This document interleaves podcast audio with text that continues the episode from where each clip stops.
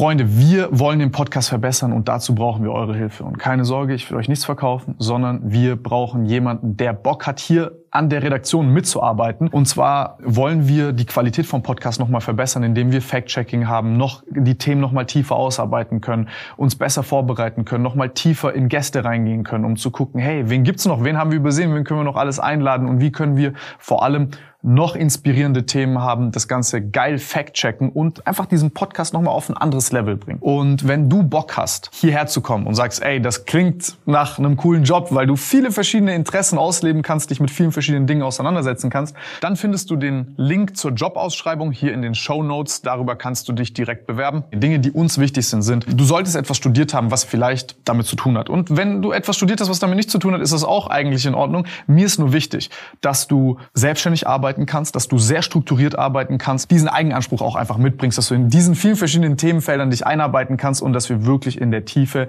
hier geilen Content machen können. Also, falls du Bock hast, hier unten ist der Link und wer weiß, vielleicht sehen wir uns bald hier und an alle anderen da draußen, wenn ihr Kumpel kennt, Freunde, wie auch immer, irgendjemanden in eurem Umfeld, wo ihr sagt, ey, das ist vielleicht ein cooler Job, das könnt ihr euch vorstellen, sagt Bescheid und dann sehen wir uns hier vielleicht mitten in Stuttgart bald wieder. Bevor es losgeht, Freunde, ihr findet den Podcast auch als Video auf YouTube. Der Link ist unten in der Beschreibung.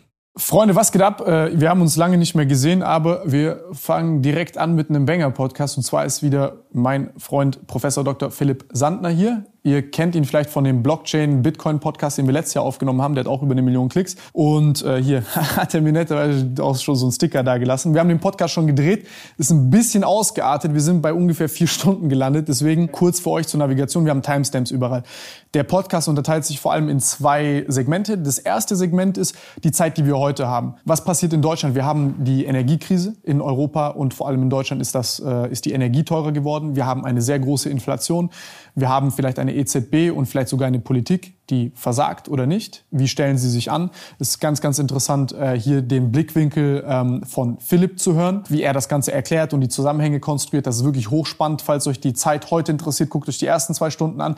Wenn ihr aber euch nur den Bitcoin- und Zukunftstechnologie-Teil angucken wollt mit den ganzen anderen Sachen, könnt ihr euch den zweiten Teil angucken. Da reden wir über Bitcoin, Metaverse, NFT, NFTs, äh, über äh, Ethereum, Smart Contracts und vieles mehr viel Spaß damit. Äh, ich bedanke mich, fand den Podcast geisteskrank. Also wir waren fertig, dachten, wir haben zwei Stunden gedreht und dann haben wir gesehen, es sind vier. Deswegen, also ich glaube, ich hoffe, der Podcast macht euch auch nur halb so viel Spaß wie mir. Und ansonsten, äh, bevor es losgeht, schreibt immer gerne eure Gäste rein, Fragen, die ihr habt und so. Ich lese mir das fleißig durch. Es hilft mir, weitere Gäste auszusuchen und äh, interessante Gespräche zu führen. Deswegen, ihr helft mir damit sehr, sehr weiter. Ansonsten, falls euch die Podcast gefallen und ich weiter welche machen soll, ihr wisst, wie es ist. Daumen nach oben geben und viel Spaß mit dem Podcast.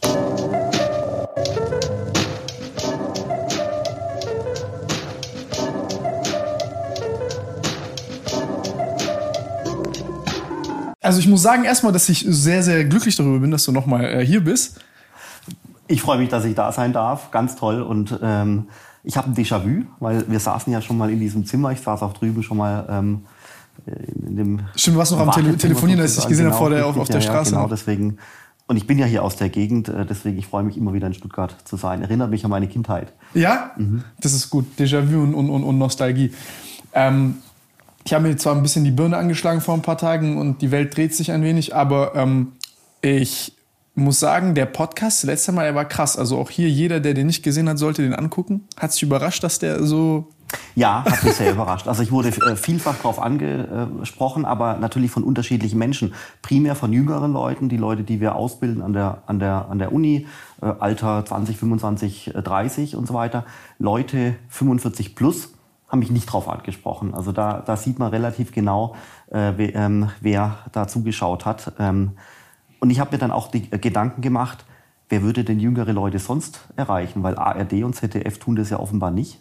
Äh, das heißt, äh, das ist schon interessant. ARD, ZDF produzieren für die ältere Generation, du für die jüngere. Und äh, so scheint sich die Gesellschaft ziemlich krass zu ändern. Ich glaube, du überschätzt mich ein bisschen. Ich, ich produziere da eher für mich selbst. ich bin hier, um mein, mein, äh, meine, meine Fragen stellen zu können. Nee, aber also, weißt du, die, die ganzen Leute, die ihre äh, YouTube-Hosts haben und so weiter mhm. und so fort, weißt du, in ihrer Gesamtheit, äh, sind das tolle Medien geworden, teilweise mit super Content und irgendwo ganz anders als äh, ARD und ZDF, äh, die sich irgendwo so in der Bevölkerungspyramide nach oben weg verabschieden, Richtung, Richtung 60 plus. Und älter so. werden. Ja. Ja, ich, ich glaube, also ich, ich weiß nicht, du hast ja auch nicht darauf, äh, du hast ja auch nicht gedacht, dass es so lang wird. Aber ich glaube, dass es auch so eine Sache ist. Ich, nee, ich war bei vielen Dingen wirklich überrascht. äh, weil, weil, weißt du, das war ein Freitagnachmittag, wir saßen hier einige Stunden und ähm, ich, hätte, ich hatte gedacht, weißt du, dass auch vielleicht die Hörer irgendwann oder die Zuschauer irgendwann sagen, jetzt komm mal nach einer halben Stunde zum Punkt. Aber äh, offenbar, äh, die Zahlen haben es ja gezeigt, die Leute fanden es gut und das Thema Krypto, Bitcoin hatten wir damals ja thematisiert. Äh, das ist ja nach wie vor ein heißes Thema und deswegen, äh, also ich hoffe, dass dass die Leute davon was mitgenommen haben? Äh, ich, also ich habe definitiv selber sehr viel dadurch mitgenommen und ich muss sagen, das war echt, äh, also für mich in meiner Erinnerung ein, einer der besten Podcasts, also so für mich vom Spaß her und von dem, was ich gelernt habe. Ähm, kurz zu dir, du bist ja in, immer noch in Frankfurt. Genau, also ich wohne jetzt inzwischen in München ähm, wegen Familie und äh, Grundschule, Kinder und so weiter. Aber ansonsten ist mein Job weiterhin in Frankfurt, bleibt da auch bei der Frankfurt School of Finance. Das ist eine äh, Uni oder eine Hochschule. Wir unterrichten dort junge Leute, ältere Leute, äh, also Bachelor, Master, Executive, äh, MBA und so weiter. Und eine Neuigkeit, wir starten jetzt mit dem äh, Master in Blockchain, also quasi spezifisch oh. für diesen oh. Bereich. Da, da, steht jetzt auch außen Blockchain drauf, aber innen drin ist natürlich schon dann auch Krypto, Bitcoin, NFT, das gehört mit dazu.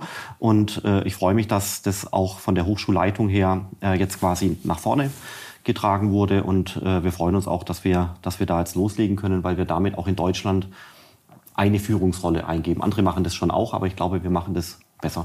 Äh, ich habe in, dein, hab in deinem Interview da auch gesehen, mit Forbes, glaube ich, war das oder so, da hast du auch drüber gesprochen, dass äh, jemand so einen Euro-Stablecoin macht, Circle oder so hier heißen die? Ja, richtig, genau, Circle. Und da hast du gesagt, ja, schön und gut und so, hat zwei Vorteile, aber das Problem ist, dass die, ähm, dass halt keine Europäer sind. Also, dass, dass du dir wünschen würdest, dass man in solchen Technologien eben da ist. Und ich finde es halt hier spannend, welche Rolle einfach Bildung ähm, ähm, da mit sich bringt, weil wir gucken ja immer so die Spätindikatoren an. Aber der größte, also jetzt, keine Ahnung, das ist jetzt hier so ein bisschen äh, meine Meinung, interessiert mich, was du denkst, ähm, ist ja aber, ist ja, also Bildung ist ja schon der größte Prädiktor letzten Endes dafür, was, weil aus, aus der Bildung entstehen auch die, die Technologien, das Wissen, um Technologien zu bauen, um führend zu sein. Und deswegen brauchst du ja, du kannst das ja wahrscheinlich am allerbesten kommentieren, wie da überhaupt die Landschaft ist in den Technologien von morgen, die gelehrt werden. Und da auch so eine Pionierrolle einzunehmen, glaube ich, super, super wichtig. Und deswegen auch äh, finde ich das super, super spannend. Vor allem jetzt bist ja Prof, hast auch deinen Doktor gemacht und so, also hast ja diese ganze akademische Laufbahn durch, aber bist ja trotzdem für jemanden, der aus so einem also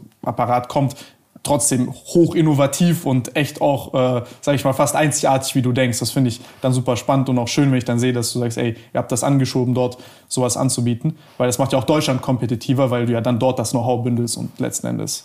Ja, also wir versuchen einfach dieses Thema Blockchain, Bitcoin, Kryptowährung, Ethereum und so weiter, jetzt auch NFT, äh, verständlich zu erklären. Wir versuchen das ähm, an die Leute heranzutragen, die es wollen. Inzwischen ähm, haben wir auch ähm, ja, Internetprogramme gemacht, die, die kosten sogar noch nicht mal Geld äh, für den Teilnehmer. Äh, das Beste ist unser DLT Talents Programm. Was ist das? Das ist echt toll, das ist, haben wir gesagt, äh, weil wir, wir müssen was für die Mädels und für die Frauen tun, weil der Anteil ah, gehört, viel, ja? zu, viel zu gering ist in dem Blockchain-Bereich. Und inzwischen ähm, bewerben sich da 800, 900 Leute pro Jahr und wir bilden davon 300 äh, aus. Und du siehst es jetzt auf den Blockchain-Konferenzen, also jetzt halt in meinem Bereich, da kommen jetzt zunehmend mehr Frauen hin. Also quasi von, von zwei Prozent der Teilnehmer jetzt auf 4, 5 Prozent. Also das ist schon schön, das funktioniert. Und das ist ein Effekt von Bildung.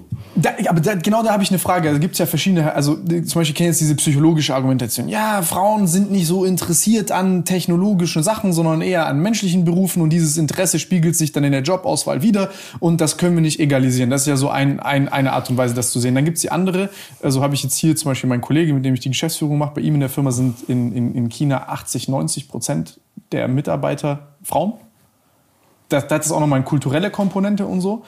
Ähm, und ich merke es auch hier, was das halt äh, in so einer Unternehmensdynamik ausmacht. Also mir braucht keiner kommen und sagen, ey, hab irgendwie eine Frauenquote oder so, sondern ich sag selber, dass ich merke, wie wichtig das ist für ein Team, da unterschiedliche Perspektiven zu haben und die Meinung einer Frau einfach, Männer haben kumuliert so einen Blindspot. Klar, es ist ja, ist ja nur die Hälfte von der, von der Gesellschaft, Genau. logisch. äh, Und deswegen, ich sehe es genauso wie du. Das, das macht im Team mehr Spaß, aber gerade in dem Blockchain-Bereich, wenn du halt teilweise 98 Prozent Männer hast oder, oder 95 Prozent Männer, als Firma, als Startup, also du findest niemanden, den du einstellen kannst. Wenn wir eine Stellenanzeige rausgeben, so, hallo Leute, bitte bewerbt euch, wir stellen zwei Leute ein, ähm, und dann kriegst du auf, äh, auf, bei, bei 30 Bewerbungen eine Frau, das ist nicht so, dass, dass, dass du dann mit einer Quote oder sowas arbeiten kannst, weil es funktioniert einfach nicht, weil einfach zu wenig ähm, Frauen sich für das Thema in der Vergangenheit interessiert haben, sodass einfach das Interesse fehlt. Aber das ändert sich jetzt. Warum denkst du, ist es so? Warum ist es so? Ähm, ich glaube, dass entweder hat es was dazu, damit zu tun, dass, äh, weil es schon 95 Prozent Männer gibt, dass das dann vielleicht auch abschreckend wirkt. Das wäre wär unschön. Es kann auch sein, dass es was mit der Technologie zu tun hat. Es ist extremst IT-affin. Äh, Das heißt, dass, dass dieses Thema äh, Technik, Programmierung, IT äh, ein bisschen abschreckt.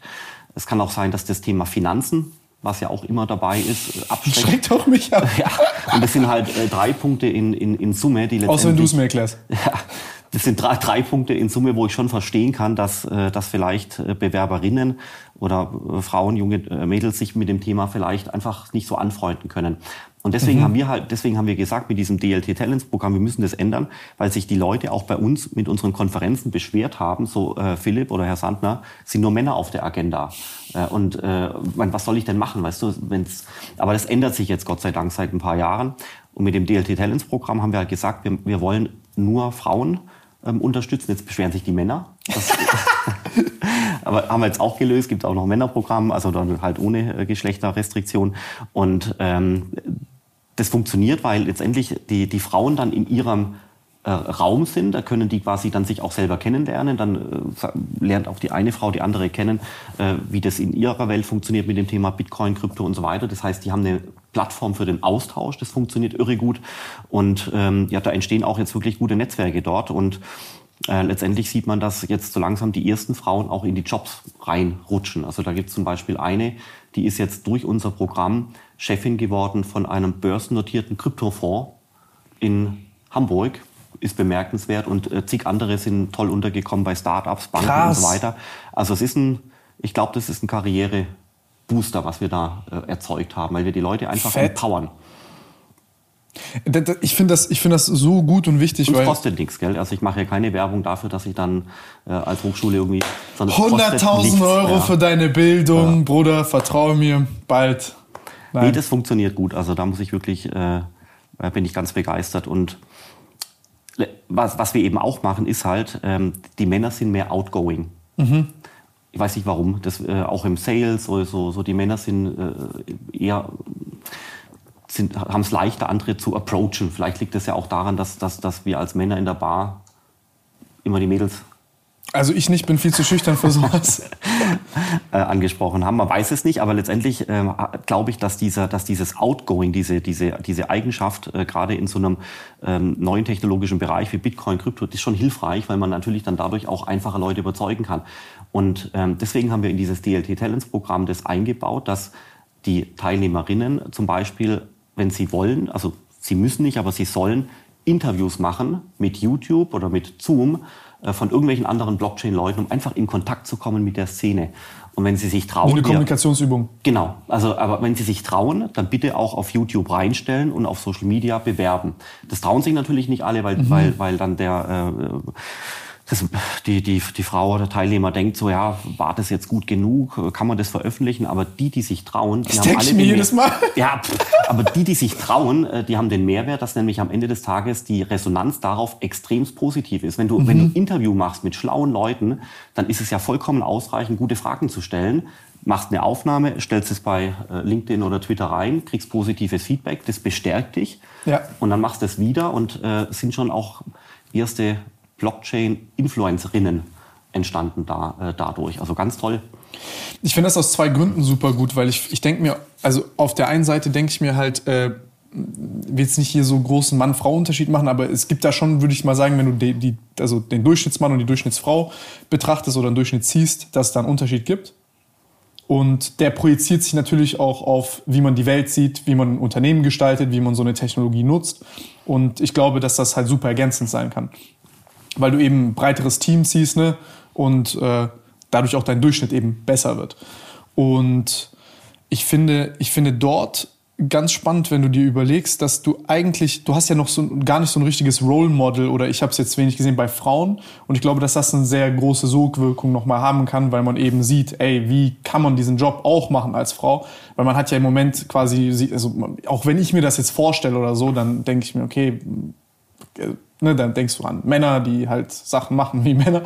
Und äh, deswegen finde ich, das finde ich das echt äh, beeindruckend. Also, also ich glaube, wenn, wenn man es schafft, das geht natürlich nicht immer, aber wenn man es schafft, die Leute wirklich zu empowern, äh, dann, ähm, dann, dann ist unglaublich viel gewonnen. Das heißt, dass jemand aus sich heraustritt, egal ob Mann mhm. oder Frau, und sagt, ich interviewe jetzt jemand, ich stelle das ins Internet und gucke einfach mal, was passiert und ich traue mich. Ich kann es ja auch wieder löschen wenn es negativ anschlägt. Aber einfach dieses Empowern ist wichtig. Da habe ich auch noch ein gutes Beispiel. Halt ihren Weg zu gehen, meinst du? Also sozusagen. Nee, der, der, der, der Punkt, was ich meine, ist eigentlich folgendes. Du hast, es gibt junge Leute, die sind ja. wirklich verdammt schlau, ja. aber so wie sie erzogen wurden und so wie das System funktioniert. Hast du Fehlanreize? Nee, nee, wissen diese jungen Leute gar nicht, dass sie imstande sind, Dinge zu leisten, die ja. sie können. Ja. Und deswegen trauen die sich erst gar nicht. Ja? Das mhm. sind, also gerade an der Hochschule erlebe ich das zuhauf. Äh, das sind junge Leute, die sagen, okay, ich mache jetzt eine Karriere und dann machen sie ein Praktikum und dann ist das Studium fertig, dann geht's in den Job-Einstieg und dann geht's so die Karriereleiter hoch. Aber theoretisch ist es möglich, und das ist das, was ich meine, dass du ein, zwei, drei Karrierestufen überspringst mit den richtigen Taktiken, indem du einfach quasi beginnst, dich, naja, in Anführungszeichen zu erheben, vielleicht auch eine Personal Brand zu werden, outgoing zu sein, mit Leuten zu sprechen, Kontakte zu machen, Netzwerk aufzubauen. Da kannst du ein, zwei, drei Jahre überspringen sozusagen. Das würde, das geht.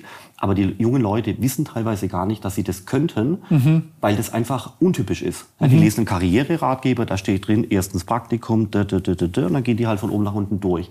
Aber dass sie quasi, dass in ihnen weitaus mehr steckt, als sie selber erahnen würden, das wissen die zu dem Zeitpunkt gar nicht. Ein Beispiel.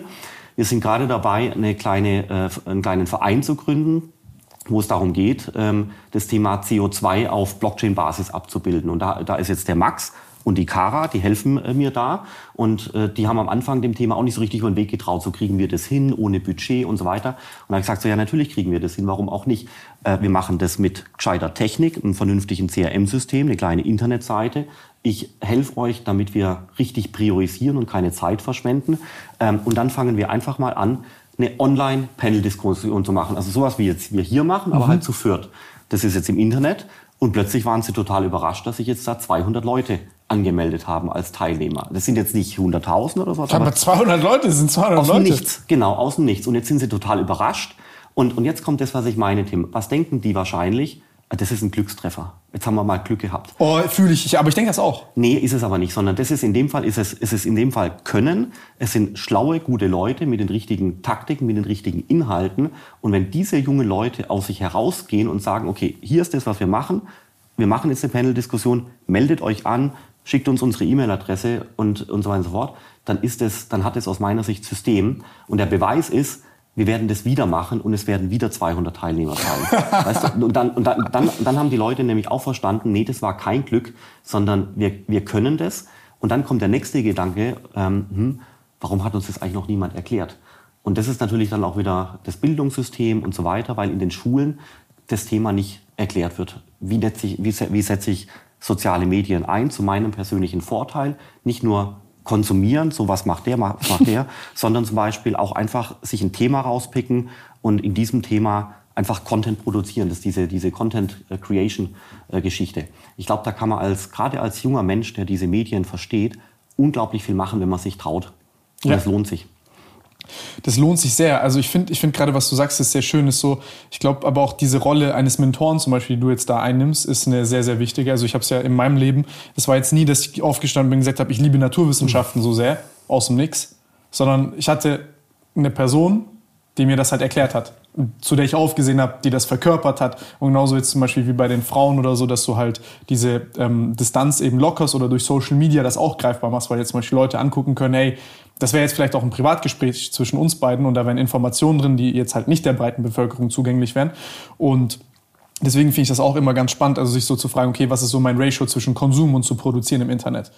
Weil wenn ich jetzt halt die ganze Zeit nur am Konsumieren bin, ähm, finde ich, ist eine Sache, die super stark ist, wenn du ein breites Genre an Themen zum Beispiel konsumierst. Der hat, hat ja sehr viel mit Kreativität zu tun. Ich glaube, das ist immer so ein bisschen schwierig, etwas ähm, Kreatives mit einem Lösungsraum in einen Prozess zu packen mit einem Prozessverständnis von vorgestern. Gut, uh, das klingt jetzt äh, wissenschaftlich. Aber verstehst du, was ich meine? ja, ja, ja, ja.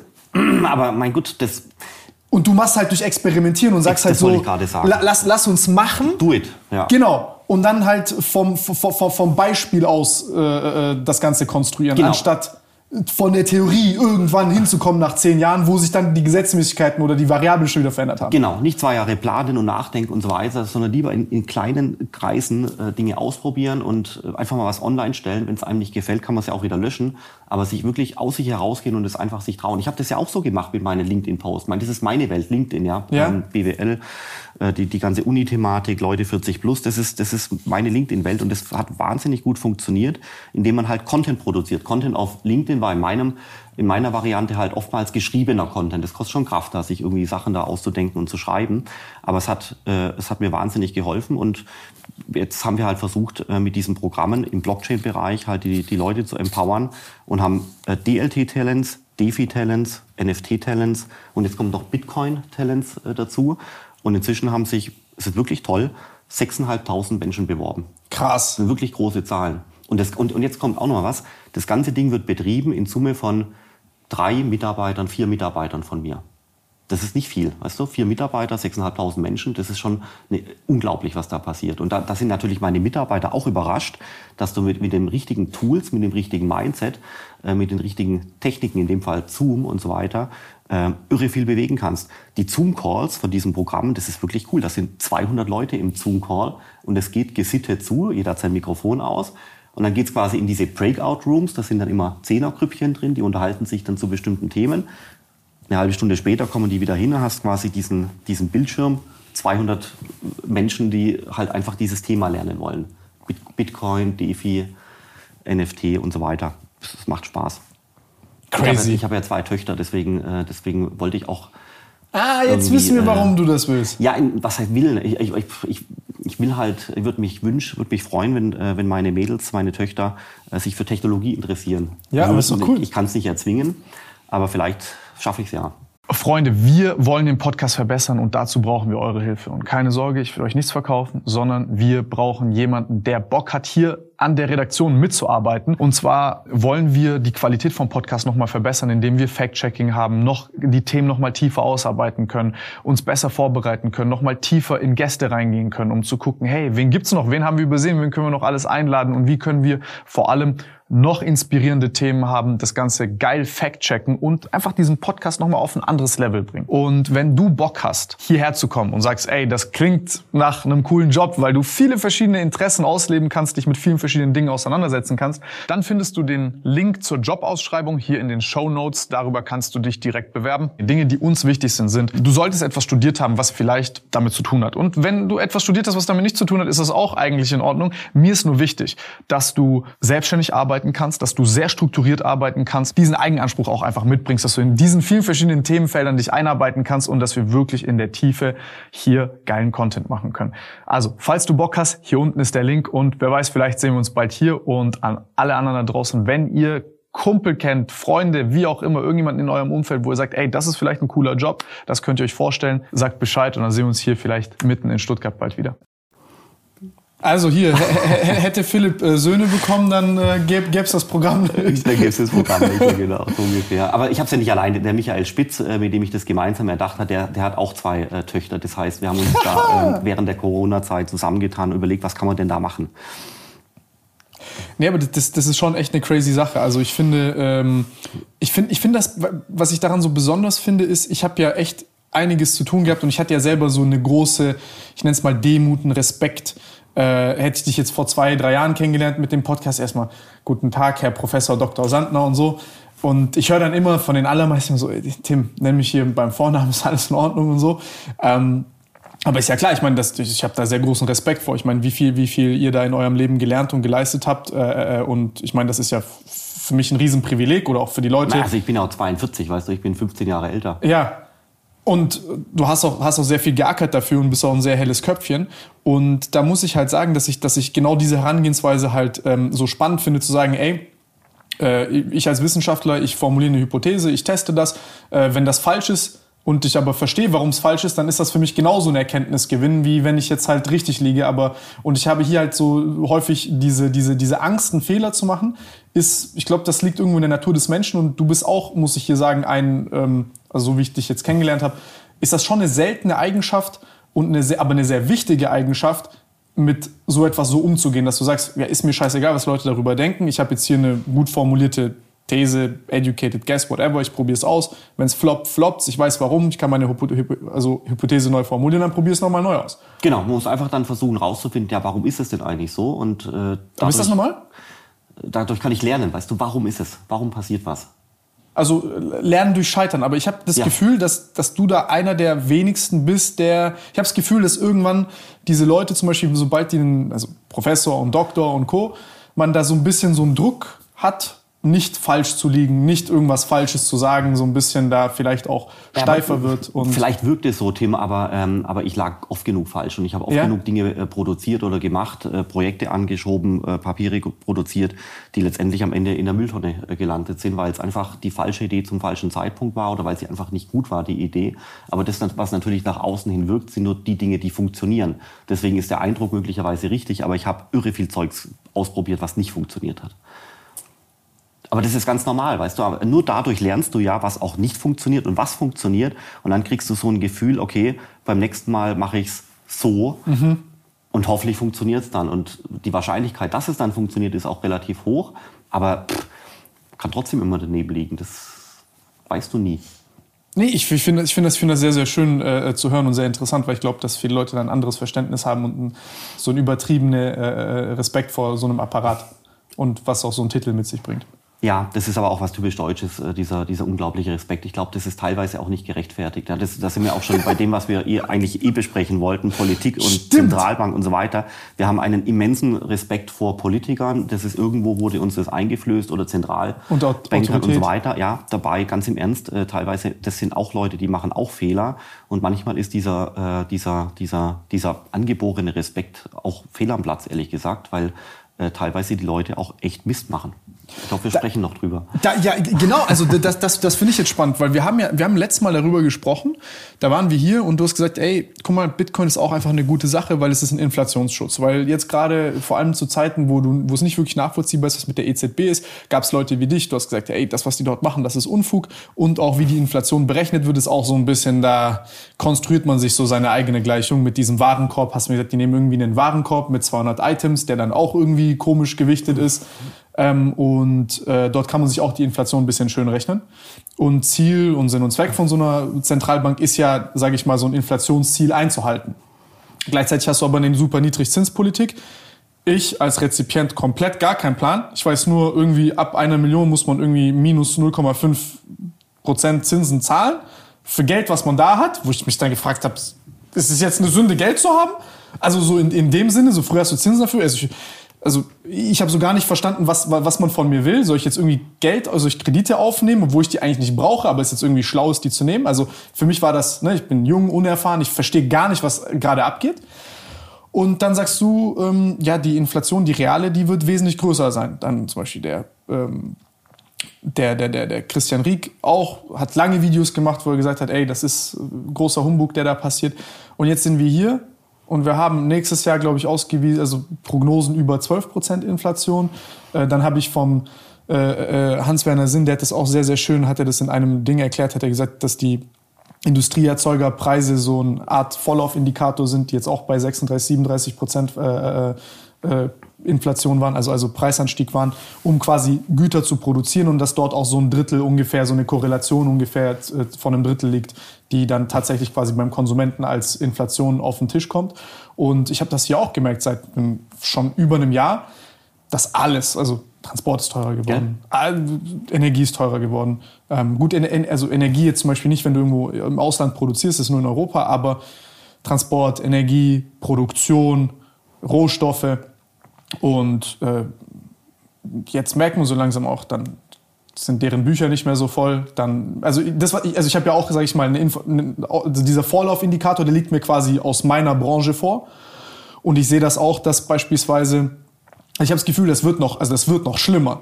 Also ich, ich merke das selber. Jetzt kommen die Produzenten und sagen, Zahlungsziel gibt's keins mehr Ich muss meine, ich muss meine Leute bezahlen. Mhm. Ne? Also die, die, die Aufträge sind abgezogen, die haben nicht mehr, also die haben keine vollen Aufträge mehr. Das heißt, die brauchen das Geld sofort, um ihre Mitarbeiter und Co. zu zahlen. Die Energiepreise sind höher. Also das ist gerade echt, äh, also ich habe ich hab keine große Erfahrung, aber ich muss sagen, das ist echt eine abgefuckte Situation. Also Real Talk, eine sehr, sehr abgefuckte Situation. Und ähm, also ich merke das. Also ich habe noch nie so viel Spannung gehabt mit Leuten, also Zahlungsziele zu verhandeln oder auch, auch jetzt, also, also ist alles echt hart. Und ich habe das Gefühl, Leute verstehen das noch gar nicht so wirklich. Ja, also genau. Und deswegen glaube ich, also ich kann es ja mal kurz Sorry erklären. Für den nee, aber also, ich glaube, es ist unglaublich, es ist wirklich unglaublich wichtig für alle Menschen, je jünger sie sind, sich wirklich intensiv sich mit dem Thema mal auseinanderzusetzen. Man muss jetzt nicht irgendwelche wissenschaftlichen Abhandlungen lesen, wo man dann einschläft abends, sondern es gibt alles toll erklärt bei YouTube. Du hast den Hans-Werner Sinn gesagt, das ist alles bei YouTube dokumentiert sich da mal einzulesen. Der Mann ist OG, der erklärt das so gut. Aber hallo, genau. Der ist wirklich OG. Also ich bin ein richtig großer Fan von dem Mann. Der ist schon 60, 70 plus, äh, hat VWL studiert, äh, war in München bei dem Wirtschaftsinforschungsinstitut und er erklärt es wirklich mit den besten und einfachsten Worten. Ja. Und was er erklärt, ist extrem schockierend, aber er legt es halt einfach auch so nüchtern dar. Ja. Nicht wie ein Politiker. Null. Also das, das ist gar nicht dramatisiert, sondern nüchtern erklärt. Also er hat so das wissenschaftliche Verständnis, also meine ich rauszuhören, super scharf, wie er das analysiert und beschreibt, aber gleichzeitig auch super praxisnah. Genau. Und also der Kern ist ja folgender. Also einfach vielleicht ähm, erkläre ich das an der Stelle. Inflation bedeutet letztendlich diese, dieses Gefühl, wenn alles um einen herum teurer wird. Also das mhm. ist genau das, ja. Du, du denkst dir so, also letztes Mal war das Bier äh, noch bei 3,50, jetzt sind wir bei 4,50. Die Eiskugel jetzt bei 1,50 Euro. Als ich Kind war, waren es 50 Pfennig. Kennt das Wort Pfennig, kennt vielleicht gar nicht. Ja, bei mir auch 50 mehr. Pfennig eine, ja, also das schon, äh, eine Kugel Eis. Genau, sowas. Also das, das ist letztendlich, und genau, und warum ist es, warum ist es teurer geworden? Letztendlich, weil äh, natürlich der Anbieter versucht, die Preise zu, anzuheben, aber aufgrund des Wettbewerbs letztendlich die Preise tendenziell eigentlich wieder fallen müssten. Ja, du hast mhm. quasi fünf Bäckereien mit Eis nebeneinander, dann fangen die an, in den Wettbewerb zu gehen, dann geht der Preis eigentlich wieder runter, bis zu dem Zeitpunkt, wo die nicht mehr können, weil letztendlich deren, ähm, deren Einkaufs Dinge, ja, egal ob Personal oder Sahne, Erdbeeren und so weiter, wird halt eben dann auch alles teurer. Und das ist genau diese Situation, die wir jetzt haben, zum Beispiel eben auch getrieben durch die, durch die Energiekrise, dass quasi dieser, äh, dieser Inputfaktor Energie überall teurer wird. Man sieht es auf den sozialen Netzwerken manchmal schon, dass die ersten Leute jetzt Anhebungen bekommen haben für ihren Strom oder für ihr Gas und so weiter. Da sieht man wirklich wie im Bilderbuch, dass der Konsum eigentlich von der Menge gleich bleibt der Preis aber geht durch die Decke und äh, dann hast du eben dieses Gefühl, dass alle, alles teurer wird. Das ist Inflation.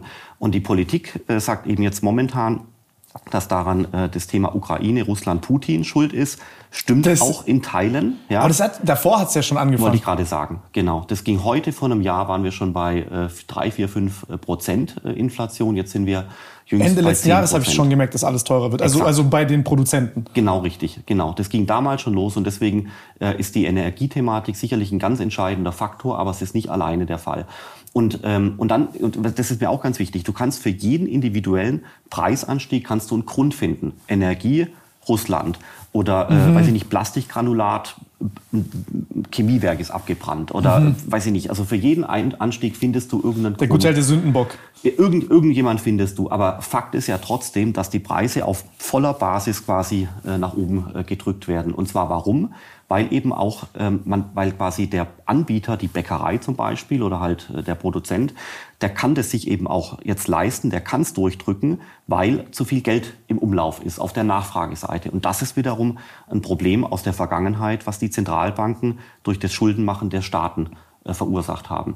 Und warum ist das Thema Inflation so wichtig für mich, für dich und äh, hier und alle?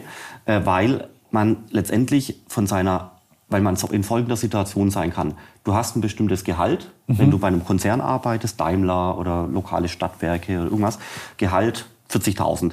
Und das Gehalt steigt halt möglicherweise nicht so schnell wie die Kosten. Ja, das heißt, du hast das Gehalt äh, ist quasi relativ stabil und jetzt kommt die Kugel Eis und das Papier und das Benzin und alles steigt. Und dann siehst du, dann drückt es quasi hier diesen Keil rein. Das heißt, dein verfügbares Einkommen äh, wird, wird immer kleiner. Das mhm. heißt, du hast zunehmend weniger Geld äh, zum Leben. Und das hat jetzt auch der Sparkassenverband festgestellt, dass er gesagt hat, ähm, viele Deutsche oder Leute in, in Deutschland, die hier wohnen, haben zunehmend zu wenig Geld, sodass quasi das Einkommen demnächst nicht mehr reicht für die normalen Kosten eines Haushaltes. Das ist genau die Entwicklung. Alles wird teurer, aber der Lohn oder das Gehalt bleibt und dann drückt dir quasi dein äh, Budget zusammen für Urlaub, Spaßaktivitäten, Familie und so weiter und so fort. Das ist das, das, ist das Problem.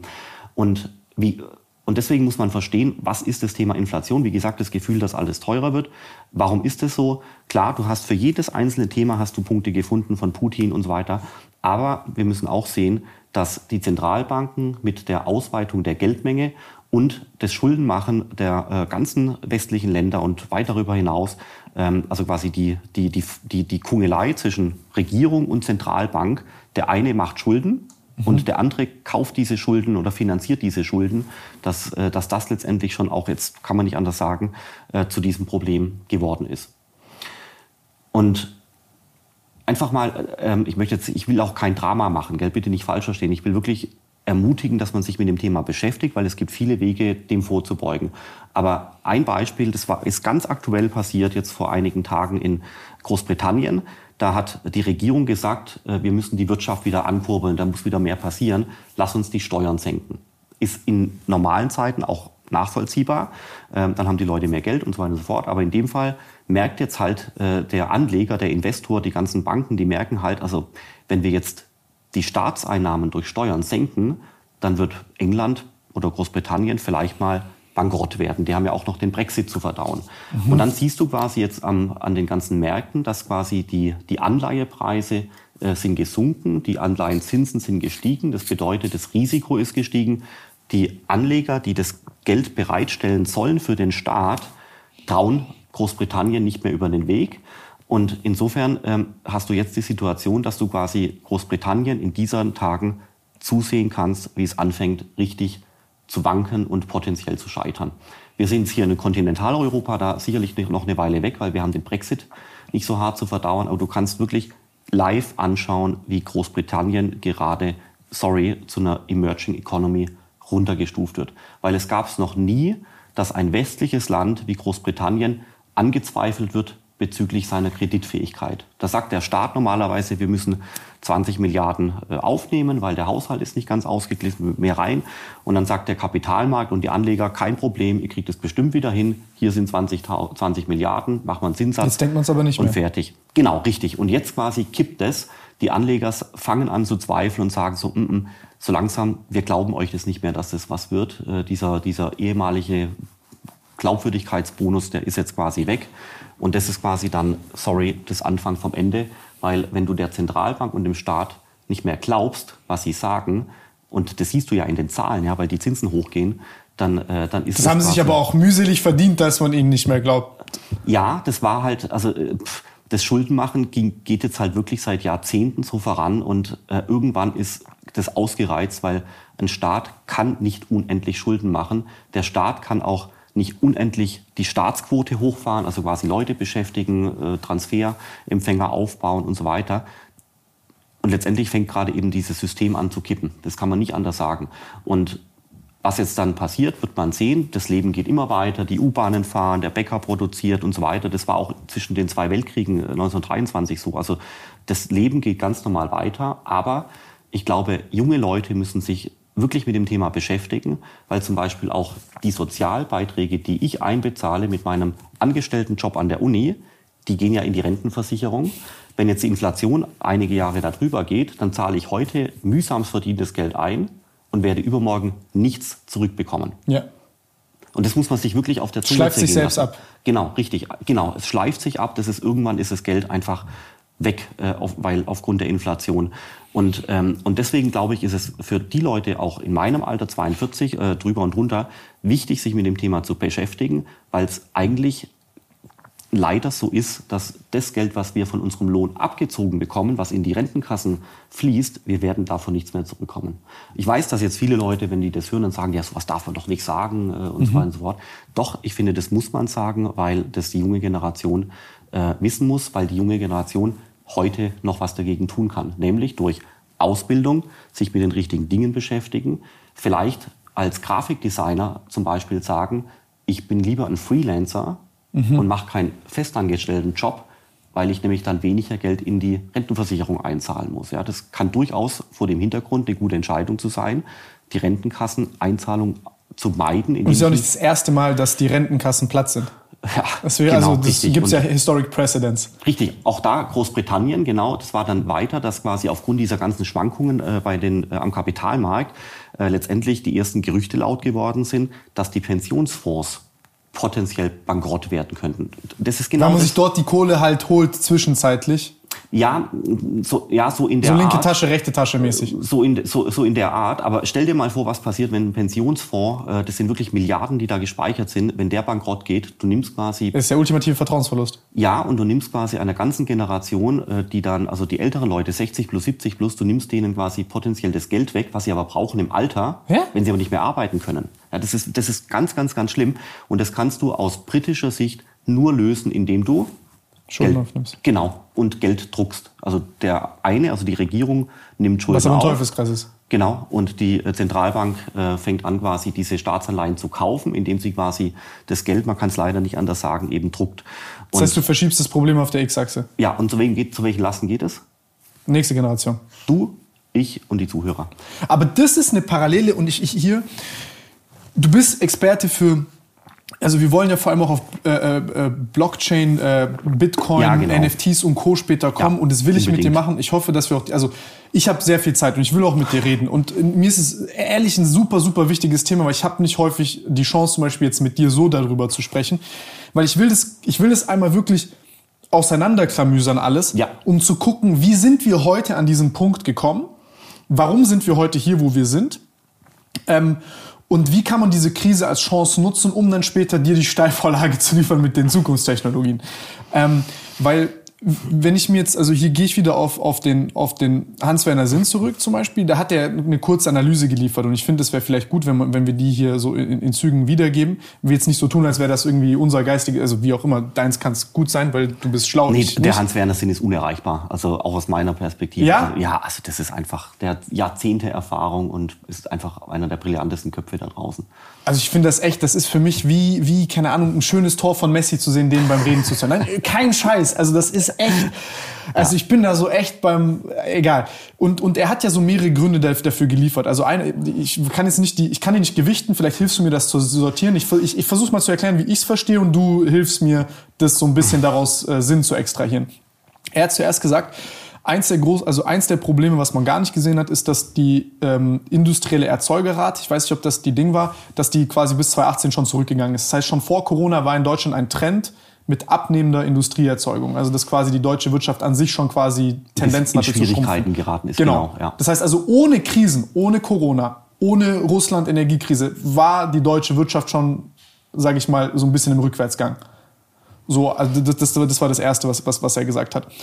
Ähm, dann hat er gesagt, dass äh, politisch äh, da Probleme mit auf den Weg gekommen sind auf Europaebene, weil man quasi gesagt hat, der Verbrennermotor geht bis 2035. Und dass du sozusagen das Herzstück der deutschen Wirtschaft, die Automobilindustrie, entscheidend geschwächt hast, weil du auch dort Lobbyarbeit hast von Leuten, die sagen, sie sind bei der Elektromobilität beispielsweise eine Nasenspitze voran und sagen, ah, dann äh, verbünden wir uns hier der Schulterschluss mit den Grünen. Wir haben einen guten, das fand ich, hat er sehr schön gesagt, er hat gesagt, moralisch, äh, hast, äh, moralisch ist es toll und dann vereint sich der, die, die weiche, tolle Moral mit dem harten Profit und dann hast du ein schönes Narrativ. Also immer so, und das ist ja auch dasselbe, die Parallele haben wir also gefühlt auch bei der EZB, ist ja so, ich habe eine, ähm, die EZB ist jetzt auf einmal wie so, sagt jetzt, ja, wir müssen Schulden aufnehmen, Niedrigzinspolitik fahren, im Windschatten der, wie soll ich sagen, der, der, der, der, der, ähm, ähm, ähm, ähm, der, der, der regenerativen Energien, der Nachhaltigkeit, wir müssen Zukunftstechnologien, also Grün, also genau. Genau, also das hat ja schon ein bisschen so, also für mich jetzt religiöse Züge schon, dass Leute quasi kommen, wir, wir haben ja eigentlich Technologie mit Religion ausgetauscht so ein bisschen, also kollektiv als Gesellschaft. Ja. Und ich finde, also ich, ich, bin ein riesengroßer Freund von Technologie und ich habe jetzt zum Beispiel unsere andere Firma, die wir haben, ich habe da fast mein ganz, ganz, gesamtes Geld reingesteckt, weil ich halt der Meinung bin, dass das wirklich eine Lösung ist. Und ich glaube, da sind wir beide on the same page, dass es da sehr, sehr viele gute Sachen gibt. Aber auch hier, das ist ja, sage ich mal, ein psychologischer Mechanismus, den du vielleicht erklären kannst, wenn du Zinsen entfernst, dann bleibt ja nur diese Hoffnung von, also wenn der Hoffnung, das wird, also wenn wir mehr Geld auf Technologie schmeißen, werden sich die Probleme von alleine lösen, ohne den Druck den zum Beispiel ein Zinsmechanismus mit sich trägt, zu sagen, ich muss dann halt aber zahlen und ich kann nicht un, also unendlich viel Schulden aufnehmen und das Problem wird sich nicht von alleine lösen, habe ich so ein bisschen das Gefühl gehabt, auch im Umfeld, dass da halt super viel FOMO war und dass Leute auch mit Geld geschmissen haben um sich. Also ich habe das nicht begriffen. Also das war für mich unbegreiflich, also an jeder erdenklichen Stelle. Und ähm, ob es Unternehmensbewertungen waren, ob es Uhren waren, ob es irgendwelche Wertgegenstände waren, so nostalgische Gegenstände. Ich habe mich gefragt, woher kommt die ganze Kohle? Exakt, genau. Also wie wer zum ja, ja. Fick zahlt 200.000 Euro für eine Patek Philippe Nautilus außer ein Fußballer? Also er muss ja wirklich dumm sein. Und ähm, genau das ja auch bei Unternehmensbewertungen. Die zahlen da irgendwie, keine Ahnung, 10 Millionen für einen Bums, der noch nie Oder ein Produkt Immobilien, rausgebracht hat. ging ja auch schon los. Ein genau, genau, ja. genau, genau. Und da sehen wir so eine super starke Parallele. Ähm, aber uns wird dann immer erzählt, oder das, was ich dann quasi immer mitbekommen habe, ich war so, ey, so, wieso, kaufen die, wieso kaufen die sich Anteile bei dem Unternehmen? Das ist ein Versprechen, das ist noch nicht fertig. Die haben nicht, also so, die haben nicht mal wirklich Proof of Concept, geschweige denn, die sind noch nicht profitabel, wir wissen ja nicht, wann die profitabel sein werden. Und dann heißt es, ja, wird schon, Bruder, vertrau mir, Technologie, dann noch fünf Buzzwords und das wird schon und du verstehst es nicht und da schmeißen wir jetzt so viel Kohle rein, wie, bis es halt dann funktioniert. Und ähm, also heißt die Zinspolitik, diese Energiepolitik, also die, die, diese, diese, diese Geschichte mit, mit, mit, mit diesen technologischen Vorgaben, die, was war was, was dritte, was wir da hatten gerade? Ja, diese grüne Transformation äh, zum Beispiel, gell? Genau, die, äh, genau, wir brauchen Geld. Nimm doch einfach Geld, Dagobers Tresor ist unendlich tief. Ja, ja, das ist es halt. Und deswegen, man, man hört teilweise von manchen Leuten aus der Politik auch, Geld ist genug da und so weiter. Und äh, man, die Gruppe muss noch irgendwie Geld bekommen und dann wieder hier Kindergeld erhöhen und da muss man wieder Geld rein und so weiter. Und ich frage mich halt manchmal, also man, woher soll denn das? Woher Ganze kommt das? Genau, woher kommt das? Letztendlich ist es Steuerzahlergeld von uns allen hier, was eingesammelt wird und umverteilt wird aber du kannst halt nicht immer irgendwo die Ausgaben erhöhen. Und das ist aus meiner Sicht eigentlich das, was, äh, was hier schiefgelaufen ist und was momentan dramatisch schief läuft, dass letztendlich auf allen Ebenen das, äh, die, die, die Ausgaben erhöht werden, grüne Transformation kostet unendlich viel Geld, zack hoch. Dann äh, aber da ist ja keine, aber da ist ja sorry, da ist ja keine, also was mich daran stört, also wenn wir jetzt bei den Atomkraftwerken sind konkret, da war das ja so, man hat mit Fukushima diesen Precedent gehabt und hat gesagt, scheiße, wir haben jetzt super großen politischen Druck. Die Grünen haben ja auf, äh, sage ich mal, dem Nacken der Atomkraftwerke gesagt, ey, dieses, dieses Müll und die Katastrophen, die da passieren können, sind ein riesengroßes Problem. Was machen wir jetzt? Wir gehen dahin und es, Leute haben Angst und sagen, ey, lieber weg mit den Dingern. So, verstehe ich, ist eine, ist eine Mensch. Aber jetzt, wenn, wenn man das mal professionell diskutieren würde und sich fragen würde, okay, woher beziehen wir denn sonst die Energie? Exakt. Dafür genau. haben wir keine Lösung. Richtig. Und dann ist so eine Sache, die, die wirklich super, super gefährlich ist in diesem, ich nenne es mal technologischen Dogmatismus so ein bisschen, weil das hat ein bisschen, also das ist eine sehr krasse Selbstüberschätzung, die wir haben und übertriebene Hoffnung auf Technologie, vor allem kurzfristig, ist, dass wir quasi also was ich in dieser Niedrigzinspolitik gesehen habe, ist, ist, dass die menschliche Wahrnehmung sehr stark verschoben war auf, auf eine Sache. In der Zukunft werden die Probleme sich schon von alleine lösen. Mhm. Und das Hier und Jetzt wurde stark rabattiert so vom, vom Gefühl her. Also es war super unwichtig. Und dieses Ungleichgewicht ist jetzt ein bisschen halt umgekehrt gefühlt. Aber wenn wir später darauf zurückkommen, wie man da antizyklisch äh, äh, Kapital rausschlagen kann, dann wirst du sicherlich den einen oder anderen Tipp haben. Aber was ich mich frage hier, wie du das siehst, ist, die, hat, also die hatten ja keine Lösung dafür. Also das, das ist doch super, super unprofessionell, als Politiker sich hinzustellen und zu sagen, wir, also der Wille des Volkes ist, und das hat, glaube ich, der E.ON-Chef sehr, sehr schön gesagt, er hat gesagt, guck mal, wenn du Politiker bist, musst du gucken, okay, wenn bei der ersten Umfrage, der, also wenn, wenn bei der ersten Umfrage und sechs Monate oder zwölf Monate oder fünf Jahre danach dein, äh, dein, dein Bürger bei, bei der Umfrage dasselbe ankreuzt, dann ist das professionell. Wenn er aber heute sagt A und morgen sagt Nein, das würde ich nicht nochmal machen, dann ist dein Job als Politiker professionell zu sein und das längerfristige zu sehen. Und bei den Atomkraftwerken zu sagen, no, äh, wir schalten die ab, haben aber keine Alternative, aber wir werden schon eine finden, das ist ja unendlich dumm. Ja, es ist unglaublich naiv. Aber du musst halt auch anerkennen, die Menschen in ganz Europa und Amerika, die wollen das so, äh, weil letztendlich alles grün werden muss und dann irgendwo muss halt dann der Strom herkommen und die Leute im Prinzip machen, geben ihren Druck natürlich auch weiter auf die Politiker, dass ein Politiker dann dagegen hält. So sind, so sind Politiker ja nicht. Politiker sind tendenziell äh, so ein bisschen... Äh, Fähnchen im Wind? Ja, also schwer zu greifen, also wie so, wie so Schlamm, weißt du, so, so, so der glitscht, glitscht dir irgendwie die ganze Zeit, weil du kriegst Meinst, nicht flüssig. Gefasst. Ja. Ich meinst jetzt hier nicht äh, den, den mit Dreck konnotierten Schlamm, nee, sondern also, du meinst... Ich, ja, also wenn ich, wenn ich, ich muss mich natürlich auch ge, ge, höflich ausdrücken und so weiter. Letztendlich sind die rhetorisch geschliffen und das klingt immer alles total toll, aber wenn du mal reinschaust, was meinen die denn eigentlich? Ja, also wirklich Content, ja, wo ist denn die Substanz? Dann ist das, dann ist da meistens nicht so viel da, weil das alles in unglaublich toll klingende Worthülsen äh, verpackt ist. Und äh, da fehlt eben jemand mit Rückgrat, äh, der sagt, also ich bin der Überzeugung, dass wir das Thema Strom nur dann lösen können, wenn wir einen ganzen Pool an Energieträgern haben. Da gehört halt für eine Weile auch doch das Atomkraftwerk dazu und so weiter. Aber wo sind wir denn jetzt gerade gelangt? Ja, die ganzen Energiepreise steigen durch die Decke. Ich habe auch schon eine Überweisung an die Stadtwerke äh, getätigt, äh, die deutlich höher ist als in der Vergangenheit. Was halt bedeutet, der Preis geht durch die Decke, weil es keine Alternativen gibt ähm, für, den, für, die, für die steigenden Gaspreise ähm, aufgrund dieser Russland-Thematik. Ja? Und ich frage mich, wie man sich vor diesen Fakten, das sind ja Zahlen, wie man sich vor diesen Fakten derart verschließen kann. Das ist mir nicht klar. Ja, und da gibt es ganz viele solche Sachen. Und das alles zahlt letztendlich darauf ein, dass das System nicht gut funktioniert momentan, dass es wirklich in die falsche Richtung läuft.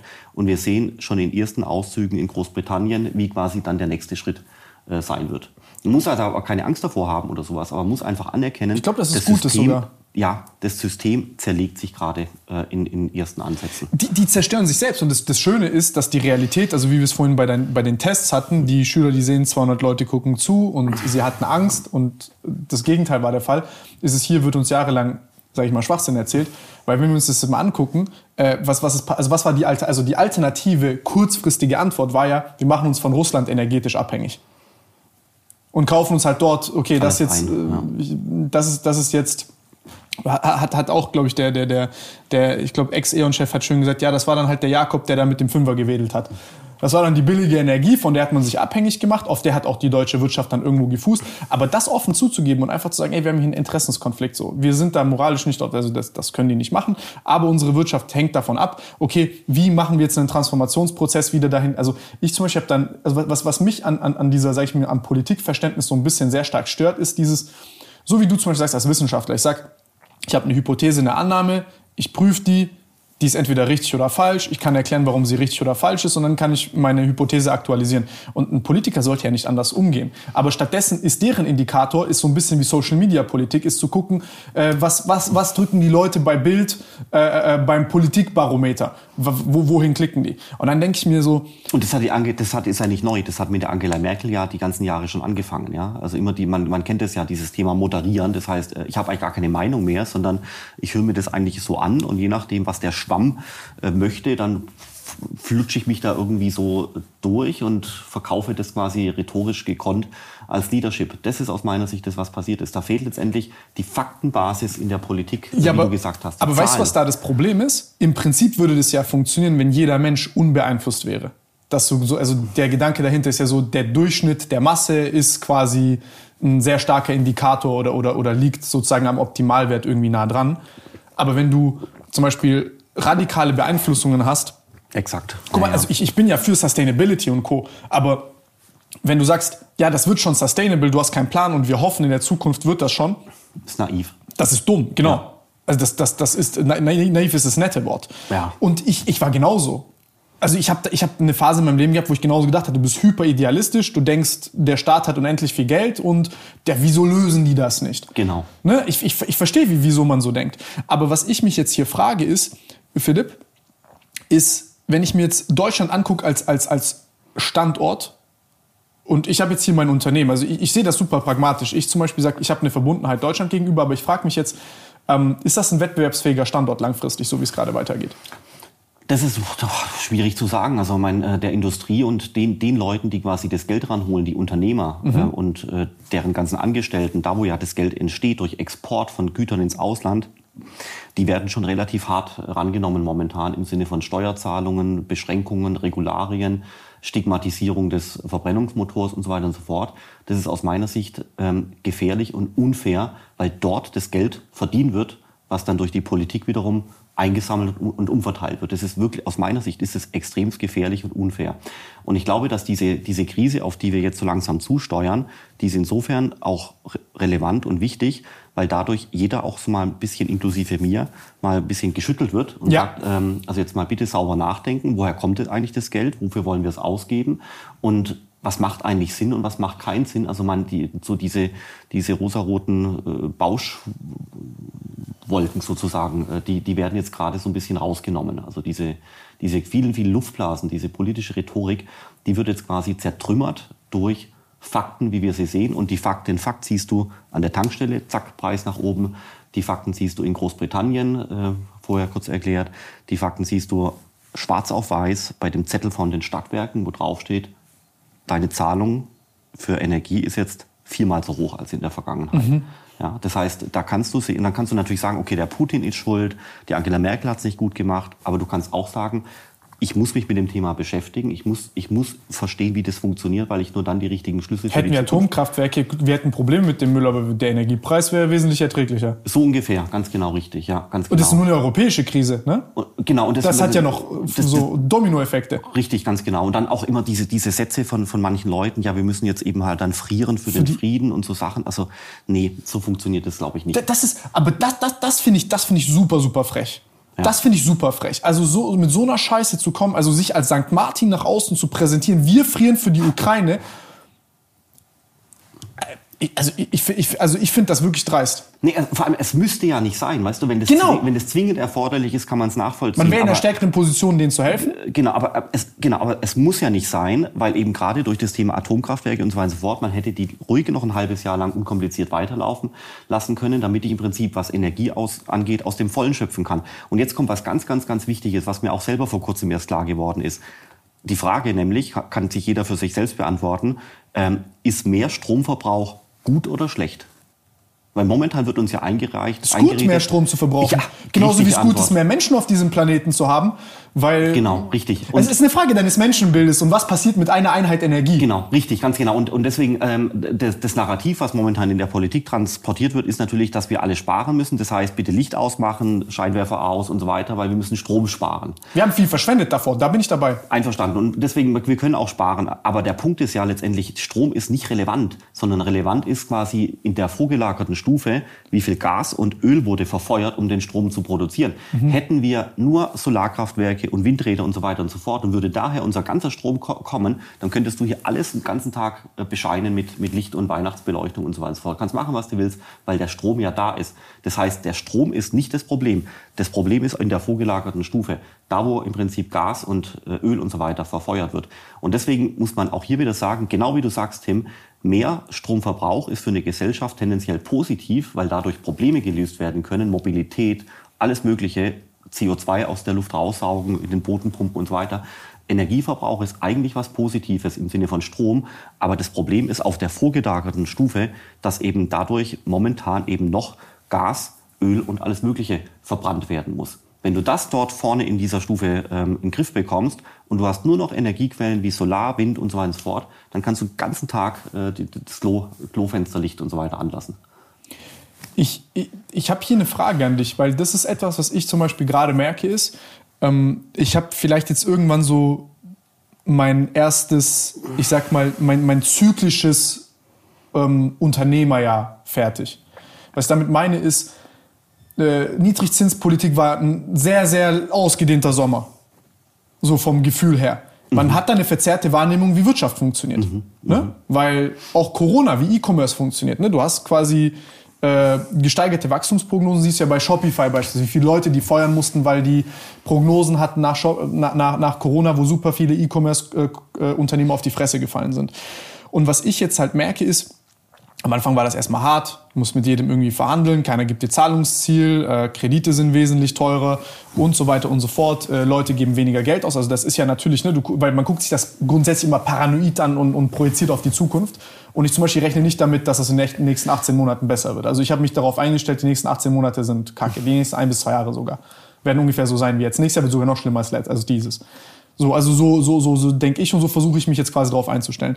Und ich muss aber sagen, dass für mich etwas unfassbar Befreiendes hatte, auch psychologisch als Unternehmer, weil ich, ähm, ich sag mal, von diesen rosaroten Zukunftsfantasien bleibt das pragmatisch, nüchterne, strategisch solide bleibt übrig. Mhm, alles andere weg. Der ganze Kack ist weg. Ja. Ne? Diese ganzen Scheindiskussionen, was auch immer. Also, und, und auch die harten Sachen, sich zu, ich habe mich da auch hingestellt oder so vom Personal und sagt dann so, ey, wenn das so weitergeht, dann muss man auch an die harten stellen. das, das, das, das tut mir leid und ich möchte sowas nicht. Aber jede, ein, jede einzelne Person braucht dieses wachgerüttelt werden. Du bist nicht in, also schön, wenn wir in Deutschland wären und du bedingungslos alles hättest, was du brauchst, aber das ist nicht so. Wir sind als Zivilisation nicht an diesem Stand. Es gibt also die Realität. Wir haben endlich Ressourcen und wir sind scheiße mit denen umgegangen. Und ich finde hier, das hat das für mich etwas unfassbar Lehrreiches.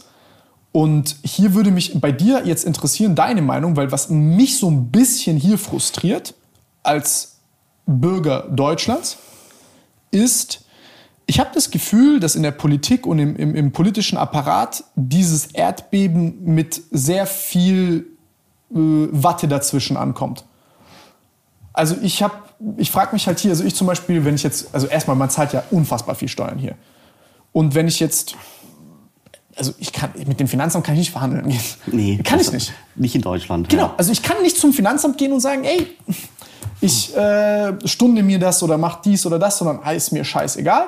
Jetzt fangen die es an bei den Mittelständlern, wo die sehen, dass die jetzt halt wirklich kurz vorm Genickbruch sind.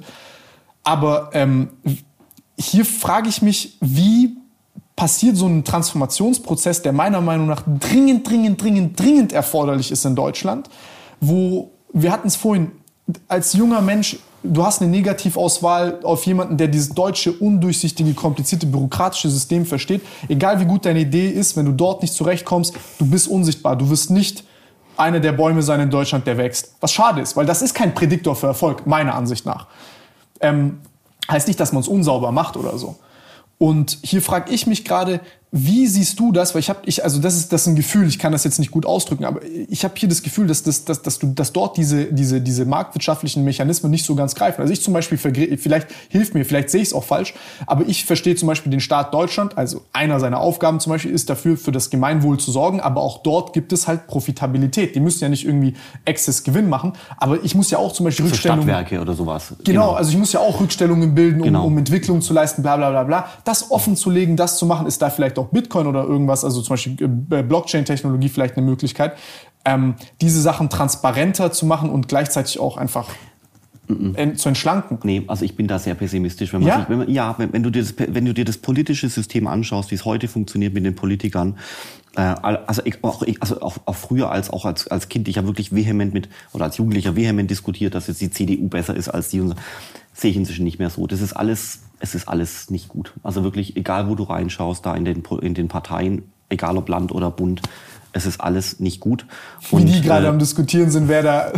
nee, es ist nicht, wirklich nicht gut. Und die, die, für mich persönlich ist eigentlich die einzige Konsequenz, ist auch das, was du implizit sagst, ist, man muss lernen, auf sich selber äh, gestellt zu sein. Du darfst dich durchaus aus dem, auf den Staat verlassen. Äh, wir haben eine Polizei, die funktioniert, das Finanzamt funktioniert, der öffentliche Nahverkehr funktioniert. Ich bin von München hierher gekommen, war mhm. pünktlich, alles gut funktioniert. Äh, so die Basisfunktionalitäten des Staates äh, sind gut, aber für alles andere... Die zahlst du ja direkt. Genau, richtig. Die, aber für die Pauschale kriegst du nicht mehr so guten Service. Nee, nee aber, also die, aber die, die, Basis, die Basis ist schon noch intakt. Ja? ja, ja. auch wenn du zum Beispiel, du bist krank, musst zum Arzt, dann kriegst die, die Basispflege, die Basisversorgung ist schon in Ordnung. Aber sobald du quasi was Besseres möchtest, entweder Altersversorgung, Gesundheit, bessere Versorgung beim Arzt, erste Klasse bei der Bahn, sofern du quasi irgendwo ein bisschen Komfort haben willst oder auch Sicherheit für die Zukunft, vielleicht auch, dann musst du dich anstrengen und du musst Geld verdienen und du musst eigenverantwortlich werden und du musst dich so ein bisschen abstöpseln von den staatlichen Systemen. In der Vergangenheit, also auch meine Eltern, ähm, so in den 70ern, den 80ern, in den 90ern, die konnten sich zu Recht auf den Staat verlassen. Das ging alles in eine Richtung und konnten sagen, ich zahle meine Steuern, die gehen teilweise in die Pensionskasse, dann gehe ich irgendwann in Rente, dann kommen die wieder zurück und dann ist es in Summe irgendwo schön durchdekliniert, weil man sich wirklich zu Recht auf den Staat verlassen konnte. Du fixst gerade meine Hoffnungen und meine Träumereien. Nee, nee, nee, nee ho, ho, Nein, ich verstehe, worauf du hinaus willst. Ich, ich glaube, der, man kann schon auf den Staat für die Basisgeschichte, für die Basissachen, äh, öffentliche Sicherheit und, und so weiter und so fort, Infrastruktur, kann man schon dem, äh, dem Staat noch vertrauen. Aber es wird dünner und es wird weniger. Das heißt, wenn du Komfort willst, musst du selber aktiv werden. Und deswegen sind Leute, die selbstständig sind, die Unternehmer sind äh, oder die Unternehmer werden wollen, ich glaube, die Leute werden in Zukunft, die werden es ein Quäntchen leichter haben, weil die Möglichkeiten finden, Geld zu verdienen aufgrund von ihrer Kreativität, aufgrund von ihren Produkten und so weiter und so fort. Aber der Staatsbedienstete dagegen zum Beispiel, derjenige wird es schwerer haben, weil der letztendlich in diesem System drin hängt und nicht zusätzliches Geld verdienen äh, kann. Und da vielleicht an der Stelle noch eins kurz erklärt. Früher war das im Extremfall so, du hattest ähm, 70 Prozent der Menschen in Deutschland, die haben in der Wirtschaft gearbeitet, die haben Steuern bezahlt, äh, Lohnsteuer, Kapitalertragssteuer, alle möglichen Steuern und haben damit letztendlich die Kannst du alle Steuern aufzählen, die du zahlen nee, musst? Nee, nee, nee. Und verstehst du die auch? Nee, ich verstehe die. Also die meisten versteht man schon irgendwann. Die muss man auch verstehen. Das ist nämlich das Verständnis. Man darf nicht sagen, ich verstehe es nicht. Ganz im Gegenteil, du musst dich damit beschäftigen, weil du nur dann verstehst, wie dieses komplexe System funktioniert. Und dann kannst du daraus die richtigen Implikationen äh, ziehen. Deswegen, das ist dieser, dieser, dieser Bereich Bildung. Wer sich heute mit den ganzen Themen beschäftigt, Inflation, wie funktioniert das System, wie funktioniert mhm. Buchhaltung, zumindest ein bisschen, mhm. der kann dann äh, sich seine Lücke finden, der kann da eine selbstständige Aktivität machen, der kann hier was machen, dort was machen und quasi äh, für sich selbst noch ein zusätzliches Einkommen generieren. Wer sich zurücklehnt und sagt, ähm, ich konsumiere hier mein äh, Social Media und Twitter und schaue Fernsehen und Netflix und ach ja, der Staat richtet schon und die Eltern richten es und so weiter und so fort. Das sind Leute, ich glaube, ähm, die werden es schwerer haben. Ja, die werden schwerer haben als in der Vergangenheit. Ich glaube, es wird wieder so eine Phase kommen, wo Eigeninitiativität und auch Unabhängigkeit vom Staat unheimlich belohnt wird. Aber, ich, aber noch kurz fertig erklärt. Gell? In der Vergangenheit hattest du 70 Prozent der Leute haben Geld verdient, Steuern, und 30 Prozent der Menschen hatten das Geld ausgegeben. Das mhm. sind letztendlich die Leute, die im Krankenhaus arbeiten, auf Staatskosten, bei der Polizei, beim Militär, überall. Mhm.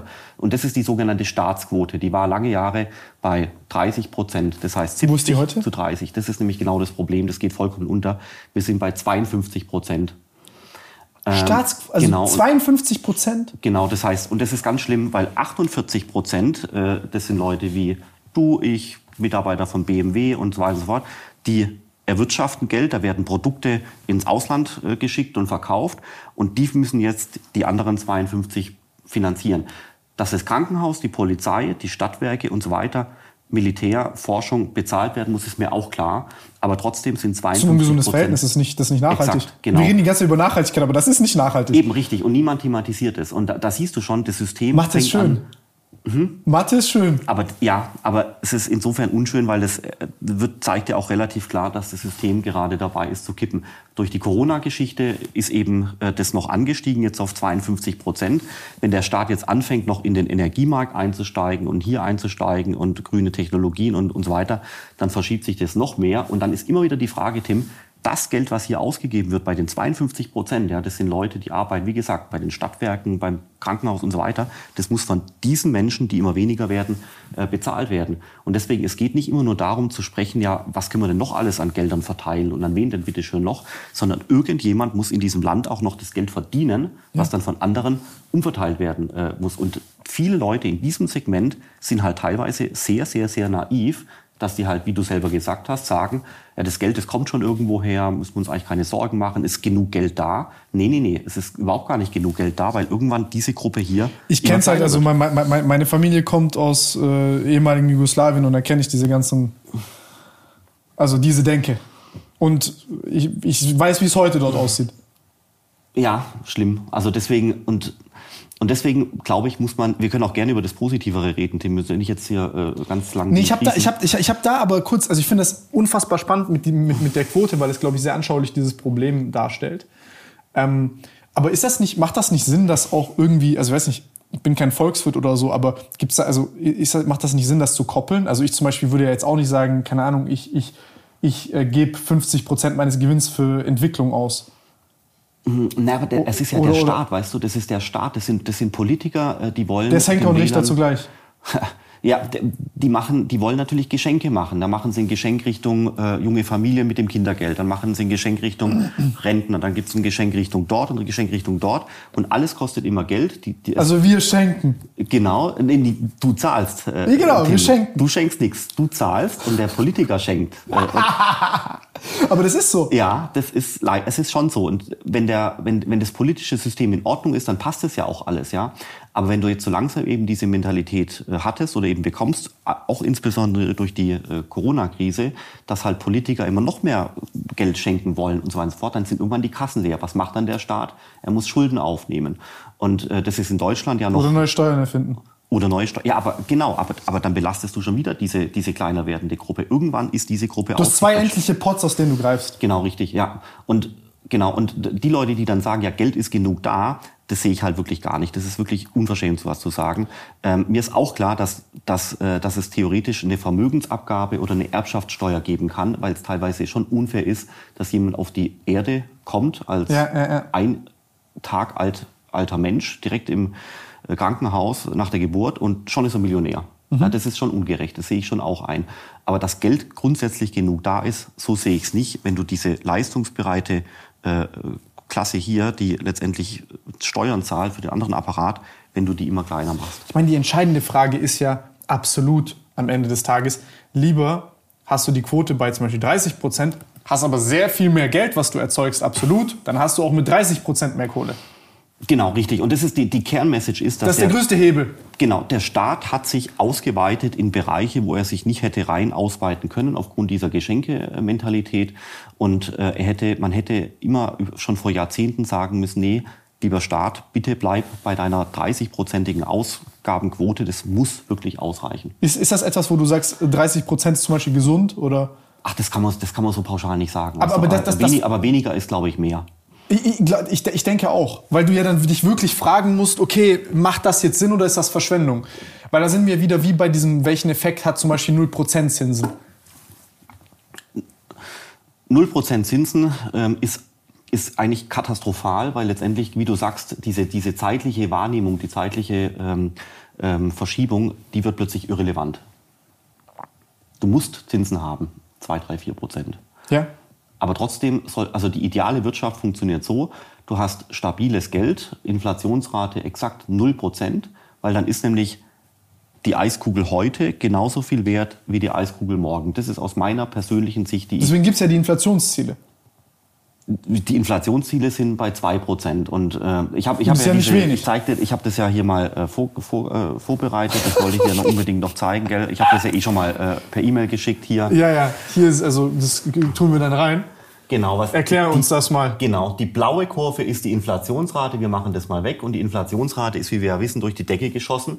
Ähm, also die echte Inflationsrate. Genau, wie man sie beobachten konnte. Die ist quasi hier gemessen mit 7 Prozent. Inzwischen sind wir ja bei 10 Prozent. Und ja. nächstes Jahr bei noch mehr. Richtig, mutmaßlich, genau. genau. Also hier, das ist die blaue Kurve, die ist hier nach oben äh, geschossen. Und jetzt hier diese bunten Kurven, was ist denn das? Das sind die jeweils prognostizierten Inflationszahlen und Zahlen äh, von der EZB, von der Europäischen Zentralbank. Das heißt, hier in Blau, in Rot dargestellt, hat die EZB 2021 prognostiziert, dass die Inflationsrate ungefähr bei 2% sein wird. Dann hat sie ungefähr in Ostern 2021 geschätzt, da war die Inflationsrate schon höher. Sie wird ungefähr wieder auf 2% schrumpfen. Dann grün hat sie Mitte 2021 geschätzt, dass sie noch ein bisschen steigt und dann geht sie wieder wie von Geisterhand magnetisch gegen 2%. Und dann steigt aber in echt, wir haben es ja gesehen, die Zahl immer weiter hoch, blau. Und dann wurde wieder geschätzt, ungefähr vor einem Jahr im Herbst, wahrscheinlich geht die Inflationsrate wieder runter, neue Schätzung und so fort. Also was, was, was wollen wir damit sagen? Ähm, das, das könnte für mich in eine South Park-Folge rein. Also für mich ist das schon ein Joke. Ja, man also die, die, die, auf die 2%, egal so, wie wir das hier schieben, auf die 2% kommt man immer 2024. Genau, und du musst ja, darfst du nicht vergessen, bei der EZB wirst du eine ganze Abteilung haben, die hier Prognosen erstellt und die teuer bezahlt ist, um irgendwie rauszurechnen, dass am Ende des Tages man von Geisterhand... Hinterm Gleichheitszeichen 2% stehen muss. Von Geisterhand landest du magnetisch wie bei 2%. Und dann, und dann wirst du jeden Monat wieder enttäuscht, weil die Inflationsrate immer weiter steigt. Und was machst du dann? Neue Prognose, wieder runter auf 2%. Und wir sehen ja, alle Prognosen sind nicht eingetreten. Es ist genau das Gegenteil eingetreten. Aber somit zerstörst du doch dein Vertrauen. Also wir hatten das ja vorher gerade. Guck mal, ich bin, ich habe von all diesen Sachen keine Ahnung. Aber hier drin siehst du, dass das sehr stark koordiniert ist auf diese 2%. Für mich nicht unabhängig sein kann, weil du hast ja in jeder Disziplin hast du, ähm, weiß ich wie ihr das nennt, aber diese Interreliabilität, wo zum Beispiel jetzt du 100 äh, Volkswirte fragen würdest, was passiert mit der Inflation. Und nie im Leben würden die alle bei 2% rauskommen. Absolut. Also das, das ist ja schon unseriös zu sehen, dass das sich auf einen Wert koordiniert. Ja, es ist wirklich absurd. Das ist Politik. Ja, also man die, die Oder warum ist das so? Also ich fühle mich da, muss ich sagen, ein bisschen äh, an der Nase rumgeführt. Ein bisschen. Die, die, die Zentralbank. Und ohne jetzt Verschwörungstheorien oder so ein Scheiß, nee. aber das ist. das, die Zentralbank, die macht es natürlich aus meiner Sicht mit einer gewissen Absicht. Die, die sagt natürlich, wir haben das so geschätzt, da sind tolle Methoden dahinter und so weiter. Vielleicht war die Methode ein bisschen falsch. Sind die offengelegt? Ähm, Konnte man das, könntest du das nachrechnen, wie die auf die 2% gekommen sind? Nee, das nicht. Nee, nee, nee. Das, da, da lassen die sich nicht in die Karten schauen. Aber die, Hä, aber warum nicht? Mm, das ist halt deren Policy keine Ahnung. Ja. Aber es ist bekannt, welche Modelle eingesetzt werden. Da gibt es dieses, dieses Modell mit der Phillips-Kurve und so weiter und so fort. Mhm. Aber ich glaube, was, es ist was anderes, was hier passiert. Es gibt diesen Begriff Forward Guidance. Das bedeutet, die Zentralbank versucht, Erwartungen zu manipulieren oder zu setzen. Ja, die, die Zentralbank möchte eigentlich gerne glauben, dass die möchte gerne, dass wir glauben, dass die Welt bald wieder in Ordnung ist, weil was mhm. mache ich dann? Dann gehe ich zu meinem Chef und sage, Inflationsanpassung von meinem Gehalt spare brauchen wir nicht. Genau, spare ich mir. Wird schon alles wieder werden. Die Delle sitzt mal aus und dann ist die Welt wieder in Ordnung. Und das ist, findet ja in meiner Birne statt. Danke. und wenn du jetzt aber, ähm, wenn du jetzt quasi, äh, wenn du quasi auch als Politiker sehr viel Angst machst, ja, und quasi das, äh, diese Forward Guidance nicht richtig machst, dann erzeugst du Angst und Sorge, Panik, dann gehen ja. alle Leute, genau Panik, dann rennen alle Leute zu dem Chef und sagen so, ich brauche jetzt irgendwie Inflationsanpassung vom Vertrag. Was passiert dann? Dann gehen die Löhne hoch und mit den Löhnen gehen dann, wie du vorher gesagt hast, von dem Hans-Werner Sinn, die Produktionspreise, also hier Eis und alles Mögliche, gehen natürlich dann auch wieder hoch. Und deswegen ist hier der Versuch erkennbar, die Inflation durch, durch mentale Prozesse in der Gesellschaft im Griff zu behalten. Wir sehen es aber hier in Blau, hat nicht funktioniert. Und deswegen zu Recht, ich sehe es genauso wie du, wenn man das sich hier anschaut, man fühlt sich da wirklich in das Licht geführt. Also die hätten das ja noch, also wenn ich die jetzt beraten hätte, hätte ich gesagt, lass das doch irgendwo zwischen 6 und 2 oder so meinetwegen. Habt da doch ein bisschen noch äh, äh, ein Spektrum, in dem ihr das auslaufen lasst. Aber dann erschrecken die Menschen, weil nämlich äh, die, die Beruhigungspille zu dem Zeitpunkt nicht mehr äh, funktioniert. Ja, ich, ich glaube, ich, ich frage mich, ich, ich glaube, Transparenz ist am Ende des Tages irgendwo die Lösung. Guck mal, ich hätte gar kein Problem, wenn man sich da vorne hinstellt und sagt, wir als EZB haben Scheiße gebaut, es ist schwierig, einen riesengroßen Währungsraum mit unterschiedlichen ökonomischen Gegebenheiten und Rahmenbedingungen zu vereinen.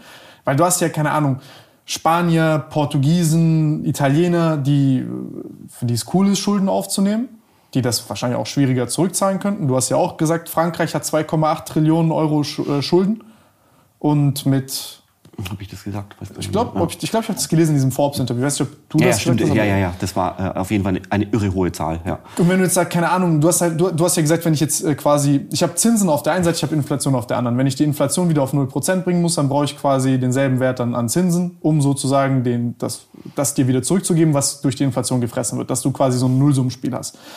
Und was ja passiert ist, dass du, ähm, das, das kann ja kein Mensch zahlen. Exakt, ganz genau. Und das, also, ja vielleicht auch nochmal da, ähm, du hattest vorher gesagt, der Hans-Werner Sinn hat ja auch seine Schätzung gemacht. Ja. Nach der Schätzung von dem Hans-Werner Sinn, die ist aus dem Frühjahr, ähm, die ist ja schon älter her, der hat damals schon gesagt, im Sommer sind wir bei 12 Prozent. Also seine Schätzung ist eingetreten. Das heißt, er hat als... Ein super Forecaster. Ja, und das hat er alleine gemacht, ohne riesengroße, teure Abteilung, weil er einfach quasi äh, andere Modelle verwendet hat.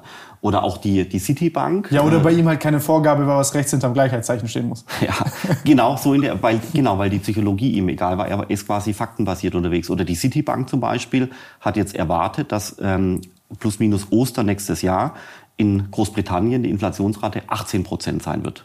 Ja, und das, äh, vielleicht wird's, werden wir hier nicht so schlimm davon kommen, aber ähm, das geht schon noch weiter hoch. Das halte ich schon für möglich. Und deswegen noch jetzt äh, noch vielleicht einen weiteren Punkt kurz erklärt. Das ist ja die Inflationsrate, das ist quasi unser Gefühl, dass alles teurer wird. Gaspreis, mhm. alles Mögliche wird immer teurer. Wie könntest du denn das jetzt theoretisch in den Griff bekommen, indem du als Zentralbank die Zinsen auch so hoch setzt. Also vielleicht nicht auf 10 Prozent, sondern vielleicht auf 7 Prozent. Warum? Dann verliere ich quasi Geld aufgrund der Inflation, weil alles teurer wird, aber auf dem Bankkonto bekomme ich wieder Geld, eben die 7% bei der Sparkasse. Ein Ausgleich. Genau, richtig. Und dann hält sich das die Waage. So waren zum Beispiel die 70er und die 80er Jahre in Deutschland. Aber jetzt, und das ist, das ist genau deswegen, deswegen, ich freue mich, dass ich das auch hier so darstellen darf äh, mit der ganzen Zeit. Ich hoffe, es schaut noch jemand zu. Ey, das ist übel interessant. Aber, äh, er ist hier unser Indikator, der, wenn ja, er schläft, dann weiß ich. Ich hoffe, es schaut noch jemand zu. Aber ähm, deswegen ist es erstmalig so brenzlig und deswegen muss man sich mit dem Thema beschäftigen, weil die Zahl hier, die blaue, geht nach oben weg Mhm. Und die Zinssätze der Zentralbank, die sind irgendwo hier zwischen 3 und 4 Prozent momentan, je nach Land. Das heißt, wir haben plötzlich nicht mehr einen Gleichklang zwischen den beiden Kurven, sondern die haben sich quasi geöffnet wie so eine Schere. Mhm. Und was ist diese Schere? Die ist der Wechselkurs. Nee, die, die Schere, das sind die 6 Prozent. Ja. Die Schere ist quasi der Wohlstandsverlust, also quasi der Damage von von Wohlstand, der momentan vernichtet Ach so, wird. du redest gerade quasi in, im Euro sozusagen. Genau, im, im Euro, genau, Zins, Zins, äh, Zinsrate mhm. minus Inflationsrate, da hast du momentan Und das ist der Gap, der sozusagen an, an Wertverlust stattfindet. Genau, das ist der Wohlstandsverlust, der eben gerade... Da kommt doch aber noch ein Effekt on top, dass zum Beispiel die FED, die kann ja leichter die USA koordinieren, weil die sagen, yo, wir haben halt jetzt, also wir können eine einheitliche Zinspolitik fahren und wir können die relativ schnell absegnen das geht in äh, gut, äh, gut Amerika ist nochmal ganz anders, äh, äh, würde ich nachher auch noch kurz erklären. Das ist ja. ganz faszinierend. Aber jetzt für den Euroraum haben wir halt das Problem, dass die Zinsen deutlich hinter der Inflationsrate zurückbleiben. Mhm. Und jetzt kommt's halt, das ist das Thema aus Großbritannien von vorher, ähm, wenn jetzt quasi die Zentralbank wirklich die Zinsen auf sechs oder sieben Prozent anheben würde, was sie müsste, damit es keinen Wohlstandverlust gibt, damit quasi die blaue, damit quasi hier diese blaue Kurve eingehalten wird, dann, was passiert dann? Dann können Staaten wie Frankreich und Italien relativ schnell ihre Schulden nicht mehr bezahlen, weil deren Zinssätze für die Schulden durch die Decke gehen. Das heißt, wir haben momentan diese ganz schlimme Mischung zwischen hoher Staatsquote, die verhindert, dass du neue Steuern äh, machen kannst, dass Steuererhöhungen möglich sind. Das ist, da, also das ist nicht nur ein deutsches Problem? Ähm, die Staatsquote? Ja? Nee, nee, nee, überall. In, oh, das ist interessant. Das ist schlimm. Oh, das heißt, das, das ist ein, das ist ein, also das ist äh, breiter, ein breiteres Problem. Ja, ja, das ist, das ist eine Tendenz. Das ist eigentlich in allen westlichen äh, Ländern ist es jetzt so gekommen über die letzten Jahre und Jahrzehnte, dass die Staatsquote so angestiegen ist.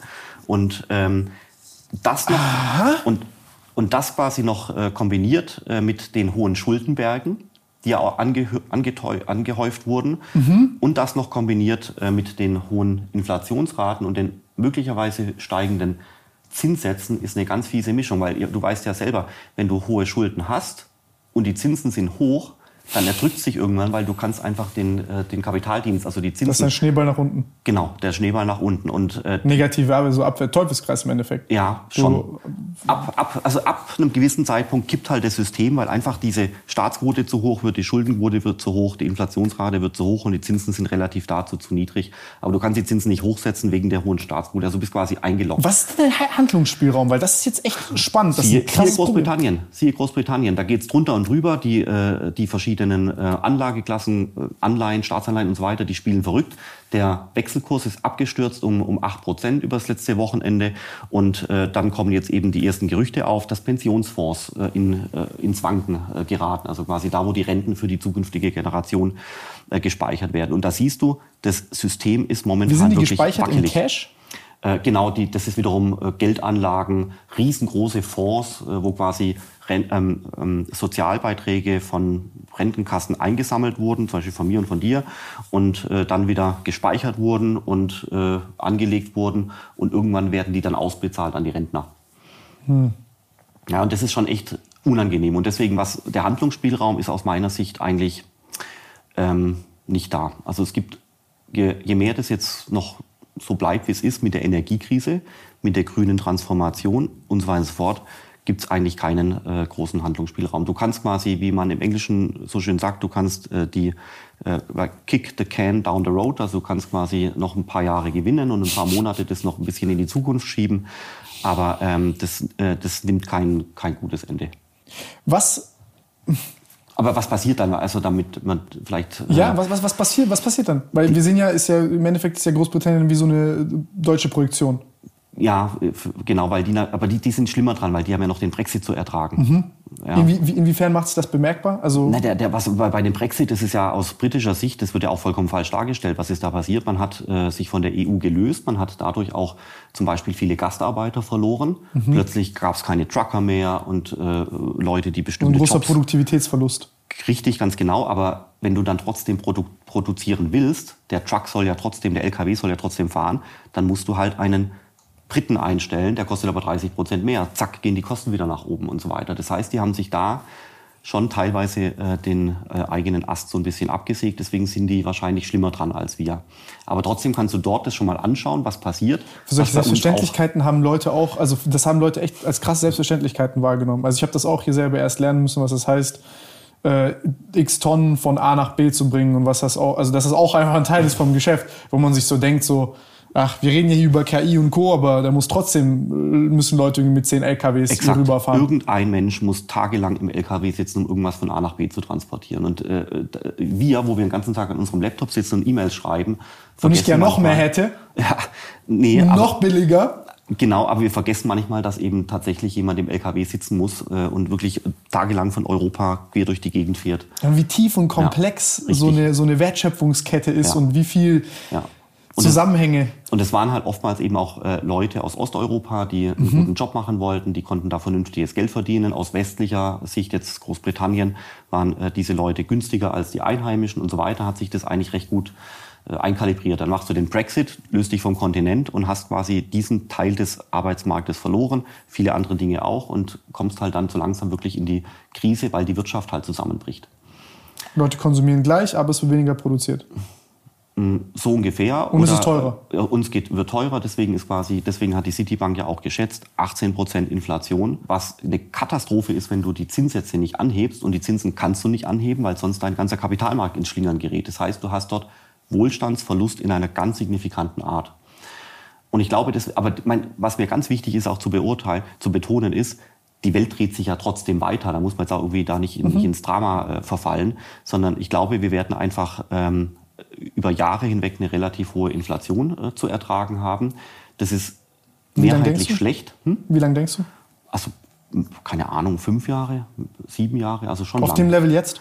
Könnte ich mir schon vorstellen. Das geht sicherlich jetzt nochmal runter, äh, weil aufgrund der Rezession quasi die wirtschaftliche Aktivität quasi gebremst wird. Äh, das heißt auf, auf äh, Englisch äh, Demand Destruction, das ist ein ganz furchtbares Wort. Das heißt, du zerstörst die Nachfrage. Und dadurch hast du eine kurzzeitige Preissenkung. Genau richtig, damit die Wirtschaft ähm, quasi das Gegenteil macht von Überhitzen. Also so brem, du bremst die so ein bisschen. Das geht aber dann wiederum auf die Arbeitslosenzahlen und so weiter, hast dann andere Effekte.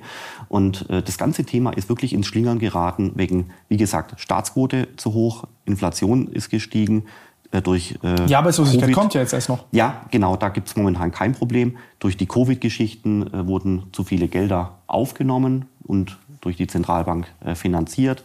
Zu viele äh, Unterstützungsmaßnahmen, dann die ganzen Supply Chain-Engpässe. Da ist das gesamte weltweite System ins Schlingern geraten und jetzt kommen einige Jahre, wo das halt auszubaden ist.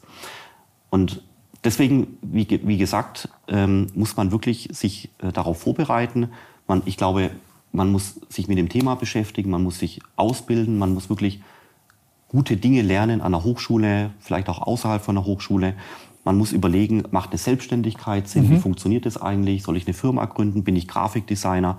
Äh, Weil es vielleicht zum Beispiel gerade als Grafikdesigner oder als Texter oder sowas kann es mathematisch profitabler sein, als Freelancer zu arbeiten, weil ich nicht so viel Sozialbeiträge in die Rentenkassen äh, einzahlen muss, als wenn ich zum Beispiel angestellt wäre bei einer Werbeagentur.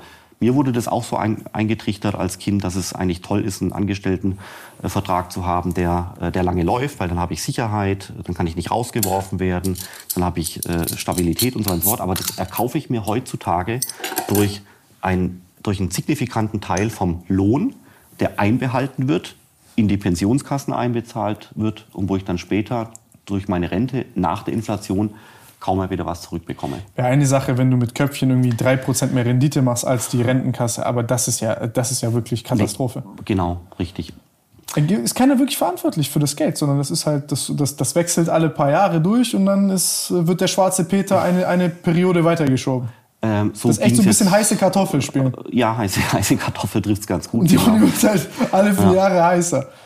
Aber ich habe ich hab Irgendwann eine, ist sie zu heiß, genauso. Oder das ist der, der, der Frosch im äh, warm werdenden Topf. Das ist ja auch so ein Bild. Ja, ja, ja. Äh, To- äh, Frosch rein, Heizung an und der merkt am Anfang gar nicht, aber irgendwann verbrüht es ihn. Ich habe hier äh, zwei Sachen nehme ich jetzt mit. Also die erste ist, du sagst, Tim, lass uns mal äh, ein bisschen Eigenverantwortung beziehungsweise diese Sachen, die alle nicht basic sind vom Staat, herauslösen aus dem Verantwortungsbereich des Staates. Kümmere dich selbst drum. Die Ja. Rentenkasse rechne nicht damit, dass du Eigenverantwortung. so du schau, dass du autark selber bei dir für deinen Wohlstand und dein, deine Bedürfnisse sorgst. alles, was basic ist, Krankenkasse oder weiß nicht, also dass du die Straßen benutzen kannst und so weiter und so fort, da sagst du, okay, das, das, das macht dir da keine Sorgen oder die Infrastruktur, die ist jetzt nicht gefährdet, das kriegen die hin, das funktioniert. Ähm, aber da, die Selbstverantwortung mitzunehmen, finde find ich sehr gut. Ist auch, ist, also ist, ist auch eine wichtige Perspektive drauf. Das Zweite ist aber, wo ich jetzt mich frage, ist, ich sehe Deutschland oder, oder den Staat generell, weil wir sagen, es ist ja ein breiteres Problem oder ein Phänomen, was wir beobachten, wo endlich gleich eins ist jetzt wie Deutschland, sondern wir haben ja mehrere im ähnlichen geografischen Raum und Gegebenheiten, wo das ähnliche Phänomen auftritt. Der ganze Westen eigentlich, ja. Also USA, Kanada, Europa, alles, ja. Ich will jetzt nicht auf die gesamte Welt gehen, weil es ja dann auch so eine Verschiebung da gibt, ähm, die ganz interessant ist. Äh, das, das kann man vielleicht danach machen. Aber ich finde, also was, was ich mich jetzt frage, ist, es ist ja schon die Aufgabe des Staates, auch irgendwo für Rahmenbedingungen zu sorgen, um, um quasi Wettbewerbsfähigkeit zu gewährleisten. Genau, sehe ich auch so. Aber es, genau, es ist nicht die Aufgabe des Staates, sich um alles und jeden zu kümmern. Ja. Aber es ist genau die Aufgabe des Staates, ähm, für eine vernünftige Infrastruktur zu sorgen, für, für ein richtiges Rahmenwerk und dass vernünftige Gesetze da sind. Genau dafür ist aus meiner Sicht der Staat da. Aber der Staat sollte, aus mein, das ist meine Meinung, gell, da kann, das kann jeder anders äh, finden, aber der Staat sollte sich zurückziehen aus allen Dingen, die er nicht unbedingt machen muss. Und das, das erkennst du halt, wenn die Gesellschaft zu 52 Prozent äh, ne, äh, quasi gemessen wird an der Staatsquote, was der Staatsapparat an Geld bewegt. Das ist einfach zu viel. Das ist mehr als die Hälfte. Vor allem macht das ja dann schlecht. Also nur, dass du, also dadurch, dass du mehr machst, hast du ja auch Streuverlust. Ja, weil, der, weil die private Wirtschaft äh, in vielen Dingen äh, aufgrund der Marktlogik äh, besser ist als, als der Staat mit seiner zentralen Steuerungslogik. Ja, was aber auch Leute irgendwie noch begreifen müssen. Ähm, aber denkst du, dass das möglich ist? Also denkst du, dass man die Rahmenbedingungen ändern könnte? Oder was sind jetzt zum Beispiel, wo sagst du, sind äh, Stellschrauben, die Rahmenbedingungen so zu verändern? Weil ich, also ich, hab, ich sag dir ehrlich, ich habe das Gefühl, man zahlt hier viel zu viel Steuern für einen viel zu beschissenen Service. Äh, Hört sich jetzt hart an, aber und die Transparenz. Aber du hast, aber du hast ein, ein sicheres Land, äh, wo du wirklich dich sicher aufhalten kannst, egal wo du bist in Deutschland, mit ein paar Ausnahmen. Ähm, das hast du eigentlich nicht in allen Ländern. Also die, die, das Thema öffentliche Sicherheit mit, den, mit der Polizei und dem Ordnungsamt und so weiter.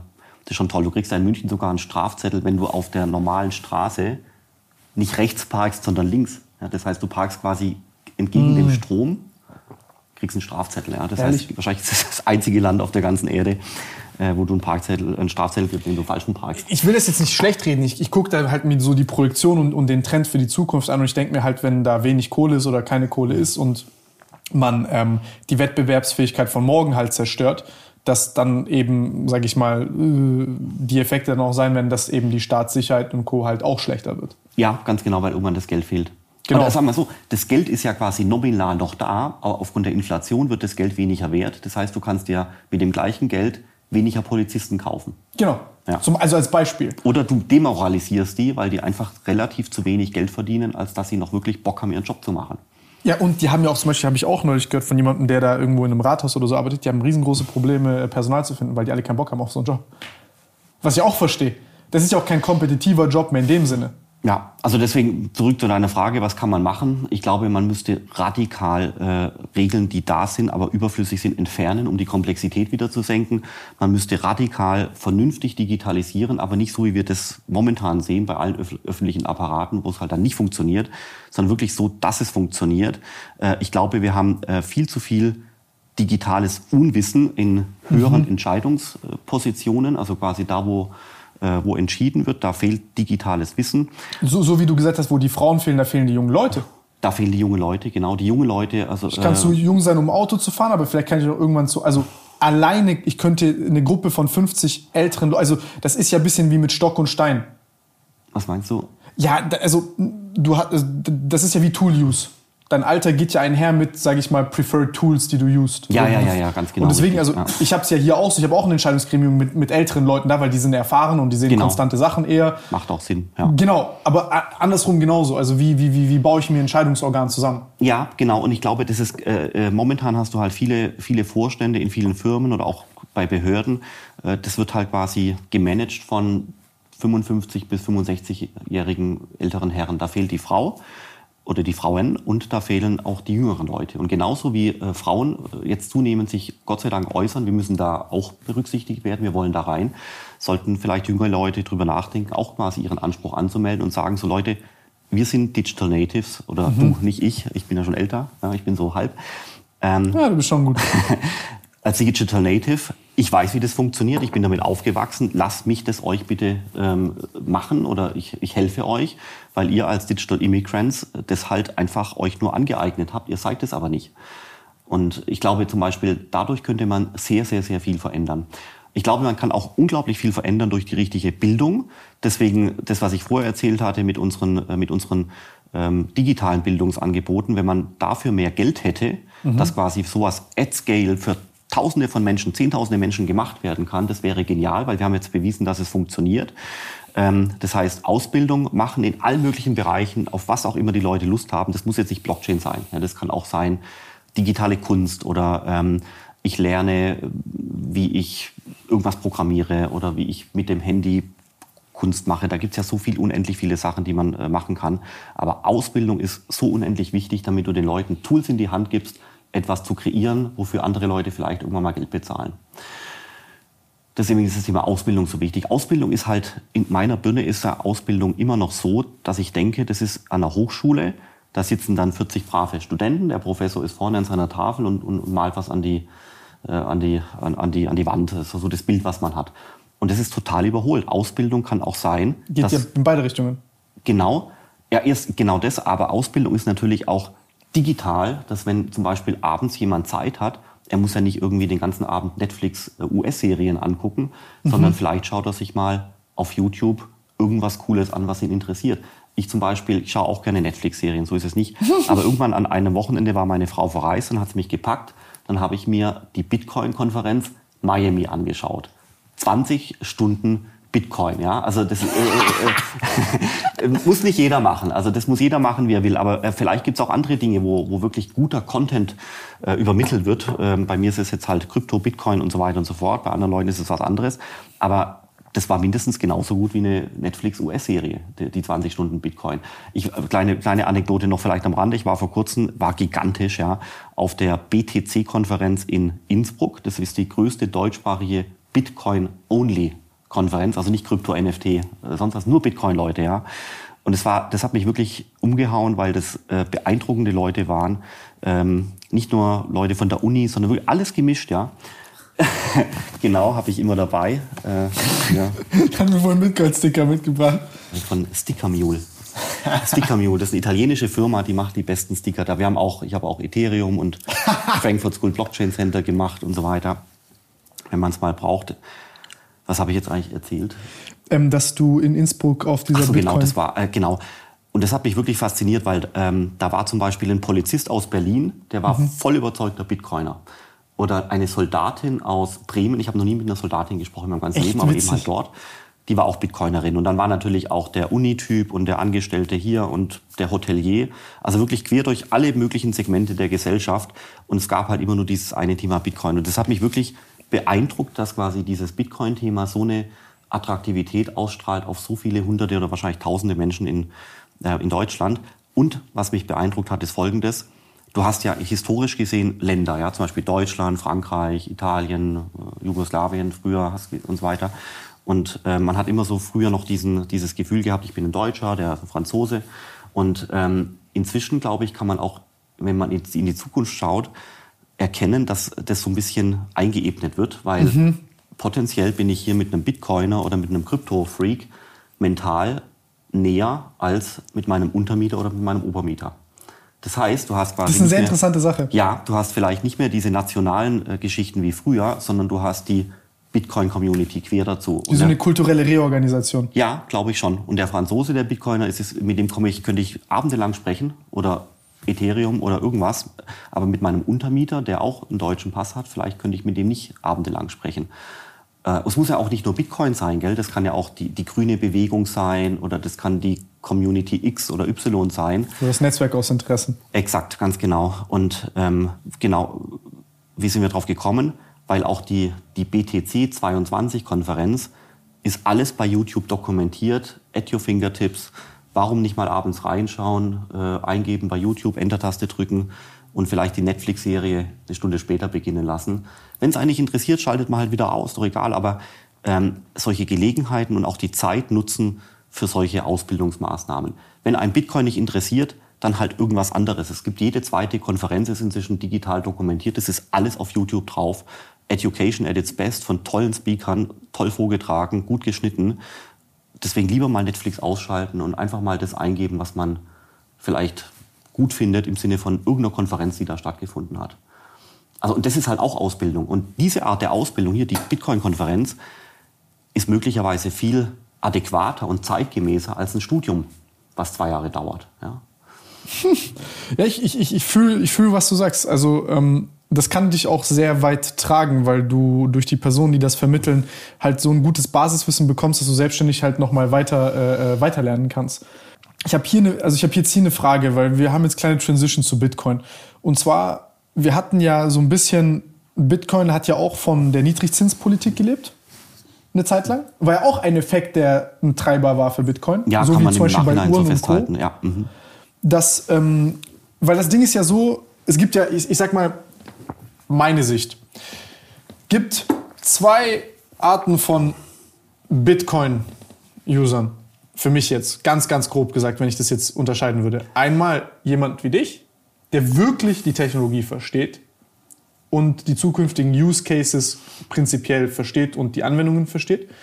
Ähm, und auf der anderen Seite der Bruder, der schnell Geld machen will und sagt, Bro, vertrau mir, Dogecoin ist der nächste große Shit. Mhm. Ja, gibt's. All in to the moon, bla bla bla. So. Und ähm, jetzt ist für mich das Interessante hier, sind wir jetzt gerade in einer Zeit, in der wir quasi aus nied- niedrige Zinsen heißt ein eine, eine niedrige Zinsen führen ja dazu, dass du dich verschuldest und daraus versuchst du noch viel mehr Geld zu machen, weil es attraktiv ist, weil du ja keine Zinsen hast, die deine Rendite belasten. Heißt, du nimmst Geld auf und dann gehst du in Sachen, wo du sagst, ey, das wird zukünftig super krass und je länger diese Niedrigzinspolitik dauert, desto länger kann ich auch warten, bis es krass hochgeht, in Anführungszeichen. Und jetzt, auf, jetzt passiert ja das Gegenteil. Jetzt habe ich mir Kredite aufgenommen, um mir zum Beispiel Bitcoin zu holen oder jetzt habe ich mich, jetzt habe ich mich verschuldet, aber die Schulden kosten mich jetzt Zinsen. Jetzt sage ich ja, jetzt weiß ich nicht, wie schnell mir das hier die Kohle bringt. Aber ich weiß, dass morgen jemand Cola trinken wird. Das heißt, du hast ja so eine Verschiebung so ein bisschen zu Sachen, die profitabel sind, Stand heute. Also so eine Verschiebung dieses, wie man sich das vorstellt. Und dann fängt ja auch hier die Panik ein, an, weil du ja große Leute hast, die halt Kredite aufgenommen haben, sich da abziehen, das hast du ja geschrieben auch. Ähm, aber hier entsteht ja auch eine Riesenchance. Absolut. Also der Bitcoin ist ja letztes Jahr ähm, relativ stark gehypt. Wir waren ja letztes Jahr im Herbst, glaube ich, bei äh, 70.000 US-Dollar im Maximum und seitdem ist ja der Verfall äh, klar zu beobachten. Ähm, wir waren im Mai noch bei 45.000 US-Dollar, jetzt sind wir momentan bei 20.000 US-Dollar und äh, es war ein sehr anstrengendes Jahr. Äh, für, ähm, es ist ja nicht nur der Bitcoin, sondern der ganze Kryptosektor ist quasi so ein bisschen in Mitleidenschaft äh, gezogen worden. Auch Ethereum zum Beispiel, diverse andere Tokens, NFTs.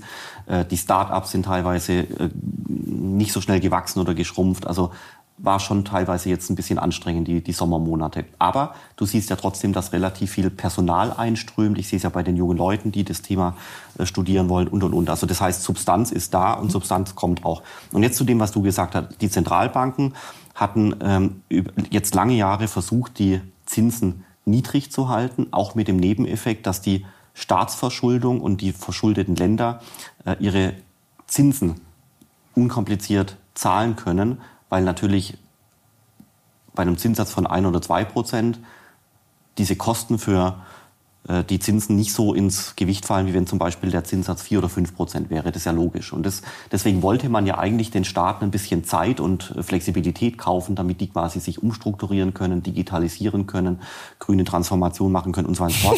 Hat aber nicht funktioniert leider, ja.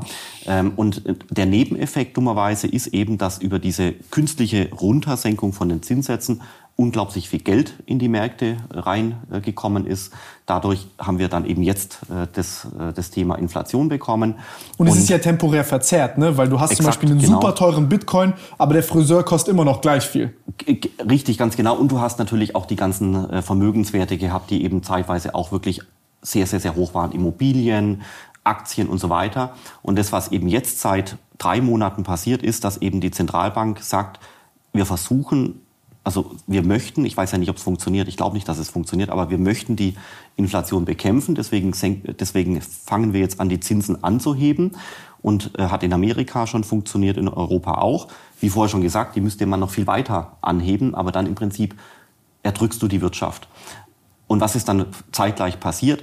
alle Vermögenswerte sind quasi runtergekommen. Also Aktien, Immobilien, der Bitcoin, alle Vermögens... Kann man daraus ver verlässlich einen Zinseffekt rausrechnen eigentlich? Äh, ja, da, da gibt es Modelle, die, äh, ich also bin jetzt aber kein Experte dort, ähm, da gibt es Modelle, die sagen, der faire Zinssatz momentan müsste irgendwo bei, bei 5,5 Prozent sein oder 4,5 Prozent und nicht jetzt äh, eben deutlich drunter. Und diese Modelle haben auch diese, dieses, diese 5,5 schon eine ganze Weile gesagt.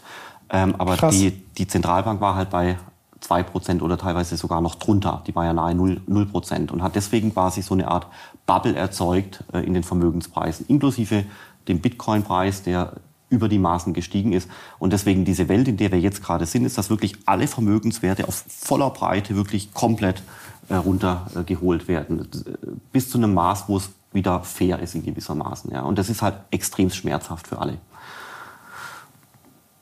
Ich habe noch. Ähm, ich, da ist da noch was. Genau, noch eine, eine Folie hatte ich vorbereitet. Hier kann man es genau, hier kann man sehr schön sehen. Die Folie der Hoffnung.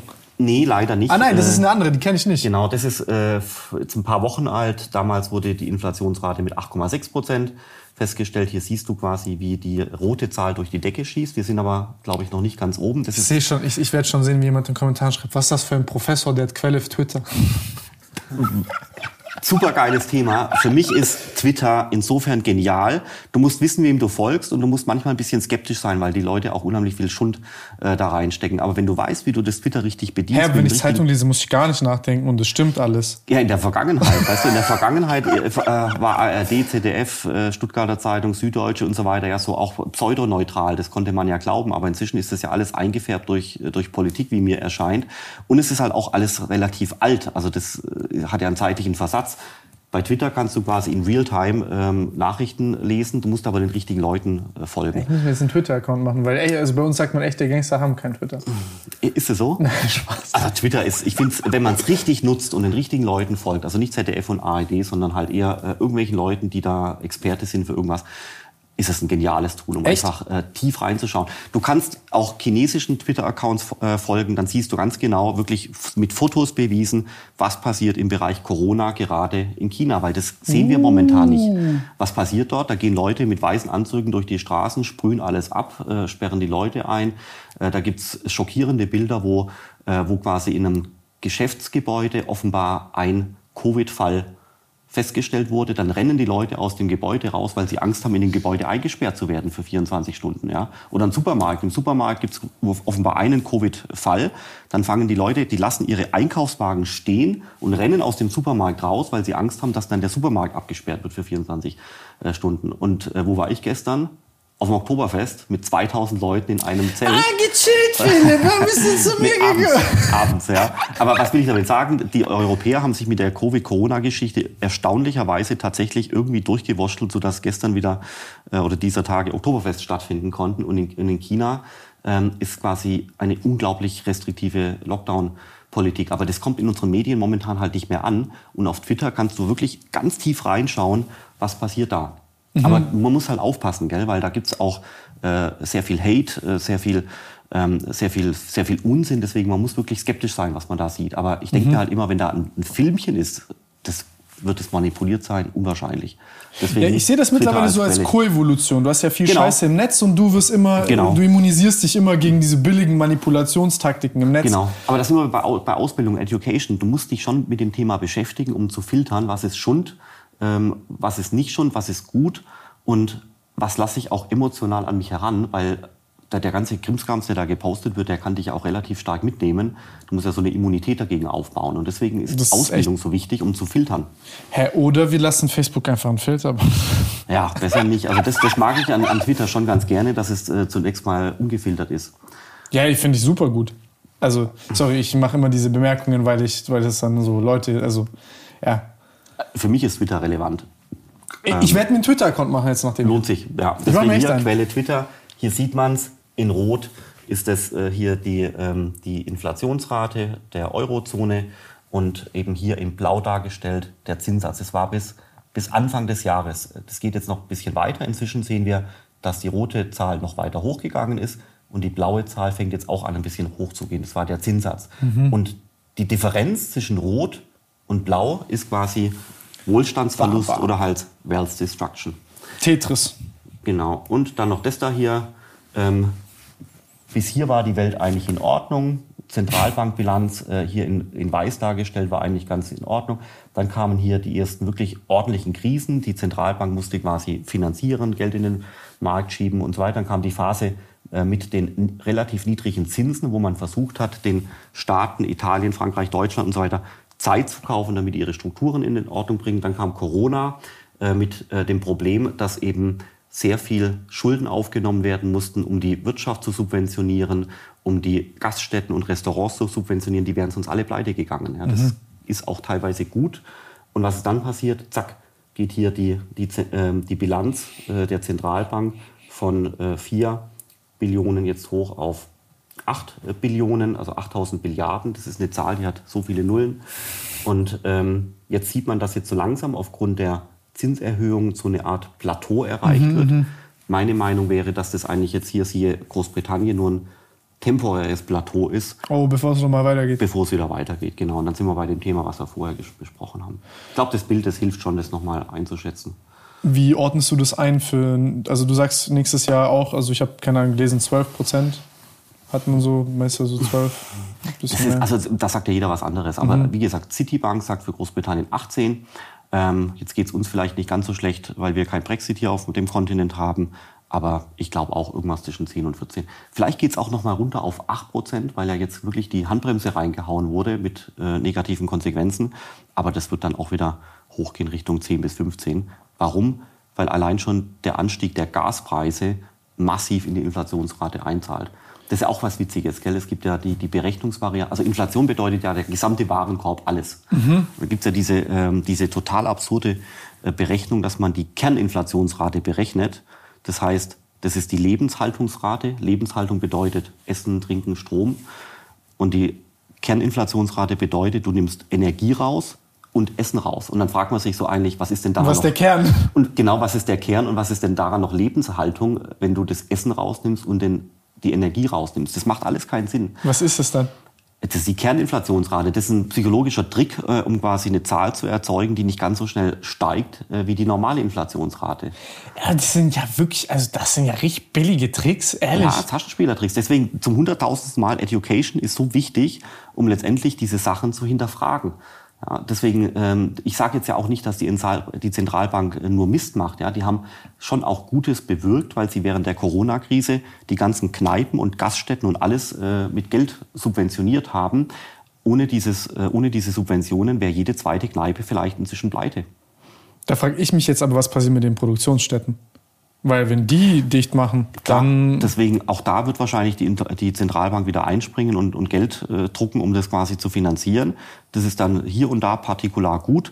Aber im Großen und Ganzen enden, Kann man das gezielt machen oder ist das zwangsläufig immer so ein Gießkanneneffekt? Es hat halt, ja, es hat eigentlich fast immer irgendwie so einen Gießkanneneffekt. Und, und am mhm. Ende des Tages hast du halt durch, dadurch diese ganzen äh, Gelddruckmechanismen, durch die Staatsverschuldung immer wieder das Gleiche. Ja. Die Zentralbankbilanz geht durch die Decke, habe ich gerade gezeigt.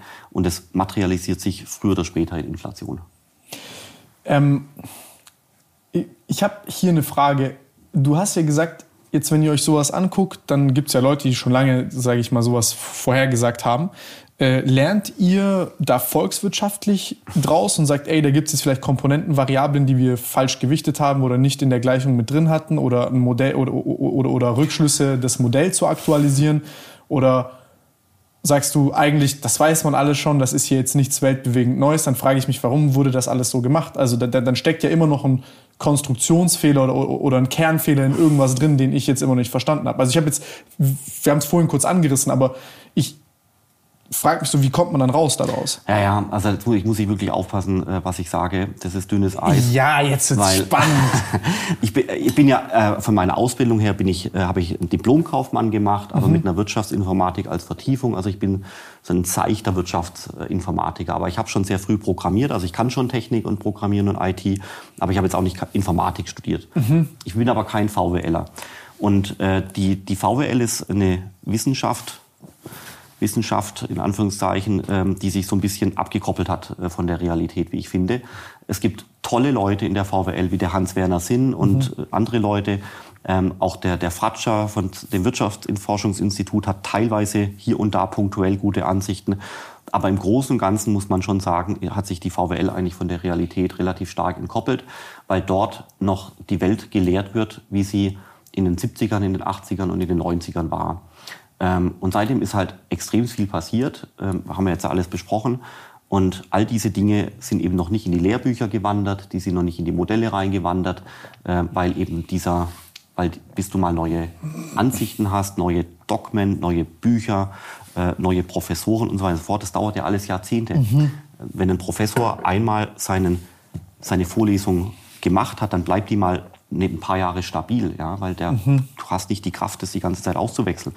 Und so funktioniert die VWL halt hier eben auch. Das heißt, die ist aus meiner Sicht mit den schnellen dynamischen Änderungen dieser jüngsten Jahre nicht äh, zurechtgekommen und hat deswegen auch keine adäquaten Antworten gefunden auf all das, was wir jetzt heute haben. Die, die, die, die albernste Antwort ist äh, MMT, das heißt Modern Monetary Theory. Das ist quasi der Versuch zu erklären, dass die Zentralbank eigentlich unendlich viel Geld drucken kann und damit ganz viele Probleme lösen kann. Aber sorry, ich bin Schwabe äh, und das, es, macht, es macht einfach keinen Sinn. Du kannst nicht unendlich viel Geld drucken und alle Probleme lösen. Ja, wenn du es dann koppelst also, mit dem und, und, und koppelst also, mit dem Vakuum dann in deinem Kopf vielleicht. Macht, also, wie funktioniert ein schwäbischer Haushalt? Äh, erst wird Geld eingenommen und dann wird Geld ausgegeben und wenn es geht, nur wenig auf Pump, genau. kein. Konsum auf Pump wenn ich Kredit habe, dann muss da ein Asset, eine Investition dahinter sein. Das ist zum Beispiel ein Haus. Das, Gedeckt, ja. Genau, Häuslebauer kennen wir ja. Äh, und äh, so funktioniert der schwäbische Haushalt. Das ist aus meiner Sicht extrem solide. So funktioniert es auch in vielen anderen europäischen Ländern, auch in vielen ja, was ist das Kernprinzip, was dahinter steckt, wenn du sagst, äh, ich kann das entkoppeln, die Exakt, Geldmenge das macht überhaupt gar keinen Sinn. Das, das würde als, als, als Haushalt im Schwabenland würde das bedeuten, irgendjemand schießt die ganze Zeit Geld rein ja. und dann muss man sich natürlich fragen, ja, woher, woher kommt denn das Geld? Und es wird natürlich dann irgendwann um drei Ecken rum, landet es wieder in der Entwertung von Geld, dann sind wir wieder bei dem Thema Inflation. Aber du kannst, es ist aus meiner Sicht, es macht einfach keinen Sinn. Ich verstehe das bis heute nicht, warum die Leute sowas sagen können, dass du unendlich Geld drucken kannst und das landet nicht, zu, das führt nicht zu irgendwelchen Problemen in der Gesellschaft. Also in Japan hat es jetzt 10, 20 Jahre funktioniert, ähm, dieses, äh, dieses, diese Stagflation dort, auch die Geldmengenausweitung und so weiter und so fort. Aber du siehst jetzt so langsam auch, es fängt an, erste Risse zu geben, so wie in Großbritannien auch. Und mhm. deswegen, mhm. wie vorher gesagt, das System kommt jetzt langsam unter wirklich ganz enormen Stress. Und das Ergebnis wird halt Inflation sein. Und über die Inflation sehen wir es halt auch. Ja, viele Dinge werden wir sonst nicht sehen, was da in Stress gerät, aber über die Inflation kommt es in meinem und in deinem Geldbeutel an. Mhm. Spannend, also echt, echt interessant. Also vielen, vielen Dank. Ich habe da jetzt echt noch mal einiges lernen können. Ähm, crazy, crazy, crazy, crazy. Und das sagst du vor allem als jemand, der sich mit äh, neuen Technologien beschäftigt. Sagst du, okay, hier, das sollte man ein bisschen klassisch halten. Ähm, ja, schon, weil, weil du kannst eigentlich nur das Geld ausgeben, was du hast. Wenn das ist ein einfaches Prinzip. Also, ich frage mich, frag, frag mich wie, man, wie, kann man das denn bitte schön anders sehen? Der Jurist, der hat einen, einen schönen, äh, schönen Satz dazu, der sagt, dazu kann man keine zwei Meinungen haben. Ja. Das stimmt auch, ja. Zu so einem Satz wie, du kannst nur das Geld ausgeben, was du hast, kannst du keine zwei unterschiedliche Meinungen haben. Das ist fix. Du kannst potenziell ein bisschen mehr Geld ausnehmen, ausgeben, wenn du kreditwürdig bist, wenn du vielleicht ein Asset hast wie ein Haus oder eine Immobilie, dann kannst du temporär ein bisschen Geld reinholen und deine Ausgaben hochfahren. Aber irgendwann muss das auch langfristig wieder in eine Balance gehen. Alles andere macht für mich keinen Sinn. Und zu funktionierenden Haushalt oder eine Firma du kannst ja bei deiner, äh, bei deiner Firma, bei deiner Tätigkeit auch den ganzen Tag Geld ausgeben und es kommt nichts rein. Ja, das ja, muss ich immer die Waage halten. Und mit dem Vorwand der, der, der, der, der ewigen Innovation, äh, das halt runterzudrücken, erzeugst du ja dann Effekte überall links und rechts, die halt scheiße sind. Exakt, genau. Also das, das, das ist einfach nicht. Ja. Das, das, wie, wie, wie bei den Atomkraftwerken. Raus und wir, wir werden schon eine Lösung finden. Genau. Also vielleicht aber, damit, damit es nicht falsch verstanden wird, man kann schon Schulden machen, gell? Jede Firma, ja, ja, du kannst schon Schulden machen, aber hinter den Schulden. Die müssen muss, was kosten. Ja, erstens das, der Zinssatz und die Schulden müssen quasi gedeckt sein durch Substanz, ja. also durch eine Immobilie oder durch irgendwie was. Und du kannst nicht Schulden machen und, und, und versäufst das ganze Geld in der nächsten Kneipe. Genau, und dann, wenn man es braucht, Also genau, das ist quasi äh, Konsum versus Investition. Schulden machen macht schon Sinn, wenn auf der anderen Seite Investition steht. Aber wenn auf der anderen Seite nur Konsum steht, Geld rausblasen, dann, dann kann das nicht funktionieren. Ja, genau, ich meine, du kannst ja weiterhin Gewinn machen und Zinsen sind halt ein Kostenblock. Ja, genau. und dann hast du aber irgendwas, wo du sagst, okay, damit decke ich das Risiko, ich gehe ins Risiko und ich bin aber bereit, hier, nehmt mir mein Haus, nehmt mir mein Unternehmen, nehmt mir mein irgendwas. Dann so, also jetzt, jetzt, je- so, funktioniert es jetzt. Jetzt ist Cash is King. Heute. Ja, genau. Und ähm, ja, Bitcoin müssen wir halt noch äh, ausführlich besprechen. Genau, ist oder jetzt- Krypto generell. Ja. Genau, da, da, da hat sich ja, äh, bin ich mir sicher, einiges jetzt getan. Wir waren Ja. beim Draufschrauben vorhin. Also mein, wie gesagt, ähm, es ging ja bergab in den letzten Monaten ganz deutlich. Ähm, An der ja- Börse, aber mit den Technologien. Genau richtig. Genau das ist die richtige Art, äh, das zu sehen. Also in der Tat, der Preis ging runter. Warum? Weil verschiedene äh, Personen, Organisationen, Firmen gezwungen wurden, Bitcoin zu verkaufen, auf, aus verschiedenen Gründen. Auch die Bitcoin-Miner wurden gezwungen, Bitcoin zu verkaufen. Dann ging quasi der Preis runter. Exakt, genau. Die mussten auch sparen. Ähm, aber ansonsten kann man schon sehen, dass viele Firmen, auch viele Banken in Frankfurt sich mit dem Thema Bitcoin beschäftigen. Ähm, vor allem junge Leute beschäftigen sich in Scharen mit dem Thema. Wenn du jetzt so langsam in einen äh, elterlichen Buchhandel in Deutschland rein spazierst, dann siehst du dort tonnenweise Bitcoin, Krypto, Crash und Geldbücher, äh, weil nämlich die Leute jetzt auch dieses Wissen nachfragen und äh, vielleicht äh, liest ein 20-Jähriger jetzt nicht ein Buch nach dem anderen, aber 40, 50, 60-Jährige, die, die lesen viele Bücher. Das heißt, hier bildet sich eine ganze Generation aus, die von dem Thema noch nicht so viel wissen wollte bisher. Die, die lesen halt Bücher, Zwangsläufig jetzt dadurch, dass sie wissen, es kostet viel. Genau. Und das ist auch ein Effekt von der Krise und von der Mhm. Inflation und so weiter, dass das die Leute mobilisiert zu sagen, ich beschäftige mich mit dem Thema mal. Ich Das ist ein google nach- Stressor. ja, ein, ein, ein Triggerpunkt. Ja. Die Gemütlichkeit ist jetzt vorbei. Äh, Die Leute werden mobilisiert, die lesen sich ein, die schauen YouTube, ähm, gibt äh, diverses Zeugs und ähm, wir beschäftigen sich halt intensiver mit dem Thema. Das ist das Thema Education. Muss nicht Bitcoin sein, generell Ethereum und so weiter und so fort. ist auch spannend, weil die ganze Technologie halt anfängt wirklich zunehmend zu wachsen. Wir sind laut Schätzungen inzwischen bei 200 Millionen Menschen auf der Erde, die Kryptowährungen besitzen. 200 Millionen. Das ist schon ordentlich. Ähm, Das ist aber noch sehr wenig. ja, schon, also, aber trotzdem hast du ja eine Technologie, die gerade mal erst zehn Jahre alt ist. Das geht alles nicht über Nacht. Und wo sind wir dann nächstes Jahr? Vielleicht bei 250 Millionen. Nee, aber man denkt ja, also dadurch, dass, hoch. also für mich gefühlt redet ja jeder über Krypto. ja, weil du ein junger Mensch bist, Tim. Genau. genau. Nein, nein, und, und dann, dann, dann denkt man, also, weil wir diese Kurve ja kennen, mit, wo, wo du ja zum Beispiel die Adoption, wo du auch zeigen wirst, ähm, finde ich das, ein, also fand ich das auch wieder sehr spannend und anschaulich, weil du dir denkst, so, hä, das kennt ja jetzt eh jeder. In, in, in deiner Generation, glaube ich, wird extrem viel über das Thema gesprochen, unter den Männern noch mehr als äh, unter den Mädels. Ähm, dann, wenn dann, äh, wenn du dann in der Bevölkerungspyramide ein bisschen höher gehst, Richtung 40, 50, 60, dann wird das Thema dünner. Ich würde mal behaupten, im Alter von 60, 70 spricht äh, kaum einer mehr äh, über das Thema Bitcoin. Und deswegen ist es auch immer deine Wahrnehmung davon. Und deswegen hast du quasi jetzt die gemittelte Zahl äh, weltweit, äh, 200 Millionen, ist schon okay. Wenn du jetzt es auf Europa runterrechnest, dann sind wir bei 10 Prozent der Bevölkerung. Das ist ja schon mal was. Das ist nicht Im wenig. Schnitt. Wenn du, wenn du davon jetzt nur die jüngeren Leute nimmst, bist du schon bei 20, 25 Prozent. Wenn du bei den ist Älteren aber auch bist. nicht viel. Nee, aber wir sind ja auch noch am Anfang. Nein, nein, ich, ich meine das, also ich dachte, das sähe mehr. Das gibt ja Hoffnung, weil ich meine, je früher du einsteigst, desto. Ja, das ist das Thema Adoption. keine Hoffnung machen, aber ja. Das ist das Thema Adoption. Ich, sehe, ich, ich kriege das ja auch über die Hochschule immer mit. Ähm, wir haben äh, so viel Nachfrage nach, nach, nach auch Dozenten in dem ganzen äh, Bereich. Wir können nicht so viel Ausbildung machen, wie das nachgefragt wird, weil die jungen Leute das fordern. Aber du hast doch noch, noch nicht genug Dozenten, Mhm. äh, die das Thema halt vernünftig unterrichten können. Fangen wir jetzt gerade an aufzubauen, kommt auch alles. Boah, das Aber wird fett. Die, ja, die Nachfrage ist letztendlich da. Ist ja auch nicht nur bei, bei uns so, sondern anderswo natürlich auch. Das heißt, die Nachfrage ist da, die Leute fangen sich an auszubilden. Was passiert dann? Jahr für Jahr kommt ein Jahrgang, der rutscht aus der Schule raus, nach oben, fängt an zu studieren, macht eine Lehre, macht irgendwas anderes, beschäftigt sich mit dem Thema. In der Alterspyramide oben geht quasi ein Jahrgang in die Rente, noch drüben fällt quasi ein Jahrgang oben raus. Und deswegen hast du so eine Art gesellschaftliche Adoption, die geht quasi Jahr für Jahr eine Stufe nach oben. Das ist nur eine Frage der Zeit, bis, die, äh, bis die Adoption weiter voranschreitet. Nicht unbedingt Bitcoin, sondern Ethereum, alles Mögliche. Und deswegen, was man auch bezüglich der Preise äh, von Bitcoin sagen kann, ist, ich bin recht optimistisch, dass es sich positiv entwickeln dürfte.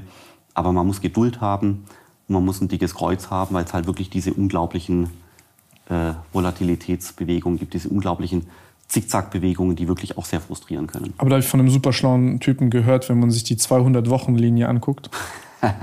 genau, das sind die Twitter-Messages, genau richtig, ja.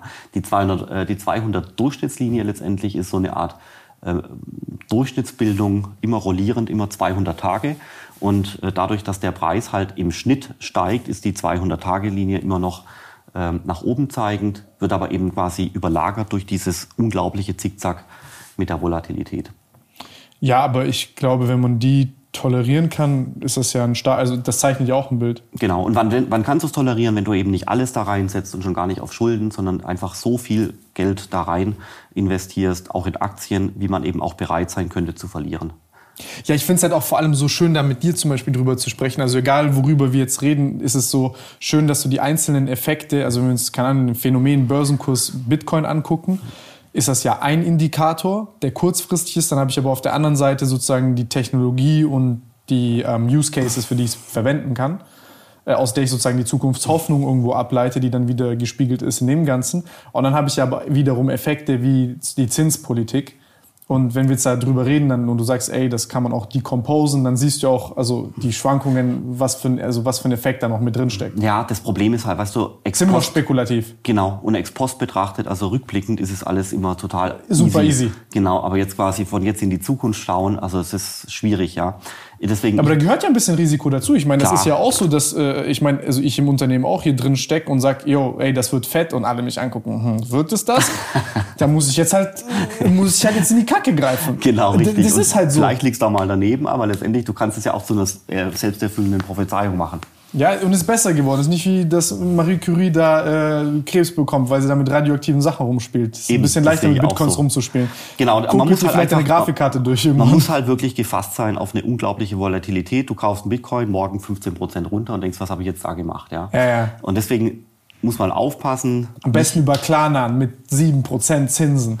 Noch Hebeln und alles Mögliche. Nee, sollte, darf man, sollte man nicht machen. Und man sollte auch tunlichst aufpassen, andere Leute zu überreden. Die Leute, das habe ich auch gelernt inzwischen, das vor allem in dem letzten. Jahr, äh, Tim, nachdem wir uns getroffen haben, ähm, man, man sollte die Leute nicht überreden, sondern die Leute müssen zu diesen ganzen Themen, Bitcoin, Krypto und so weiter, müssen selber hinfinden.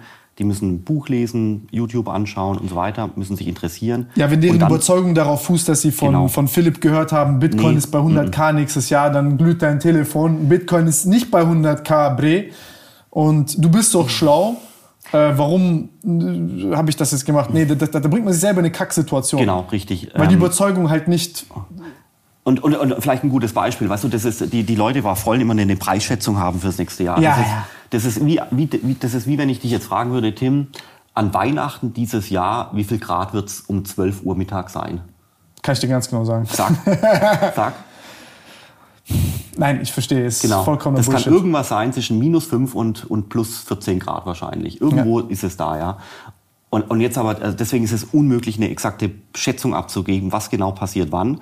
Aber du kannst natürlich Trends ab, abschätzen. Und zwar jetzt kommt die Frage, jetzt natürlich trivial, ist es an Weihnachten wohl kälter als am 31. Juli? So, ja, na klar. Das ist die entscheidende Frage. Kälter. Genau, richtig. Und deswegen gibt es gute Gründe zu, äh, zu sagen, der Bitcoin, Ethereum und so weiter wird in der Zukunft steigen.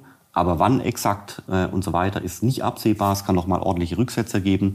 Aber dass der Preis in 12 oder 24 Monaten gestiegen sein wird, also das gibt verdammt gute Gründe. Was sind so Entwicklungen, die dich dazu bringen, dass du sagst, dass das Ganze wird jetzt besser? Oder beziehungsweise du, du hast ja vorhin mir gezeigt, was da so alles draufgeschraubt ist.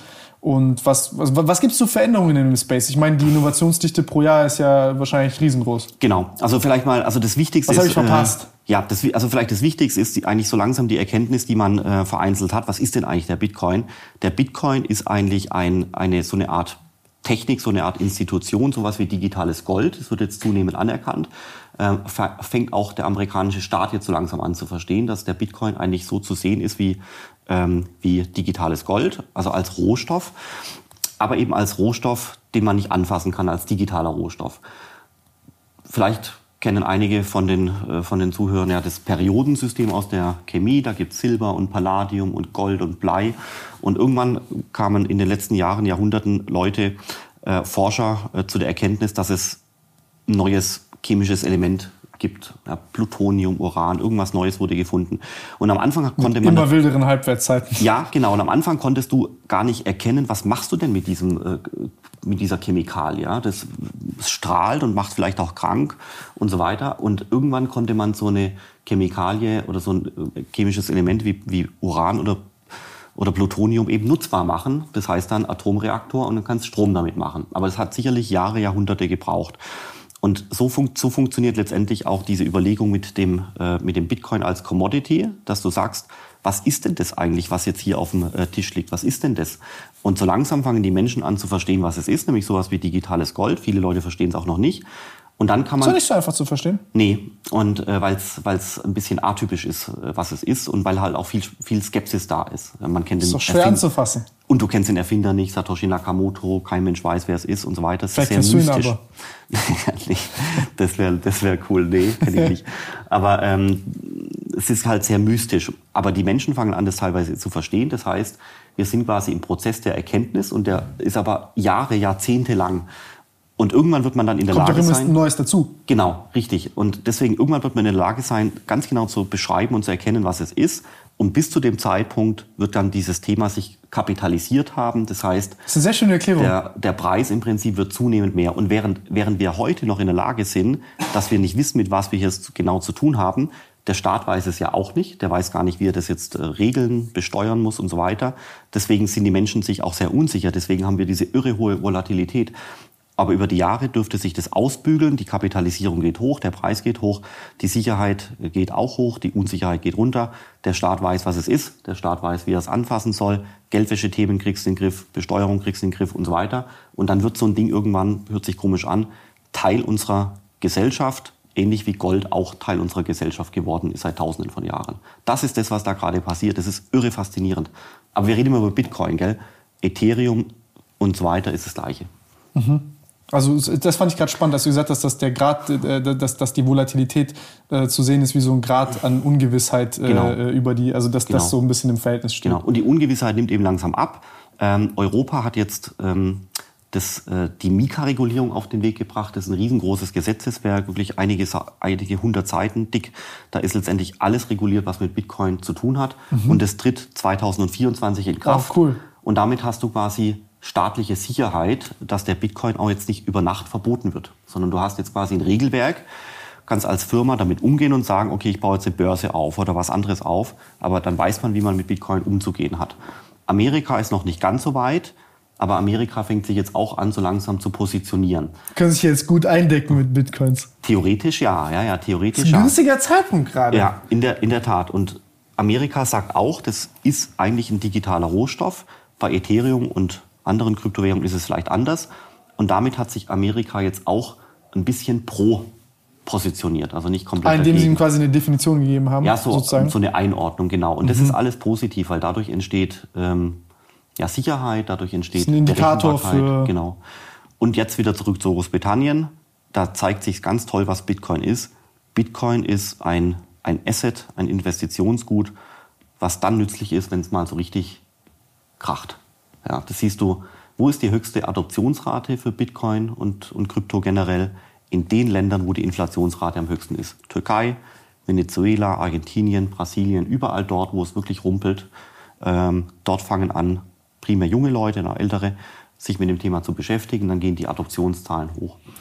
Was ist in Großbritannien passiert, als jetzt in den letzten Wochenende der Wechselkurs des Pfunds nach unten geschossen ist, minus 8 Prozent. Die Bitcoin-Handelsvolumina ähm, in den britischen Börsen sind nach oben durch die Decke gegangen. Ja, das mhm. heißt, die Leute merken, okay, äh, wir kriegen ja Probleme. Wir fangen jetzt an, Assets zu kaufen, raus aus dem Pfund rein in Bitcoin, Aktien, Gold und so weiter. Und prompt, wie gesagt, wenn Probleme entstehen, wenn es rumpelt, fangen die Leute an, sich dahin zu orientieren. Haben die Staaten, die aber solche Probleme haben, nicht eine, ein Interesse, eine Rechtsgrundlage zu schaffen, die gegen Bitcoin ist, um zum Beispiel ihre eigenen Staatsanleihen zu stabilisieren? Doch, eigentlich schon, äh, weil du letztendlich, äh, damit Inflation wirkt, musst du die Leute zwangsweise in dem Geld äh, drin behalten, mhm. sonst, sonst weichen die Menschen aus. Ähm, und deswegen, du siehst es quasi in, in Ländern, die keine Demokratien sind, da passiert das genauso, wo, wo dann quasi gesagt wird, liebe, liebe Bevölkerung, macht bitte kein Bitcoin. Ähm, aber es ist ja eine Peer-to-Peer-Technologie, das heißt, die Leute halten sich trotzdem nicht dran. Mhm. Das hast du in, in Nigeria gesehen und in anderen Ländern. Da ist der Staat halt nicht so stark. Wenn der Staat es verbietet, dann sagt die Bevölkerung, also wenn es um mein eigenes Wohlergehen ist, um mhm. meine Existenz, um meine Zukunft, kaufe ich trotzdem Bitcoin. Ich finde schon einen Weg. Und de dementsprechend ist dann dort die Regierung auch wieder zurückgerudert, weil sie gesehen hat, dieses Gesetz, sie kriegt es bei der Bevölkerung nicht durchgesetzt. Und äh, die westlichen Länder, so wie jetzt hier Europa und Amerika, funktionieren anders, weil äh, dort wird gesagt, wir sind freiheitliche Länder, rechtsstaatlich. Mhm. Die Leute können alles machen, was sie wollen, mhm. aber ihr müsst halt bestimmte Regeln einhalten. Keine Geldwäsche, mhm. bitteschön, keine Kriminalitätsfinanzierung, kein Steuerbetrug und ähnliches. Aber sofern ihr euch. Aber Steuerbetrug ist ja auch nicht so einfach damit. Nee, bitte nicht machen. Also das sagt ja der Staat. Der sagt, ganz das hat mir mein Steuerberater Nein ganz genau ja. erklärt. Ja, Steuerbetrug ist unangenehm, weil das Finanzamt ist, äh, ist wirklich knallhart. Ja, das, ja und das, das, dadurch, dass eine Registertechnologie ist, ja auch super einfach nachzuvollziehen, genau. woher und wie Keine Tricks, nee, keine Tricks, nicht also, in Deutschland. Das hat mein Steuerberater ja. hat gesagt, also die ganzen, er hat gesagt, die ganzen Idioten, die meinen damit irgendwie zu denken, sie sind schlauer als der Fiskus. Er hat gesagt, es ist mittlerweile leichter zu sehen, wenn du Humbug machst mit, äh, mit Krypto, als mit normalem Geld. Genau, deswegen, äh, das lohnt sich nichts Tricks zu machen. Und Du weißt es doch, Tim. Wer Bitcoin kauft und ein Jahr liegen lässt, also nicht mhm. tradet wie wild, sondern einfach nur kauft und liegen lässt, nach einem Jahr ist der Gewinn steuerfrei. Steuerquote 0%. Man, was willst du denn mehr? Mal sehen, wie lange das so lang. Das, das, bleibt so. Das wurde. Ähm, Echt? Ja, während wir jetzt nicht gesprochen haben in dem Jahr, gab es ein, ein Brief vom Bundesfinanzministerium, wo quasi diese Regel nochmal bestätigt wurde. Gut. Ehrlich? Mhm. Genau.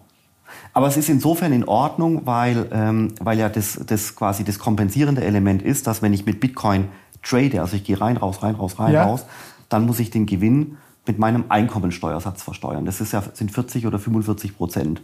Das heißt, auf der einen Seite hast du 45 Prozent Besteuerung. Aber wer macht das? Ja, das gibt schon viele Leute, die die ganze Zeit äh, traden. Das, äh, da, äh, das sind schon so, viele so, Leute. So lesen mäßig. Ja, genau. Die gehen heute rein, morgen raus, Volatilität rein, raus, rein, raus. Mhm. Und äh, die zahlen dann halt 40 Prozent Steuern auf den Gewinn. Und die Leute, die Geduld haben, abwarten, kaufen und ein paar Jahre liegen lassen, die zahlen dann eben 0 Prozent Steuern. 0 Prozent Steuern, das, yes. das geht eigentlich nicht weniger. Es geht nicht weniger, nicht eigentlich. Ja. Das hört sich sehr gut an. Genau. Ich hab, äh, hier hier habe ich eine Frage an dich und zwar, was mich so ein bisschen abgehalten hat. Also ich habe ich hab ein paar äh, also ich, ich bin nur in Bitcoin und Ethereum drin. Weil das waren jetzt die einzigen, die ich verstanden habe und beim Rest wurde mir das so. Du, ich mache das auch so. Also ich habe auch nicht so viel, aber wenn ich was habe, dann Bitcoin, Ethereum, weil äh, das ist mir noch in der Lage äh, gewesen äh, zu verstehen. Ähm, manche DeFi-Geschichten habe ich auch noch verstanden, aber das, das wächst alles so unendlich schnell und die, die Leute auf der ganzen Erde sind so kreativ und schleudern einmal pro Woche neue Tokens raus. Du verlierst den Überblick. Ich habe da ein bisschen so eine Late-Adopter-Strategie. Ja. Also jetzt late, du verstehst, was ich meine. So bis halt verstehen. Ja, du kannst dich auch den ganzen Tag mit dem Thema beschäftigen, also bei den genau. ganzen Tasks, ganz klar. Aber es ist eine gute Strategie, glaube ich auch dran. Ähm, ja, und uns psychologisch leichter. Ja, einfach äh, weil am Anfang denkt zu, man, zu, zu, verzetteln. Ja, ja, genau, weil dann rennt man auch jeder schönen Dame im kurzen Rock hinterher, so mäßig. äh, genau, deswegen Bitcoin, Ethereum, das sind tolle Projekte, die sind auch gut dokumentiert, da gibt's äh, tolle Materialien, das kann man gut verstehen.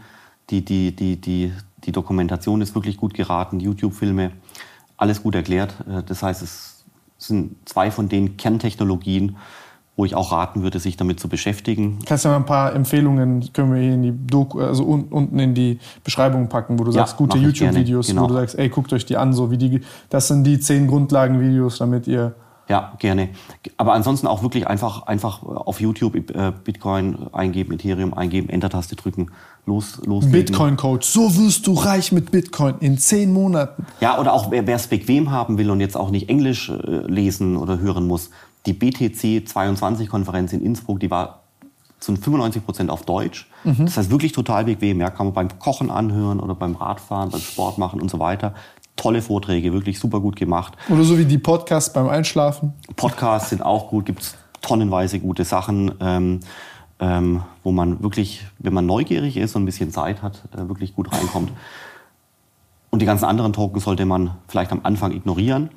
Ähm, mit Bitcoin und Ethereum hast du ja schon mal 60 Prozent des Marktes abgedeckt. Hm, okay. Ja, das, also das heißt, die Mehrheit hast du durch diese zwei Tokens schon abgedeckt, weil die ganzen anderen Massen von Tokens sich letztendlich klumpen in den kleineren Sphären. Und man sieht das ja eh, also Bitcoin ist ja da auch wieder wie so ein Indikator für den Rest, wenn du siehst, dass Bitcoin, äh, wenn Bitcoin Probleme hat, geht der Rest folgt ja immer im Bitcoin-Kurs mehr oder weniger. Genau, das ist alles extremst hoch äh, korreliert. Und, ähm, und dementsprechend lohnt sich das teilweise auch gar nicht, diese Ausflüge zu machen in irgendwelche absonderlichen ähm, Nischen-Coins. Ja. Ich habe ich hab hier jetzt zum Beispiel bei den NFTs so ein bisschen echt, muss ich sagen, äh, da, das war so eine schwierige Sache. Es war am Anfang wirklich wieder sehr fishy und sehr scammy und dann auch sehr laut und sehr, auch mit dem Metaverse und so. Und das war dann alles so, das wird der größte Shit und keiner kann die wirklich erklären, was ist, aber es wird ultra krass und komm lieber zu früh als zu spät. Ich finde es irgendwie schön, dass man, also ich bin echt mittlerweile immunisiert gegen so ein Narrativ. Mhm. Also da hat man echt, also die Ablenkbarkeit wirklich strapaziert. ähm, aber was, was, was, sage ich jetzt mal, dieser, ich sag mal, der anfängliche NFT-Hype ist wahrscheinlich vorbei? Ja, der ist mehr als vorbei. Das ging zack hoch und jetzt auch langsam wieder zack runter. Selbe mit Metaverse. Ja, aber das kommt wieder. Also das kommt alles wieder. Also das ist halt wie, du, du, du hast einen Baum im, im, im Herbst, du schüttelst halt mal, ja, dann fällt, fällt halt viel runter, manches bleibt nach oben. Was Und, ist oben geblieben? Äh, genau, ein paar solche sogenannten Blue Chip NFTs wie die Affen, die Affenbildchen, äh, die, die, die Board Apes, oh. die werden wahrscheinlich tatsächlich in die Geschichte des Internets eingeben, eingehen, ja. auch wenn es kaum zu glauben ist. Ein paar ich andere auch. Ich habe mir überlegt, ob ich mir so ein Ding hole und dann war ich so, nee, Mann. Also ich habe da, hab ich davon ferngehalten. Also mir war das, das war mir eine Nummer zu wild, wie du sagst, zu laut. Ähm, und wer sich halt mal wirklich intensivst mit Ethereum und Bitcoin beschäftigt hat, der wird erkennen, dass es wirklich eine Technologie ist, die wird sich über die nächsten Jahre, Jahrzehnte verbreiten, inklusive Preisanstieg und so weiter und so fort. Und dann muss ich auf diese ganzen Marketingargumente von pseudo neuen Projekten, die mhm. übermorgen wieder abstürzen können, muss ich nicht reinfallen. Das, das waren ja sagst, alles solche. Wer, wer, also würde ich wirklich an der Stelle als Hypothese aufstellen, wer sich intensiv mit Bitcoin und Ethereum beschäftigt hat, der wird immun äh, gegen den ganzen Mist. Aber da ist ja echt so viel Shit gewesen. Das war ja echt unglaublich. Also es war ja im Endeffekt ein Pump. Aber das, das ist ja fast dasselbe. Es ist ja quasi, ich nehme die Flut mit der Zukunftstechnologie, des Zukunftstechnologie-Narrativs. Dann sage ich, das ist der nächste Baba-Coin, glaub mir. Geh rein. Ja. Ja. Äh, wir sammeln die Gelder ein, jetzt ist er da, auf einmal Krach, Booms und meine Taschen sind voll, eure sind leer. Genau, das ist der Begriff Rugpull. Ja, du, du lädst es auf, sammelst Gelder ein und dann haust ab, nimmst dein Geld und setzt dich zur Ruhe auf irgendeiner thailändischen Insel. Das ist aber crazy, wie, also das, das hast du ja bei NFTs, das hast du ja überall, wo es. Das passiert in dem Kryptobereich alle zwei Jahre. Das passiert bestimmt in ein, zwei Jahren wieder mit irgendwas Neuem, was wir noch nicht kennen. Ja. Also wirklich Vorsicht.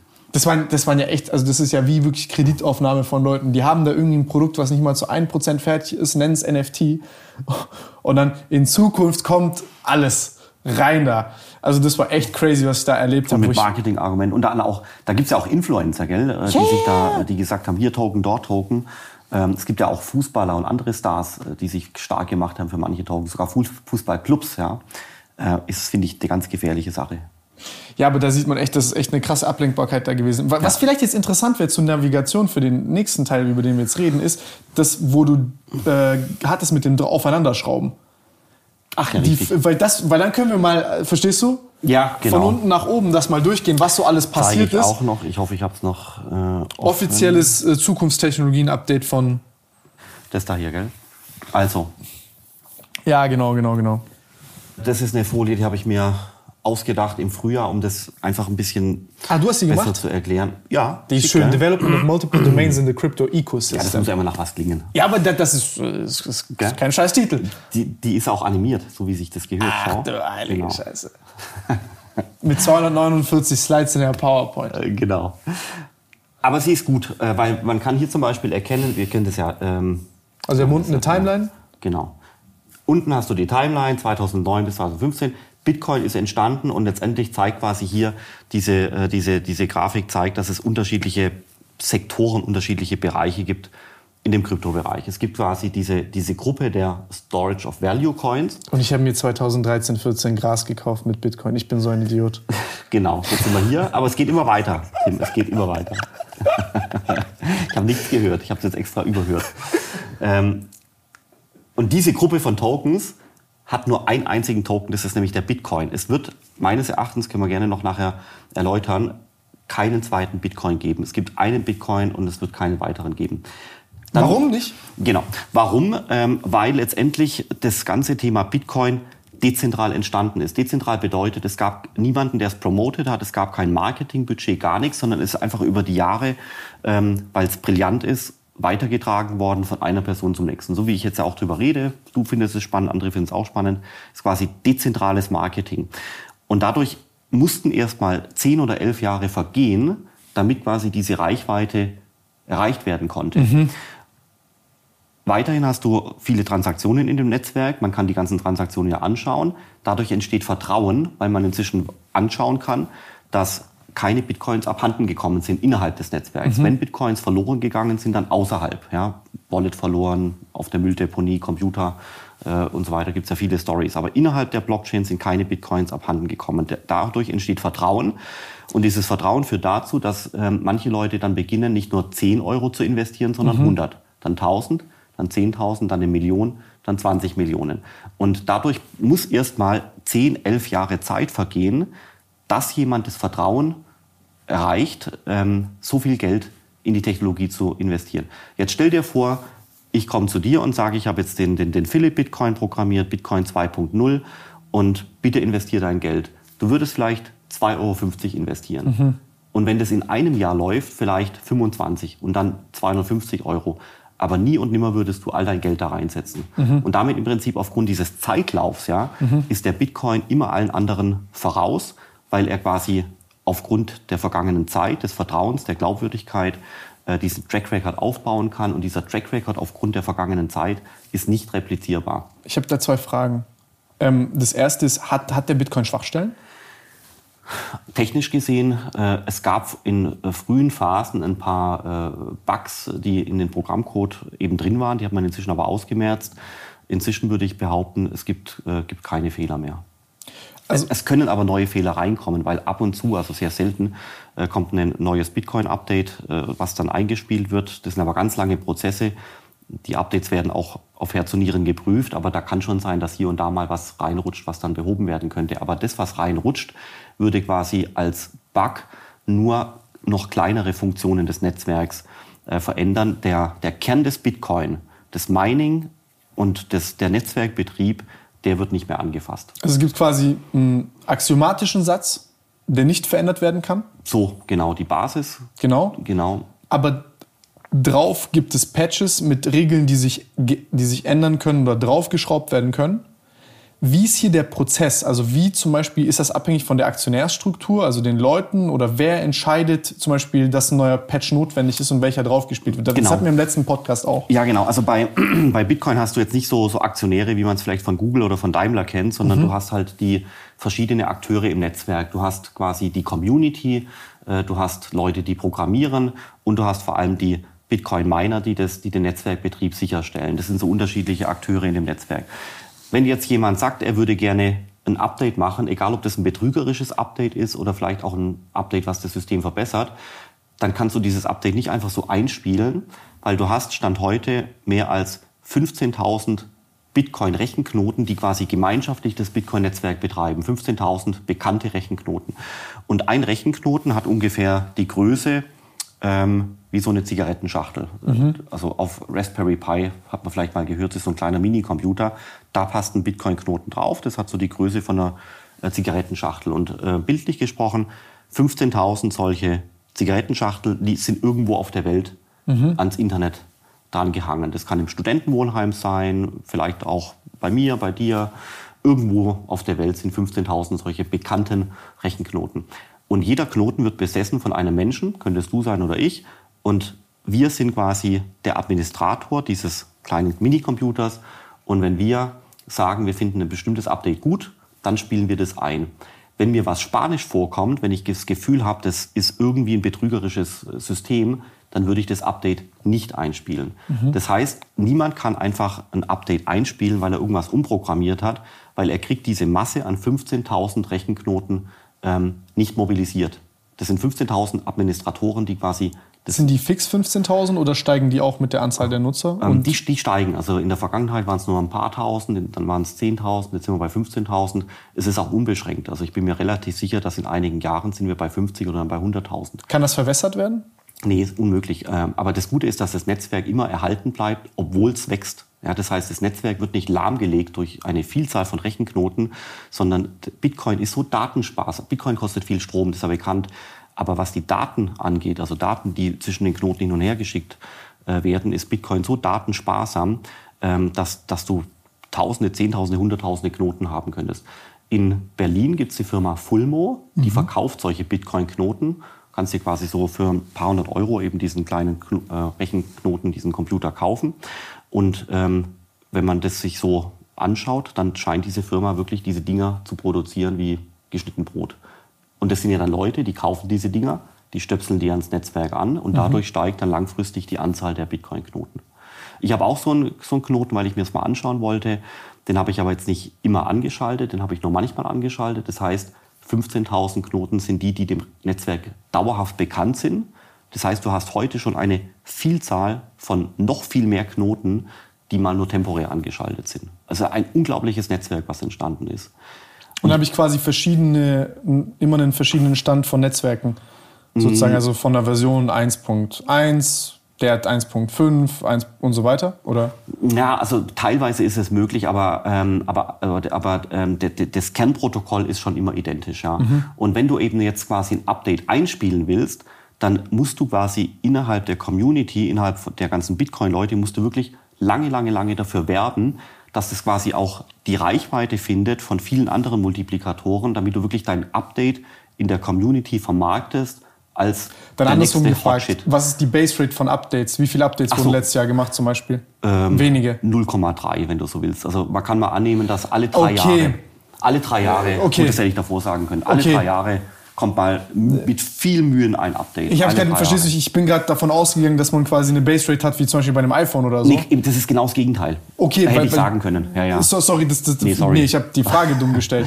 Äh, ich meine, man muss ja irgendwie vergleichen mit irgendwas. Ähm, dann ist meine Frage, mh, hm, okay, ich, ich, ich also verstehe. Beim, beim, beim Handy hast du ja teilweise zwei Updates pro Woche. Genau. Die haben irgendeinen Fehler gemacht, dann geht quasi vom Server, von denen geht das Update in das Handy rein, wird abgedatet und dann kommt schon wieder das nächste Update. das so heißt quasi hier geht, also ist sozusagen wirklich Not, Not, notwendig und das heißt irgendwie viele Leute sehen einen Fehler und quasi die grundsätzliche Antwort immer auf ein, wenn jemand patcht ist, nein.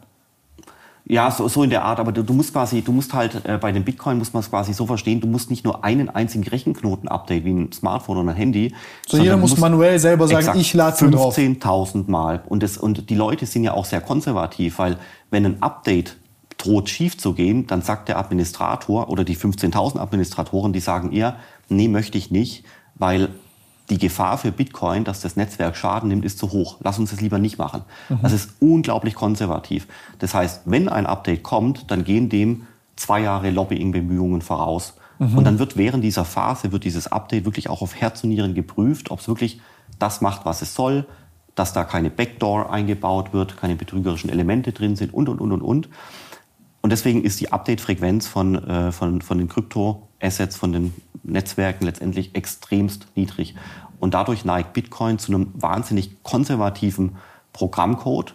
Deswegen ist der Bitcoin von gestern auch der Bitcoin von morgen, mhm. weil die Struktur nicht verändert wird. Der Bitcoin in fünf Jahren ist der gleiche wie heute, weil die IT sich ganz langsam oder eben gar nicht ändert.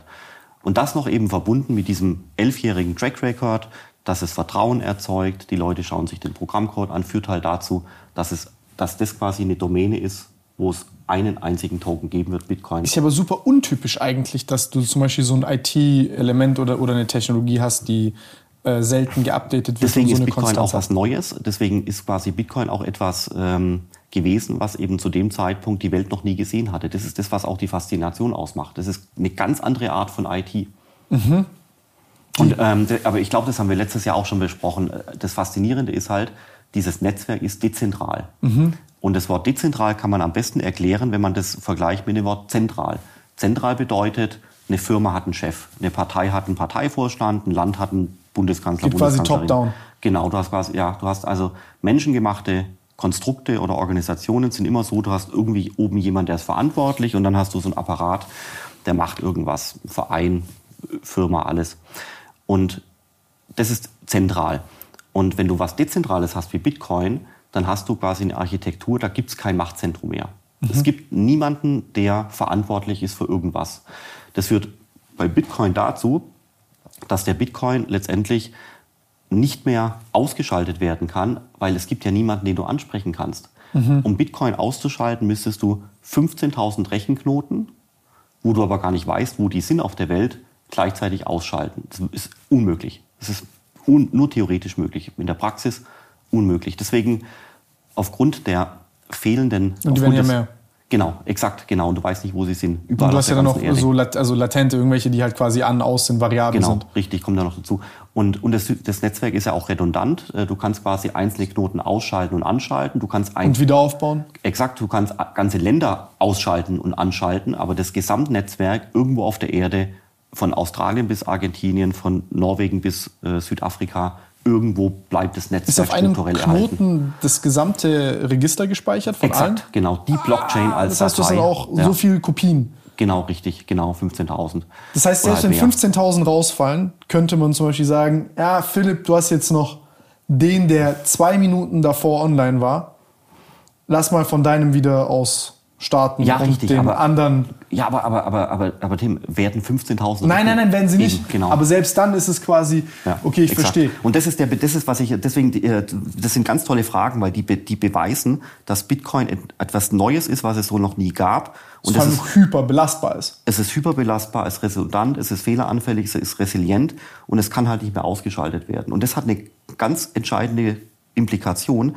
Was passiert, wenn du etwas nicht mehr ausschalten kannst? Nie wieder dann läuft es in alle Ewigkeit. Das heißt, wenn du mal in Rente gehst, läuft Bitcoin immer noch. Musst du dir mal vorstellen. Das ist unglaublich. Hier, hier glaube ich, aber haben Leute dann, oder ich habe auch dann immer die Frage gehabt, was aber, wenn jetzt zum Beispiel übermorgen das bessere neue Bitcoin kommt? Du hast die Frage davor schon so ein bisschen beantwortet, aber... Ähm Kann nicht kommen. Es ist unmöglich. Der, weil der Punkt ist ja der, du hast bei dem Bitcoin einen Track Record von elf Jahren, was bei den Menschen die da investiert sind, Vertrauen erzeugt hat. Mhm. Das heißt, du musst quasi. Ist too big to fail, so mäßig. Ja, genau so in der Art. Du musst bei diesem Menschen müsstest du quasi was Besseres mhm. verkaufen. Wie würdest du das schaffen, dass du quasi etwas Besseres produzierst? Du müsstest quasi Überzeugungsarbeit leisten. Wie machst du das? Mit viel Marketing, mit viel Sales, mit vielen Leuten. Und dann ist es aber nicht mehr dezentral. Weil da mhm. hast du quasi wieder eine zentrale Komponente, die quasi vorgibt, was, was gemacht werden soll. Mit dieser zentralen Komponente hast du quasi wiederum eine schlechtere Architektur geschaffen, automatisch als Bitcoin. Mhm, mhm, mhm. verstehe, Und deswegen verstehe. hast du diesen Zirkelschluss. Du kommst da nicht raus. Deswegen, du, ähm, deswegen ich habe da auch mir versucht, den Kopf zu, zu brechen. Ähm, du kommst da nicht darum rum. Äh, der Bitcoin ist einmalig und er kann, kann nicht repliziert werden. Aber beantworten wir uns durch so eine Sache nicht, also das ist ja so eine, so, so, eine Frage, was ich da ganz spannend finde, ist ja so, also ich kenne es nur aus quasi der Natur, ist so dieser Anteil von Top-Down-Regulation und, und Bottom-Up-Regulation so ein bisschen. Mhm. Und so ein dezentrales Netzwerk ist ja quasi Top-Down im Sinne von die axiomatischen Regelungen, die ich quasi getroffen habe. Also mit Axiomen meine ich die Regeln, die im Bitcoin embedded sind, so die Kern. unveränderlich sind, ja. die stabil und konstant sind und die auch nicht verändert werden. Und das Bottom-up-Ding ist quasi die dezentralen Rechenknoten, die überall da sind und quasi dann auch einzeln nochmal regeln können und sagen können, spiele ich da jetzt ein Patch oder ein Update drauf oder äh, wie immunisiere ich mich jetzt gegen Netzwerkangriffe oder wie auch immer. Äh, und, und, und halt die vielen Kopien sozusagen, also dass die Information quasi an vielen Orten unabhängig voneinander gespeichert ist. Ähm, das finde ich erstmal als Organisationsform. Exakt, Organisationsform. Verrückt. Genau, manche Leute sagen, Bitcoin ist ein Organismus. Ja, ich verstehe auch vollkommen warum. Ja. Äh, und, und, und ich, ich finde es ich find's spannend, weil, weil, ich, weil ich zum Beispiel da immer so ein bisschen Problem hatte mit BWL und Co., weil ich so manchmal mir gedacht habe, so, ah, die Art und Weise, wie ihr eure Sachen da organisiert oder also wie, wie quasi, wie das Wissen verformelt ist, ist vielleicht bei der einen oder anderen Sache cool, aber es wird ja nicht der gesamten Realität so wirklich gerecht. Schon ne? richtig, ja, ja. So, also außerhalb der Struktur fällt das halt sehr schnell. Ja, es ist halt immer nur so eine Art ja, Best Guess für irgendein Problem. Genau. Aber, ja. Und ich finde diese Autoregulationsmechanismus, den du zum Beispiel in einem System hast, was sich sozusagen selber managt, finde ich, find, find ich sehr, sehr spannend. Also hier frage ich mich jetzt aber als Kunde oder, oder potenzieller Nutzer, was ich mir zum Beispiel hier wünschen würde, weiß ich, wie du das siehst, weil du kennst wahrscheinlich die Consumer Trends und was Leute aus dem Space da wollen. Ich zum Beispiel denke mir halt, dass es cool wäre, wenn einfach Banken das adopten würden. Also ich quasi nochmal so eine zusätzliche Ebene hätte, weil ich jetzt keine Ahnung, mit meinem Hardwallet oder meinem Handy rumzulaufen. Irgendwann, wenn man jetzt weiß, der hat Bitcoin, bla bla, läuft er mit seinem Handy rum, vielleicht hat er einen Zugang. Und gib mir deine Bitcoins, wäre uncool. Und jetzt frage ich mich, wie würdest du sagen, könnte man diese Sachen zum Beispiel verbinden? Also sagst du, kann man da institutionell äh, Banken, Gesetzgeber, den Staat verbinden mit diesem dezentralen Netzwerk? Dass du eine gewisse Anbindung hast, die dich als Nutzer nochmal extra schützt, ohne nochmal den großen Bruder quasi da drüber zu stellen und daraus so eine Art Monkey-Management ja, zu machen. Ja, also das passiert tatsächlich so in diesen Tagen. Ähm, das hat die, das Finanzministerium wirklich gut gemacht, vor über drei Jahren äh, das Gesetz geschrieben, damit Banken das machen können. Deswegen hast du heute zum Beispiel in Deutschland die Börse Stuttgart mhm. und auch Coinbase und ein paar andere die genau diesen Service anbieten. Ja, das heißt, für die Leute, die sich nicht mit dem ganzen Zeugs da hier technisch beschäftigen äh, wollen, die können stattdessen sich an die Börse Stuttgart wenden, App runterladen, Coinbase App runterladen und ähnliches und können quasi da in einem sicheren Raum 100 Euro investieren, ohne dass sie die Angst haben müssen, dass ihnen das Handy mit dem Wert geklaut wird, weil letztendlich der Wert im Hintergrund bei der Börse Stuttgart BaFin und staatskompatibel gespeichert wird. Ja, die Regularien sind da, das hat auch äh, ausnahmsweise, muss man das betonen, die Politik und das Finanzministerium bei aller Schelte von vorher mhm. wirklich gut gemacht. Das ist gut, gut, geraten, ja. Und damit im Prinzip äh, schaffst du auch wiederum eine größere Adoption, weil nicht jeder sich mit dem ganzen technischen. Ich finde das derzeitige Finanzministerium auch nicht schlecht. Die machen das eigentlich schon ganz gut, ja. ja. Äh, klar, viele Sachen können schneller gehen und keine Ahnung, aber ähm, im Großen und Ganzen glaube ich. Gut, ich glaube, die sind auch Opfer vom Prozess, aber. Ja, gut, genau, auch Politiker, ja. Ja, aber bevor wir jetzt da wieder uns in, das haben wir schon. Nochmal. Genau, genau. Nee, weil das jetzt ist, das ist das coole Zeug, ist, mm, okay, das, hat, das hast du mir auch letztes Jahr gesagt mit der Börse Stuttgart und Co. Nee, das ist immer so eine Angst gewesen für mich, weil ich das dann halt, sag ich mal, ein bisschen bequemer habe, übersichtlicher habe, dann bin ich ein dusseliger Typ. Verstehst du, es ist ja ein bisschen aufwendig, einen Bitcoin zu haben, zu managen, zu gucken, ob ich das Hard Wallet, habe ich das hier, vergesse ich mal dort das Passwort und schon alles irgendwo passiert. Ähm, ist das natürlich cool, sage ich mal, ein Backup zu haben oder zu wissen, jo, hier liegt das nochmal drin und die verwalten das sauber, kriegen eine Verwaltungsgebühr, haben keinen Zugriff auf, also ich habe immer Durchgriff drauf und so weiter und so fort.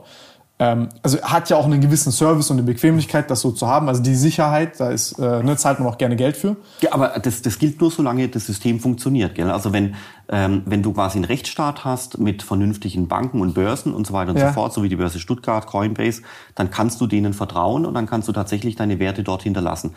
Aber jetzt stell dir vor, du lebst in einem Land, wo du deinem System nicht vertrauen kannst, weil das System korrupt ist oder nicht funktioniert. Dann wärst du dankbar, dass du die Assets rausholen kannst, weil du dir selber und deinem eigenen Handy möglicherweise mehr vertraust als dem nicht funktionierenden Landsystem um dich herum. Mhm. Und das ist die Brillanz von Bitcoin, dass eben der Bitcoin eingesetzt werden kann, vor allem eben auch dann, wenn ein Staat nicht funktioniert.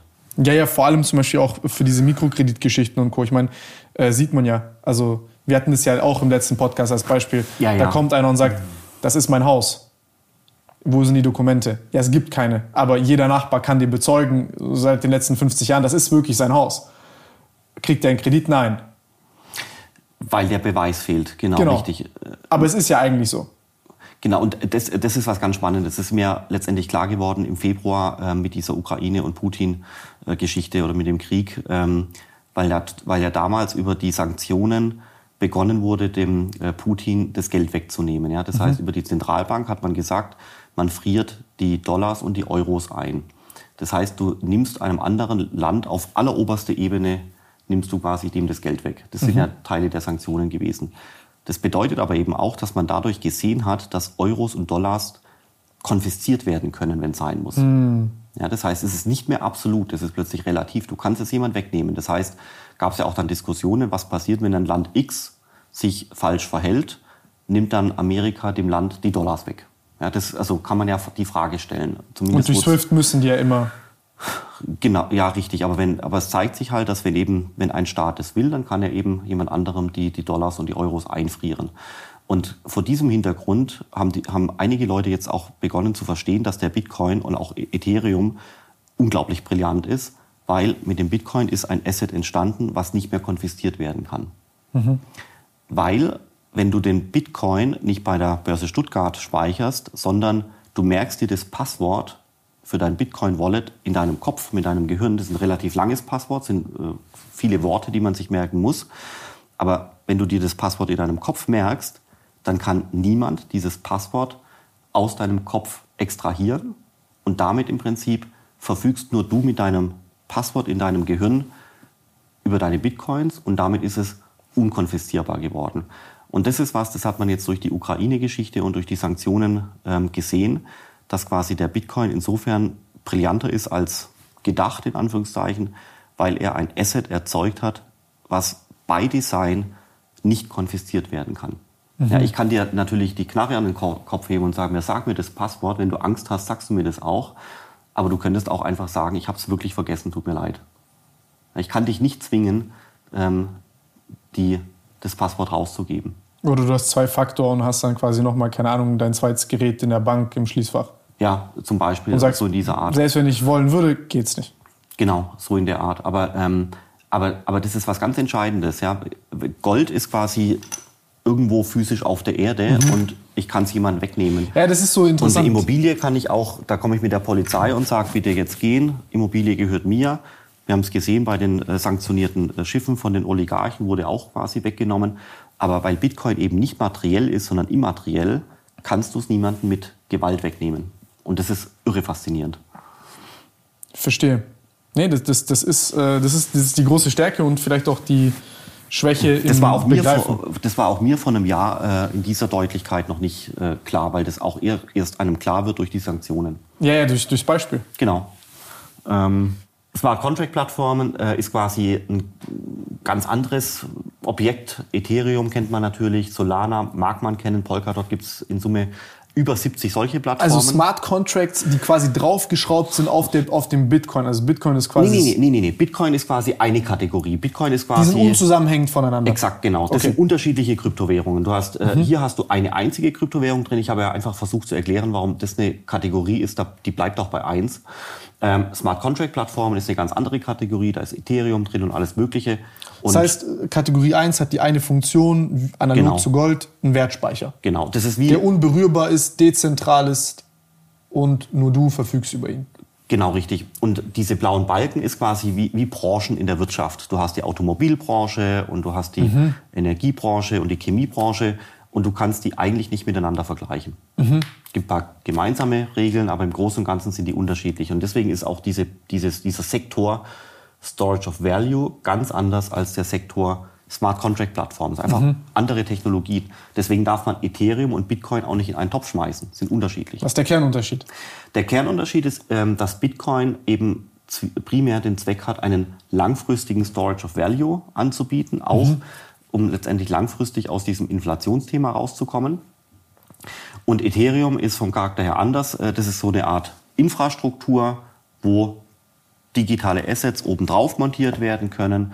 Und dann kannst du quasi diese Assets weltweit verschieben. Das muss man sich vorstellen wie so eine Art Schienennetzwerk. Und diese Schienen reichen wirklich bis ins letzte Dorf in Argentinien und Ukraine und Südafrika, überall reichen diese Schienen hin.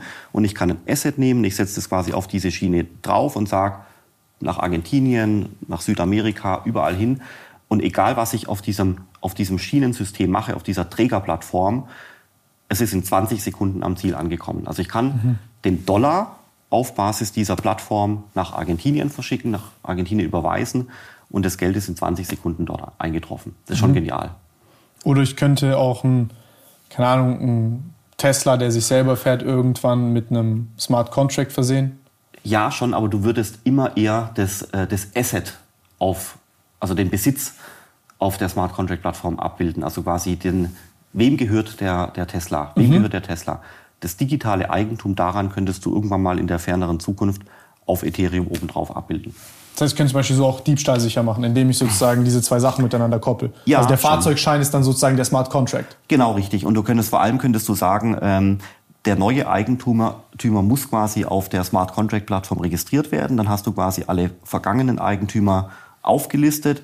Damit im Prinzip kann es keinen Diebstahl mehr geben, weil du genau weißt, okay, in der Historie hat dieses Auto jemand anderem gehört und jetzt wurde das nicht rechtmäßig erworben oder verkauft. Dadurch würdest du durch diesen, durch diesen Chain of Ownership, sagt man, würde man Dinge wie Diebstahl ähm, vermeiden können. Und ich kann ja wahrscheinlich den Smart Contract an verschiedene ähm, Kernmerkmale des physischen Gegenstandes koppeln.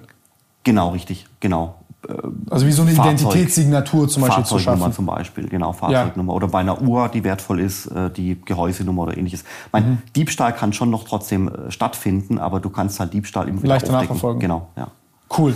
Das, Das, sind die Smart Contract Plattformen. Und die Leute haben begonnen, zum Beispiel auch den Dollar auf Smart Contract Plattformen oben drauf zu bauen. Das heißt, Stablecoin, sicherlich mal gehört, macht es da Sinn? wird, zunehmend, wird zunehmend wichtiger. Ja. Macht es bei diesen Smart Contract Geschichten Sinn? Äh, wir hatten es ja auch, keine Ahnung, mit Landwirtschaftsgeschichten und Leasingnummern oder so. Ich nutze jetzt den Rasenmäher einmal oder den, ich sag mal, den großen Traktor. Ja, also in der, in der Theorie macht es schon Sinn, aber man, man weiß jetzt eigentlich so äh, seit einer ganzen Weile, ähm, dass vor allem Blockchain-Dinge si Sinn machen, die nur innerhalb des Blockchain-Ökosystems sind, die also rein digital sind. Sobald du anfängst, eine Brücke zu bauen in die reale Welt, zu dem Tesla oder zu dem Traktor und so weiter, dann weiß man inzwischen, äh, dass es wirklich unglaubliche Probleme gibt, die die Firmen kaum zu lösen bekommen, weil nämlich die Schnittstelle zwischen der Blockchain und dem Ding halt so ist, dass es quasi teilweise schwierig ist, ähm, das zu managen. Oder andersrum gesagt, die reinen digitalen Assets, NFT-Bildchen, ist ja nur digital, ja, ähm, sind einfacher zu managen und äh, scheinen dann eben auf Blockchain-Systemen mehr Sinn zu machen. Das heißt, wir bleiben mal bei digital zu digital. Richtig, und alles, was jetzt hier gleich kommt, ist alles digital. Mhm, also, okay, dann bin ich gespannt. Genau, Stablecoin hatten wir, das ist der Dollar auf Blockchain-Basis. Das funktioniert heute schon. Du kannst, ganz tolle Geschichte von einem Berliner Startup, ähm, die wollten eine, die wollten eine IT-Abteilung beschäftigen, bestehend aus Nigerianern in Nigeria. Weil wir haben irgendwie coole Programmierer dort gefunden, haben dann aber dummerweise feststellen müssen, dass du in Nigeria kein PayPal hast. Das ist genau sowas.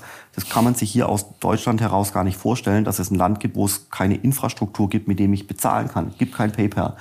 Und dann stand natürlich dieses Startup aus Berlin vor dem Problem, dann können die ja auch das Geld nicht von Berlin nach Nigeria äh, transportieren. Das heißt, dann arbeitet der Nigerianer natürlich auch nicht. Warum soll der arbeiten, wenn er die Rechnung nicht bezahlt bekommt? Und ohne PayPal kriegst du das Geld nicht dorthin. Ey, das ist so krass, wie du einfach Teile der Welt isolierst, indem die nicht an Exakt. solchen kritischen Infrastrukturen Genau, darauf wollte angebunden sind Krass, und die ja. Menschen einfach unsichtbar werden, Ja, obwohl die eigentlich Arbeit leisten können. Genau, und aus Deutschland heraus ähm, ist einem das dann manchmal gar nicht bewusst, äh, wie das anderswo ist. Und es kann ein super krasser Wettbewerbsvorteil sein, weil ein Mensch dort motiviert ist, für 10 Euro mit identischer Kompetenz Sachen zu machen, die in Deutschland Zehnfache kosten. Genau, oder du, und, und du hast natürlich dort auch Hochschulen und Universitäten, da gibt es auch schlaue Leute, die wollen auch arbeiten ähm, und so weiter. Und vielleicht, wie du sagst, ist er günstiger, ähm, weil er auch die Lebenshaltungskosten nicht so hat, weil vielleicht auch die Inflation niedriger ist und, und, und, und, und. Und ähm, dann haben die letztendlich eben Ethereum verwendet mit dem US-Dollar-Stablecoin obendrauf und haben eben gesagt, schick uns deine Rechnung, wir bezahlen in US-Dollar Tokens in US-Dollar-Stablecoins auf Basis von Ethereum.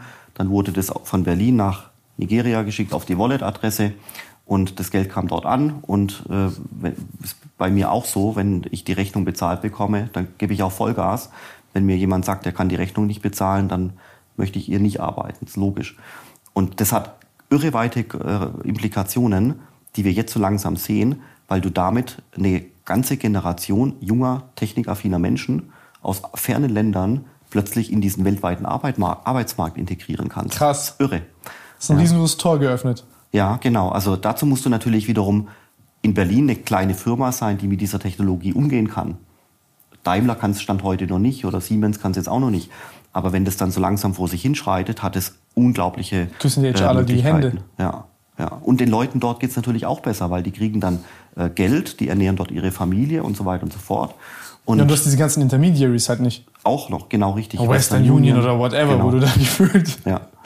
Und, und da, also das ist zum Beispiel auch jetzt während dieses Jahres passiert, wo man jetzt so langsam erkennt, dieses Thema Financial Inclusion, also quasi Einbindung von 100 mhm. Millionen von Menschen ähm, in ein rudimentäres Finanzsystem, das kann tatsächlich funktionieren, aber es geht noch weiter, nämlich Einbindung von Menschen in den Arbeitsmarkt. Also in diesen weltweiten Arbeitsmarkt für IT-Dienstleistungen. Ah, ja, verstehe, verstehe, verstehe. Das ist ganz faszinierend, ja. Also quasi sozusagen die Konnektivität da zu erhöhen mit äh, Dienstleistungen, die halt von daheim oder am Computer äh, genau. äh, geleistet werden können, die aber kritisch und wichtig sind und die du dir ja. halt. Und jetzt auch einfach zu diesen, weißt du, zu diesen, Crazy. zu dem, was wir ganz am Anfang gesagt haben. Es gibt hier wirklich auch viele Chancen für junge Menschen. Da gibt's die Maria aus Frankfurt, die hat dieses Thema so grob verstanden mhm. und die hat jetzt eine Firma gegründet mit einer, äh, mit, mit einem anderen, mit einer anderen äh, jungen Frau aus äh, Afrika und die fangen jetzt an, Afrikaner auszubilden für Blockchain, Ethereum, Bitcoin, Krypto und so weiter, mit dem Ziel, dass die dort später in den Arbeitsmarkt einsteigen können und dann können die quasi als digitaler Headhunter eine Vermittlungsprovision äh, bekommen. Ja, das heißt, die machen Ausbildung von Leuten in Afrika für Blockchain-Technologie, damit dann ähm, die Leute in Afrika in diese Arbeitsmärkte integriert werden können und Geld verdienen können. Und das ist eine, eine ganz tolle Firma von der Maria. Ähm, die heißt Ecolens, wenn es mal jemand googeln möchte. Das ist eine Firma, die hat jetzt schon 1200 Leute ausgebildet. Krass. Und die Firma ist quasi noch am Ende des Gründungsprozesses. Die ist noch gar nicht richtig fertig gegründet und ähm, hat schon 1200 Leute ausgebildet. Und da siehst du halt, weißt du, die machen die Welt wirklich besser mit, äh, mit dieser Art der Ausbildung. Und bis Ende des Jahres, also ein paar Monate, wollen die noch in Summe 4000 Leute ausgebildet haben. Krass. Unglaublich. Ja, da siehst du die Spanne von dem, was du vorhin äh, erklärt hast.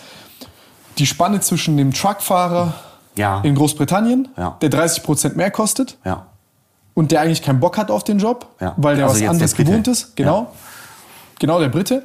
Und aber der Afrikaner, der äh, struggelt, überhaupt irgendeinen Job zu machen und gleichzeitig aber halt super großes Know-how hat, aber dort isoliert ist, weil er dort keinen Kunden findet. Exakt. Weil es genau. den Bedarf dafür eben nicht ja. gibt. Und sich fühlt in, in einem Land als hochintelligenter Mensch wie ein Alien.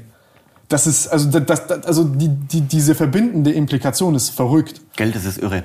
Und deswegen, weißt du, auch als Land, auch als Deutschland, auch als Europa, wenn du jetzt quasi dich dieser Kryptotechnologie geordnet öffnest, dann stehen dir all diese Potenziale äh, zur Verfügung. Und den Leuten in Afrika, denen geht's dadurch ja auch besser. Also das der verdient, keine Ahnung, 10, 20, 30 Dollar pro Stunde. Das funktioniert ja. Wenn du jetzt aber als Land wie China sagst, äh, wir versperren uns diesen Kryptothemen, wir wollen damit nichts zu tun haben, dann schließt du dich auch aus von zum Beispiel dieser Art des weltweiten Arbeitsmarktes. Das ist für dich quasi die haben eine andere Strategie. Genau, ja, fair enough, muss jeder selber wissen. Aber ähm, da, das, man sieht man halt, Technologie und Offenheit gegenüber Technologie erzeugt halt wirklich irre Möglichkeiten. Ja, und vor allem ist es dann wieder, sag ich mal, diese kulturelle Reorganisation, wo du vorhin meintest, verbindet mich jetzt die geografische Nähe zu meinem Nachbarn mehr als meine, ja. mein Satz an 17.000 Interessen äh, mit den Leuten, die irgendwie da ähnlich sind. Ja. Äh, also einen ähnlichen kognitiven Fingerabdruck haben. Und das sind, und auch, auch Tim, das finde ich auch spannend, es sind alles junge Techies. Also ja. Geschlecht egal, ähm, Hautfarbe, Wurscht, Kultur auch egal, aber ja. die, die Technologie ermöglicht ähm, Kommunikation, Zusammenarbeiten, Integration, gemeinsame Arbeit an einem Projekt, ähm, fernab von irgendwelchen riesengroßen Unternehmenshierarchien, alten Seilschaften und so weiter und so fort, sondern alles getrieben durch, durch junge Leute mit Technologie. Das ist echt crazy. Also das ist äh, und, und, und, und Tim, diese Firma, die ich gerade genannt hatte, Ecolance, ja. also du siehst ja, das ist jetzt keine super krasse Mega-Idee. Das ist keine Rocket Science. Das hätte jeder machen können. Ja, ich, ich fühle komplett, was du meinst. Also wir haben bei uns auch, äh, die, die, die Entwickler, die bei uns äh, bei der App da mitarbeiten, sind auch alle aus dem Ausland. Ja, also die das sind meisten. tolle Leute. Ja. ja. Also das ist, es ist ja im Endeffekt dasselbe, was, was, was, was, also auch wenn, wenn wir kurz historisch zurückkommen, weil da Leute vielleicht jetzt auch, sage ich mal, kulturell ein bisschen, es gibt ja Leute, die sind weniger offen und die, die haben dann gewisse Vorurteile äh, anderen Kulturen und, und Ländern gegenüber. Um das mal kurz aufzubrechen, also so ein bisschen historische äh, Daten zu geben. Es war ja bei, bei, bei, bei Deutschland genauso, dass die angefangen haben, die Engländer und Co. zu kopieren, damals als die die Holländer wurden kopiert, als sie die Schiffe gebaut haben von den Engländern. Die Engländer haben davon Kopien gemacht, im Endeffekt von den Schiffen, wie sie die Holländer gebaut haben, weil die ökonomisch schwächer gestellt waren, war dort die Arbeitskraft, ein Schiff zu bauen, niedriger. Ah, okay, wurde immer besser. Und so hat man immer quasi kopiert, dem, die Best Practice von dem anderen kopiert, billiger gemacht und jetzt sieht man es ja. Ich meine, wie ist China zur Weltmacht geworden? Ge- Also genau über diesen Mechanismus. Kopieren und besser machen. Ja. Genau. Und, und quasi Kostenvorteile haben durch Mitarbeiter und. Ist ja ein Effizienzvorteil. Ja. Also Ja. ich meine, dir brauche ich das nicht erzählen, aber Ja. das, das, das, das, das ist halt, äh, man kann da so viel moralisieren, wie man will. Aber das, das wird immer wieder passieren. ja, ja, absolut. Sehe ich auch so. Ich, sorry. Genau, jetzt sind wir schon wieder abgeschweicht. Genau, zurück. Ähm, jetzt hier kommt die dritte, äh, der dritte Balken dazu, das heißt DeFi gibt's äh, seit 2020 plus minus, ähm, in dieser Wucht zumindest. Da deutet sich jetzt so langsam an, dass das quasi der Kapitalmarkt der Zukunft ist. Hinter DeFi steht, stehen diverse Protokolle, die zum Beispiel Kreditvergabe regulieren, ähm, verschiedene Kapitalmarktthemen wie zum Beispiel auch Versicherungen und ähnliches sind da angedeutet. Und das sind quasi rein technikbasierte Computerprogramme, die auf Ethereum-Basis bestimmte Kapitalmarktfunktionen wie Kreditvergabe in Zukunft abwickeln werden. Rein mit Technik, ohne Banken und ähnliches. Das ist ziemlich faszinierend. Was, was genau sind da die Implikationen davon? Ähm, ja, gute Frage. Also, sta- ähm, also wenn man es wirklich zu einem extremen Ende denkt, dann folgendes. Du hast heute in Deutschland einige hundert Banken. Du hast in Europa wahrscheinlich einige tausend Banken. Du hast auf der Welt wahrscheinlich zehntausende Banken. Und diese ganzen Banken machen äh, verschiedene Funktionen des Kapitalmarkts. Die machen Handel mit Assets, Kreditvergabe, ähm, die machen teilweise jetzt Richtung Versicherungen, äh, eben äh, Versicherungsleistungen, ähnliches sind alles quasi so, so Finanzdienstleistungen. Tausende von Banken, Hm, ich ganz, glaub, ganz, ich verstehe, wo- ja. Genau, so. Und jetzt nimmst du diese Funktionen, die die Banken machen und überführst die in Smart Contracts auf Ethereum-Basis. Dann kannst du dir in der Theorie zumindest, das wird so nicht passieren, aber in der Theorie kannst du diese Funktionen rein durch die Technologie abwickeln lassen. Und dann brauchst du nicht mehr 10.000 Banken, sondern du brauchst nur noch eine Handvoll äh, Protokolle. Also ich stelle mir jetzt quasi wie so, eine, so kurz eine Matrix vor, wo ich sage, ich habe jetzt hier den Satz der gesamten, also hier den Satz der gesamten Banken und hier habe ich die Reihe der Querfunktionen, die durch jede Bank durchgehen. Genau, Kreditvergabe, Handel von Assets. Und ja. diese gesamten Querfunktionen kann ich quasi überführen in ein äh, Decentralized Finance Protokoll. Exakt, genau. Und dieses eine Protokoll ist quasi zuständig oder ist die Basis, mit der jede neue Bank oder Bank arbeiten kann, äh, diese Querfunktion zum Beispiel Richtig. auszuführen. Aber dann ist die Frage, ob du die Bank noch brauchst. Weil wenn du nämlich die Funktion aus der Bank rausgeholt hast und in die Technik verlagert hast, dann ist schon noch die Frage, ob du die Bank eigentlich noch brauchst. Oder ob die Bank eine neue Rolle bekommt. Ja, genau. Und die neue Neue Rolle, die ist aber schon klar äh, vom Staat vorgesehen. Die neue Rolle ist. ähm, Echt? Ja, so Pi mal Daumen. Ja, Geldwäschekontrollen, Regulatorik einhalten, gucken, dass die Leute ähm, keine, kein, kein Scheiß machen mit dem Mhm. Geld und, und, und, und, und. Das heißt, die, die Bank ist noch da, die braucht man auch, die ist gewünscht in der Zukunft. Die ist letztendlich ja auch das Interface von mir in Mhm. die Technologie rein. Ich will ja irgendwo anrufen können. Ähm, die Schönes hat auch Wort. die App, schönes Logo und so weiter. Die Bank brauche ich, aber ich brauche sie natürlich von Startseite auch, um, um Geldwäschekontrollen äh, zu machen und so weiter und so fort. Das, das macht auch Sinn.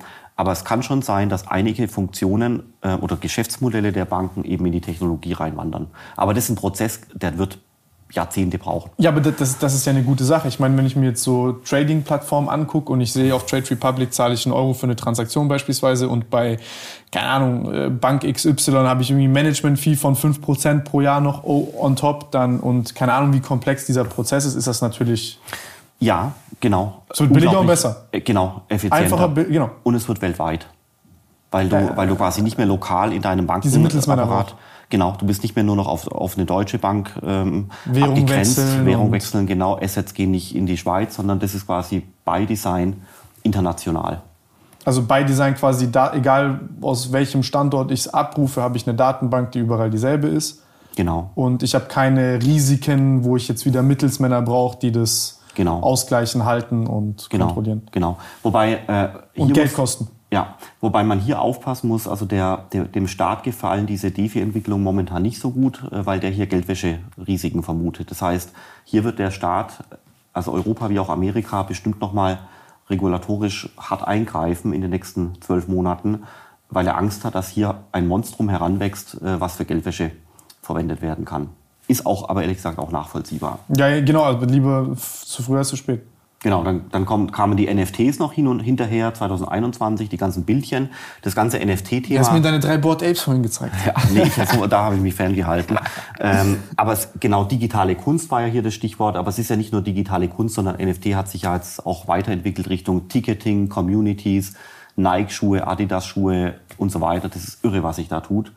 Ähm, Gibt es viel Murks, aber... Also im Endeffekt quasi wie ein, ein wie soll ich sagen Smart Contract auf geistiges Eigentum oder wie kann, könnte man das? Ja, das trifft es ganz gut. Also ähm, alles, was quasi in irgendeiner Weise geistiges Eigentum im Sinne einer Kreation ist, Musik, mhm. Bild oder ähnliches, kannst du, wirst du in Zukunft als NFT verpacken können.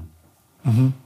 Es ist, ist definitiv vor allem revolutionär für diese Kreativindustrie, die ja. Äh, ja sehr große Probleme hatte, sehr lange Zeit sich selber äh, wie soll ich sagen, sich se selber Fuß zu fassen in dieser gesamten, also in, in diesem kreativen Ökosystem, weil die sehr schnell gefressen worden sind von den ganzen Gatekeepern. Genau, aber im gleichen Zuge sind natürlich andere kreative äh, Bereiche entstanden, äh, wie zum Beispiel Stockfotos im Internet, also so Bilderdatenbanken. Die ganze Podcast-Industrie ist entstanden. Äh, das heißt, auf der einen Seite sind Dinge verschwunden, auf der anderen Seite sind Dinge neu entstanden. Ja, ja, ja safe. Nee, also NFTs sind, sind, äh, bin ich sehr, sehr gespannt, was, was sich da noch entwickelt. Ja. An Metaverse. Lohnt sich zu beobachten. Metaverse kommt da oben drauf. Das sind die digitalen Welten.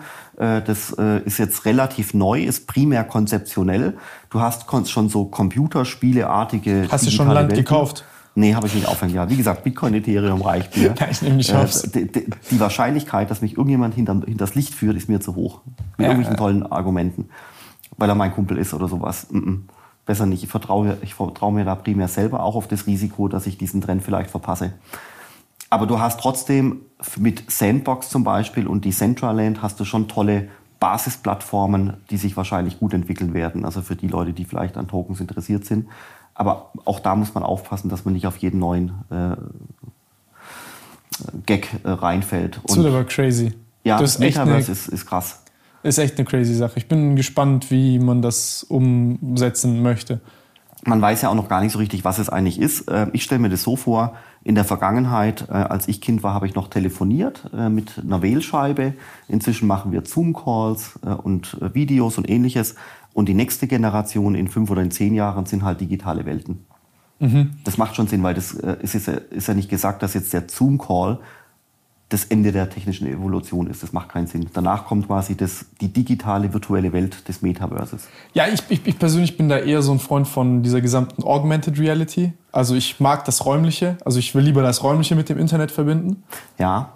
Weil ich auch die Bewegung habe. Weil ich finde, also ich, ich finde das Problem bei jetzt zum Beispiel beim Metaverse jetzt konkret für mich persönlich ist, man muss aufpassen, dass man nicht zu sehr den Mensch auch als, als, als, als biologischen Organismus rauskürzt aus diesen ganzen Sachen. Verstehst du, was ich meine? den Mensch gar nicht mehr, ja, ja, das finde ich schlimm, ja. Ja, also und du kannst ja auch nicht irgendwie den ganzen Tag daheim sitzen mit einer VR-Brille und verschimmeln. Also da guck mal jetzt schon, was mit Handys und Augen passiert. Ja, aber, aber Tim, weißt du, das können wir hier ähm, im, im, in, in Deutschland, Schwäbische Alb ist vor der Haustüre, die Alpen, Sylt und so ja. weiter, können das schon toll sagen, weil wir eine wunderschöne Landschaft haben, die schön erhalten ist. Aber stell dir mal vor, du, du würdest jetzt in, in irgendeiner riesengroßen Megastadt wohnen, in irgendeinem so äh, Wohnsilo auf, mhm. auf, auf 30 Quadratmetern. So Favela-mäßig. Ja, vielleicht würdest du dir wünschen, das Metaverse zu haben, äh, um letztendlich, weil es dir nicht dummerweise eben so geht, irgendwie digital rauszukommen. Weil ja, das, das ist interessant. Da gibt es ja auch viele Leute, die sagen, das Metaverse ist das Hyper-RTL 2 von morgen. Also ganz hart gesagt. Ja. So als, als Betäubungsmaschine. Ja, ganz, also das ist beängstigend, ja als Betäubungsmaschine, wo die Leute gar nicht mehr rauskommen.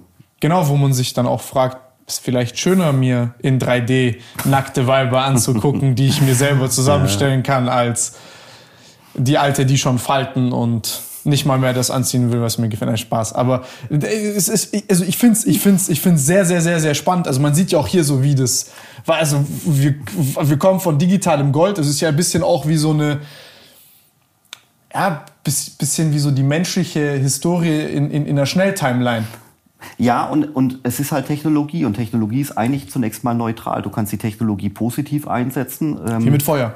Genau. Oder, Kann kochen genau. oder abkokeln. Oder, genau. Oder du machst, äh, du schickst, schickst, die Leute ins Metaverse und die kommen nie wieder raus, wie, wie in dem Matrix-Film. Nee, ich, ich will daraus gar keine so, so, so, so philosophische oder moralisch aufgeladene Diskussion machen. Ich finde es nur so, ähm, ich bin, ich, es ist wirklich, ich bin sehr, sehr gespannt, wie man das auch wirklich umsetzt, ohne dass es ein Luftschloss bleibt. Und ich bin hier sehr Techno, also Technologieoptimist, also ich bin ein großer Technologieoptimist. Ja, aber wenn, wenn du, also zum Beispiel manche Tage bei mir, die, die, die laufen so ab. Ich setze mich morgen ins Büro, dann schreibe ich zwei Stunden E-Mails und dann habe ich Stunde an Stunde an Stunde an Stunde Zoom-Calls. Mhm. Also das ist nicht nachhaltig und nicht zukunftsfähig. Ich kann aber vielleicht gehst du spazieren.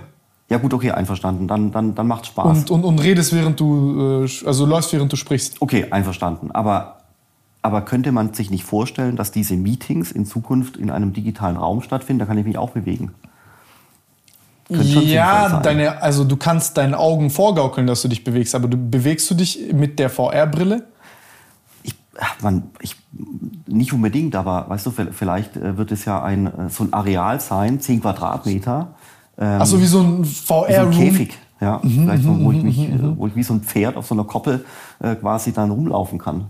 Ja, ich, also ich zum Beispiel denke mir, wäre vielleicht, also ich hätte dann, ich komme dann klar mit einer Brille und ich laufe durch den Wald und dann gehen die Leute mit mir oder wie auch immer. Ich weiß es nicht, ich weiß es nicht. Ich bin. Oh, das ist auch spannend. Habe ich noch nie drüber nachgedacht, dass du quasi so eine Art äh, Halb-Metaverse hast. Ja, das heißt, du bist in einem echten Wald aber du hast andere Leute. Genau, wie Augmented ja. Reality. Also ja. ich zum Beispiel, was mich eher daran Gibt's stört. Schon, oder ist es oh, also Augment, also gibt ja Virtual Reality und Augmented Reality. Aber das quasi eine, eine Horde von 30 Leuten Wüsste ich nicht. Brille gemeinsam durch einen und denselben Wald gilt, geht? Nee, gell? Nee, ich, also ich glaube nicht. Also ich zum mal machen. Das, das wäre das wär echt cool, weil guck mal, ich denke mir jetzt hier, wir sind ja schon ein bisschen Sklaven von dem Ding. Ja, ja. Äh, und es diktiert ja auch, wie wir uns zum Beispiel, dass wir die ganze Zeit sitzen. Also unsere Körperposition ist ja diktiert von den Tools, die wir usen. Hier, wir haben minimale Augenbewegungen und dein Alltag ist rüber. Muss sich ja gar nicht bewegen. Und jetzt quasi diese Bewegung wieder reinzubekommen, Bewegungslosigkeit, by the way, ist äh, mindestens genauso schlimm wie zu rauchen, also gesundheitlich betrachtet. Und ähm, das ist ja stark verknüpft auch mit, der, mit, also mit, mit, mit dem Benutzen von Technologie und sozusagen bewegungsfördernde Technologie auch mit reinzubringen, wo du auf nichts verzichten musst, du spazieren gehen kannst und oder du deine Kontaktlinse hast, aber gut, da sind wir jetzt gleich in so Ray Kurzweil-Territorium. Das ist äh, höchst ja, spekulativ ja. und über, über, über, übermorgen, eventuell, eventuell, eventuell. Klar, aber, aber es kann halt in diese, in diese Box kann schon rein äh, kommen. Und genau, da gibt's ja auch diese, ähm, diese, diese, diese, diese Facebook-Logik, wo du quasi ein Silo-artiges Metaverse hast, wo du von was von Facebook organisiert äh, wird und dann hast du halt hier diese diese alternativen Ansätze, äh, was man als off, also ja gut, was man als Blockchain-basiertes Metaverse. Also verschiedene Räume sozusagen. Richtig, genau. Und die Leute fangen wirklich an, im, im Blockchain-Bereich mit aller Kreativität Woche für Woche neue virtuelle, virtuelle Welten zu bauen. Das ist unglaublich. Also die Website wird zu einem Mikro-Universum. Ja, könnte ich mir vorstellen.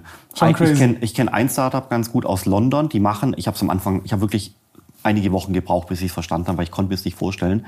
Die machen einen Marktplatz für 3D-Modelle, also mhm. Also jetzt nicht Model, sondern 3D-Gitter, äh, ja, so diese... Rigs. Nee, nee, 3D-Gitter sind quasi hier ein, ähm, ein 3D-Modell von diesem Glas.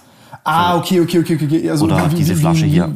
Wie ein Modell, also so ein Polygonmodell mäßig. Ja, genau, so, so mit so äh, Ganz vielen Dreiecken. Und Polygonen, ja, genau, richtig. Also die machen einen, einen Marktplatz für 3D-Modelle, so also quasi mäßig. genau für die digitale Flasche und den digitalen äh, Dings hier und den digitalen Tisch, ähm, verpacken das als NFTs damit du virtuelle Welten, also Metaverse, bestücken kannst mit digitalen Objekten.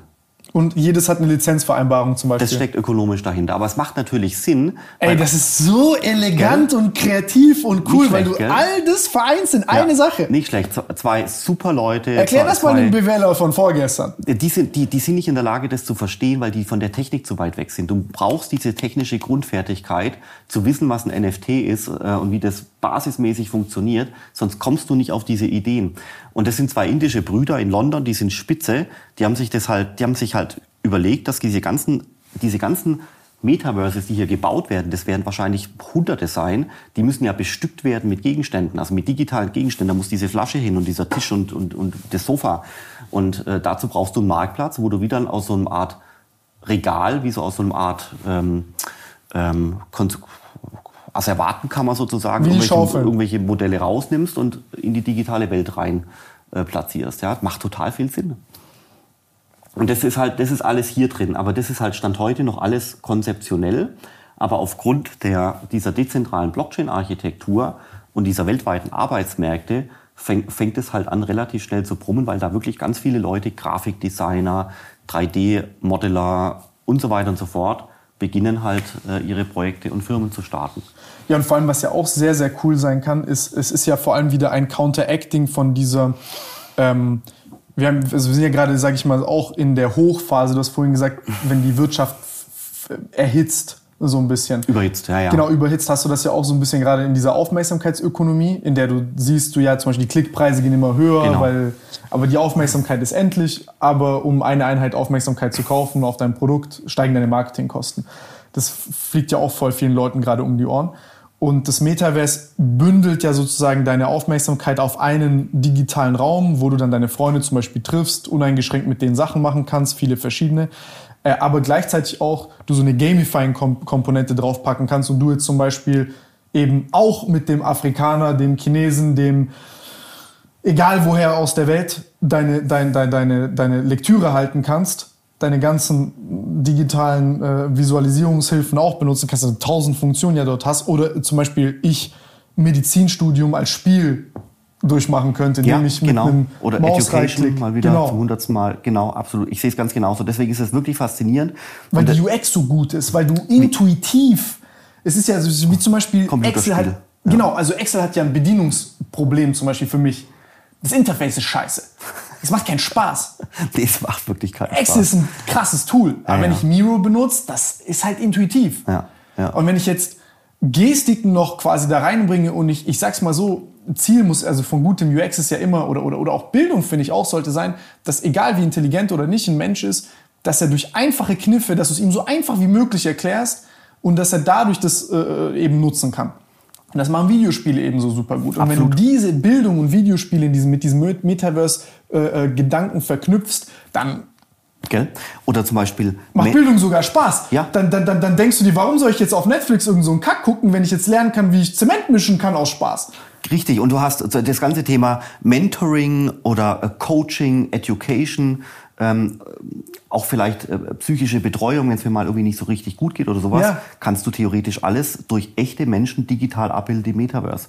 Da habe ich, äh, da hat der der eine ähm, wir haben äh, einen Entwickler, der, der, der, der, der Kopf der, des Entwicklerteams, mit dem wir die App machen, der hat sowas auch gemacht, so äh, VR-Räume für Leute, die zum Beispiel posttraumatische Belastungsstörungen oh, hatten spannend. und dort Psychotherapie-Sessions hatten, haben die auch versucht, verschiedene Sachen dort ausprobiert, wo die, weil das auch so Expositionstherapien zum Beispiel, du zeigst jetzt, keine Ahnung, einem, einem Phobiker, der klaustrophobisch ist, zeigst du erstmal Bilder von einem von einem, von einem Fahrstuhl oder von, von, von weiten großen Plätzen, wenn er davor Angst hat und so. Und das ist so ganz spannend, weil das dann Leute sind, die teilweise gar nicht aus dem Haus rauskommen können und mit diesen Technologien so langsam wieder Anknüpfung finden. Also es ist echt ganz spannend, was ich da schon gesehen habe. Ja, genau. Und das sind, das sind Dinge, ich glaube, das wird durch das Metaverse schon verbessert äh, und, und auch teilweise enabled werden. Wenn man es zusammenfasst, ich glaube, das Metaverse wird das Thema Kommunikation, Entertainment und auch Education revolutionieren. Ja, und also Education jetzt nicht, wie man es an der Hochschule kennt, sondern so wie wir es gerade gesagt haben, wo du on the go irgendwas Kann lernst Spaß von machen. irgendeinem Mentor. Ja, genau. Also eigentlich schlimm, dass man sowas sagt, gell?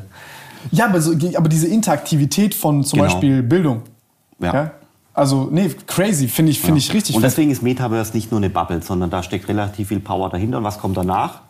Man weiß es noch nicht. Weil, wenn du jetzt rückwärts gehst in die Zeit, auf das Jahr 2019 oder 2020, dann war zu diesem Zeitpunkt nicht absehbar, ähm, dass das alles so kommt, ja, dass das NFT so ein lauter Hype wird oder das Metaverse gerade. Das ist schon eine krasse Innovationseskalation. Ja, und, aber es war nicht absehbar. Und wenn du zu Null. dem Zeitpunkt äh, zum Beispiel Unternehmensberater gefragt hast, was kommt, dann hätten die gesagt, es kommt Energie und Blockchain und Logistik und Blockchain und die hätten ja alles Mögliche gesagt. Das ist aber alles nicht passiert. Stattdessen sind lauter Dinge passiert, die sie nicht antizipiert hatten. Das ist wirklich verrückt. Aber ich, ich, würde, ich würde sogar sagen, dass aber zwei, sind es nicht zwei verschiedene Sachen? Zum Beispiel Logistik und Blockchain ist für mich eher was Pragmatisches und weniger Konzeptionelles. Ja, aber es, ist, es hat halt nicht funktioniert. Weißt du, die, die Firmen haben es ja alle ausprobiert jahrelang, aber es, es kam halt nichts dabei raus. Stattdessen sind alle die Dinge hier entstanden, die niemand so in dieser Deutlichkeit antizipiert hat. Und vor allem, du siehst ja, das, hat, das sind alles Bereiche, die sich unglaublich äh, explosiv entwickeln können. Und das finde ich schön, dass man das auch nicht kann weil das immer das Resultat ist von dem Vorgänger, more or less. Also es ist ein Remix aus den Sachen davor. Genau. Und jetzt ist halt, also mir selber noch nicht klar, was kommt als nächstes. Ich könnte mir vorstellen, dass das nächste Thema, was äh, kommen könnte, äh, CO2-Token sind. Dass du quasi der Farmer, der CO2 aus der Luft nimmt, der quasi kreiert diese CO2-Gutscheine als Token. Und dann hast du einen Mittelständler aus Europa, der verschmutzt die Luft und der muss sich quasi diese Gutscheine einkaufen. Und dann nutzt du quasi die Blockchain-Technologie, um den brasilianischen Farmer logisch ah. zu verbinden mit dem Luftverschmutzer. Oder den thailändischen Makrovenwald ähm, mit dem LKW. Ja. Das heißt, du öffnest zum Beispiel so deine Bilanz generell für so Gemeinwohlindikatoren und diese ganzen Indikatoren, die verknüpfst du auf der ganzen Welt mit Tokens. Und dann sagst du zum Beispiel, okay, wenn jetzt der Chinese super viel Braunkohle verbrennt, dann haben wir ein internationales Framework, wo der sich das ausgleichen muss und dann hast du wieder global sozusagen ein Nullsummenspiel, wo das halt ja, aufgehen muss. Genau, also ich glaube, und da, da sieht man, dass die Technologie... Das ist ein sehr cooler Gedanke. Gell, da, da sieht man, dass das Thema ähm, Klimawandel auch technologisch ähm, adressiert werden kann, ähm, dass jetzt alle möglichen ESG vor allem messbar ist. Also ja. ich glaube, ich glaube, das ist immer so das Ding, weil äh, das hab, also ich habe ich habe eine Sache gemerkt, weil wir haben diese Algorithmen gebaut und co. Ne, sehr viele für die für die App, die wir machen. Und da ist ist ist, ist so ganz ganz ganz ganz ganz schmerzhafte Erkenntnis ist, du kannst nur so gut algorithmieren, wie du messen kannst. Ach wegen der Datenqualität, gell? Genau. Also das, das hört sich super dumm an. Ne? Also das ist ja irgendwie voll, für dich als Wissenschaftler ist das super klar. Aber wir reden ja über super viele Sachen, haben dann aber gigantischen Streuverlust und die Sachen bleiben, die sticken einfach nicht, die bleiben nicht hängen. Also wir wissen ja bei vielen Sachen, wie wir es machen müssten, aber wenn man ein einheitliches System hat, in dem quasi gemessen wird, erst dann kannst du Transaktionen und Co. draufschrauben. Also das hört ja, super dumm an, aber. Und nee, nee, nee das ist, das, ich finde das ehrlich gesagt extrem smart, weil das würde bedeuten, nach dieser Logik, dass eigentlich primär das Thema CO2 ähm, auf Tokenbasis abgebildet wird, weil das quasi so eine Art einheitliche Messeinheit werden wird. Yeah. Ja, ob jetzt quasi andere Sachen ähm, ESG-konform gemacht werden, das ist ja teilweise wirklich schwierig zu messen, aber CO2 kannst du halt messen. Ja, deswegen glaube ich, ich könnte mir vorstellen, dass hier das Thema CO2 nächstes Jahr auftaucht, muss man sehen. Genau, weil es vor allem belastbar zu messen ist. Also das ist ja, ja. schon da. Ja. Und dann siehst du halt, das ist ja quasi, das sind ja Rechtecke, die aufeinander gestapelt sind. Das bedeutet, das soll so ein bisschen das Wachstum bedeuten. Das heißt, diese Bereiche ziehen unheimlich Personal, viele junge Leute, irre viel ITler, Techniker, ähm, auch äh, Creators im Sinne von, weißt du, 3D-Modeller, Grafikdesigner, mhm. alles kommt da rein, ja. Und äh, auch, wir hatten ja am Anfang äh, die Diskussion, wohin mit unserem Land, Inflation, Großbritannien und so weiter. Das ist halt das, was ich auch unbedingt immer vermittel. Ja, es ist schlimm und es wird sicherlich noch schlimmer, aber wer sich mit den richtigen Themen beschäftigt, der hat hier eine grandiose Zukunft, ja, als Mitarbeiter, als äh, Freelancer, als Unternehmensgründer. Ähm, ich habe ja viel mit allen möglichen Leuten aus diesen Segmenten da zu tun.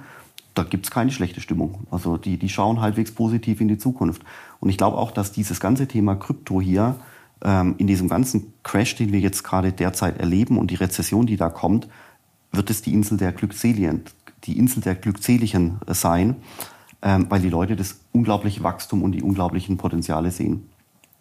Ich verstehe vollkommen, was du meinst. Und es ist weltweit. Wenn es halt gerade hier nicht wächst, wächst anderswo. Und es ist extremst inklusiv. Ja, das, die, die ganzen, du musst niemanden um Erlaubnis fragen, ob du mitmachen darfst. Du musst den, den Wissensbestand, den du brauchst, um mitmachen zu dürfen, ist alles kostenlos im Internet dokumentiert. Musst du halt dich mhm. einlesen. Aber du musst nicht irgendwie so eine Art Führerschein machen, der ganz viel Geld kostet. Ja, nichts, sondern es ist extremst inklusiv. Es gibt Plattformen, du kannst dich da onboarden, kannst sofort bei irgendwelchen Projekten mitarbeiten. Äh, es ist egal, ob du Deutscher bist oder aus Lateinamerika oder aus Asien, es ist alles by Design international. Es ist wirklich genial. Und es ist hyper interdisziplinär. Ja. Also ob du, zum Beispiel, du musst nicht coden, du kannst Design, du kannst UX machen, du kannst Mathematiker sein, du kannst äh, kannst Kundensupport machen, also so, keine Ahnung, also kannst ja je alles, also du findest ja überall da irgendwie Anwendung und eine, und vor allem finde ich es auch interessanter, weil es sehr viel, wie soll ich sagen, ähm, näher dran ist so am Phänomen.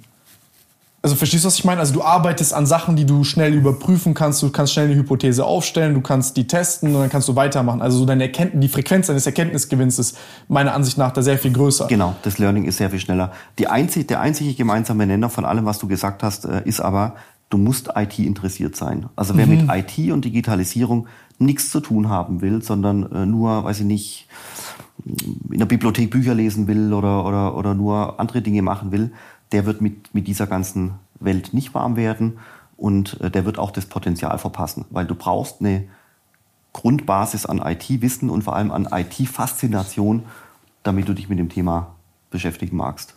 Oder du kümmerst dich darum, um den Strom und die Energie zu erzeugen, damit das Ganze funktioniert. Auch, auch nicht schlecht, ja. das sind dann die, die Bücher lesen. Ja. Äh, aber ich, ich, ich fühle, was du sagst.